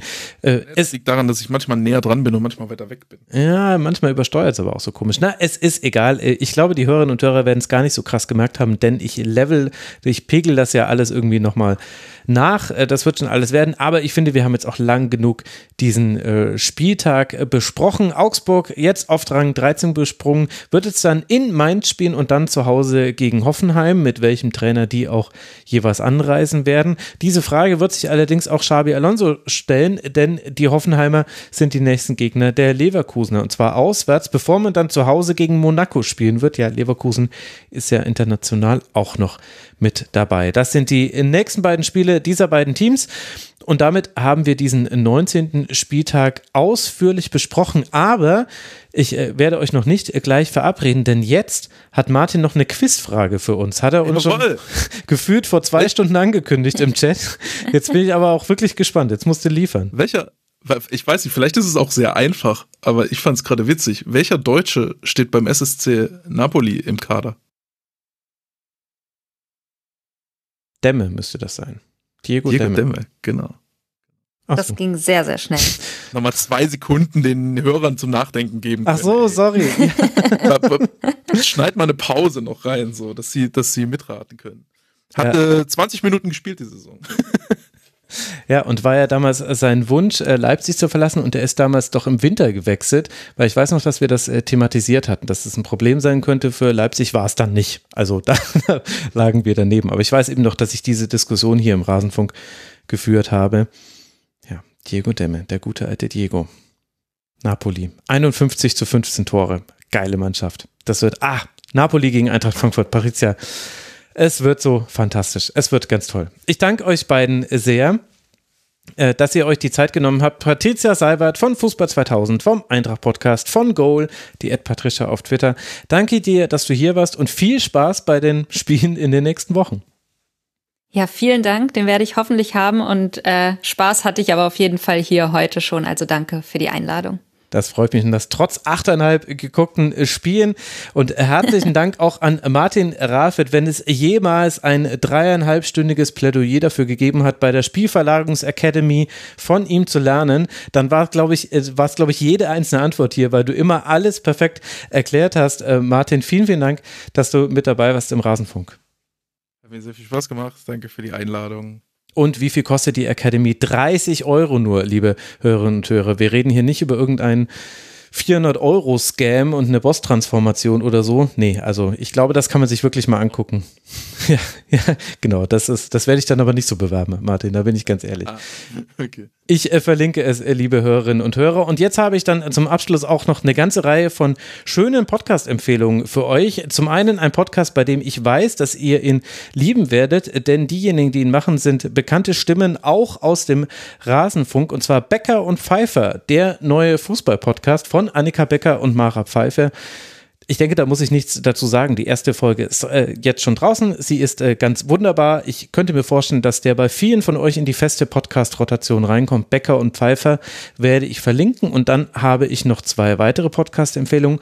Zum einen den Deutschlandfunk Players Podcast mit einem Interview von Peter Fischer. Ich glaube, das wird gerade diejenigen, die sich für Eintracht Frankfurt begeistern, interessant sein, wo Peter Fischer auch noch mal ein bisschen erzählt, was eigentlich damals dieses Interview ausgelöst hat, indem er gesagt hat, jemand, der die AfD wählt, der kann kein Eintracht Frankfurt-Mitglied sein. Das war anlässlich des äh, DFL-Erinnerungstags zur Befreiung des KZs in Auschwitz ein ein guter Anlass darüber zu sprechen und wirklich sehr, sehr hörenswert. Und dann möchte ich euch auch absolut empfehlen, Sport Insight zu Dr. Ivo Schricker, dem vergessenen Fußballpionier. Ivo Schricker und Walter Bensemann sind mitverantwortlich für ganz, ganz große Teile Fußball-Deutschlands. Und an den einen erinnert man sich, Walter Benzemann, da gab es nämlich ein Buch, und an den anderen nicht, Ivo Schrecker. Und das wird behoben, zumindest in Teilen, in diesem Podcast. Hört ihn euch unbedingt an. Sehr empfehlenswert. Und dann bis bald hier im Rasenfunk. Ach ja, Tobi Escher wird moderieren nächste Woche. Naja, jetzt habe ich es noch gesagt. Bis dann. Ciao. Das war die Rasenfunk-Schlusskonferenz. Wir gehen nun zurück in die angeschlossenen Funkhäuser.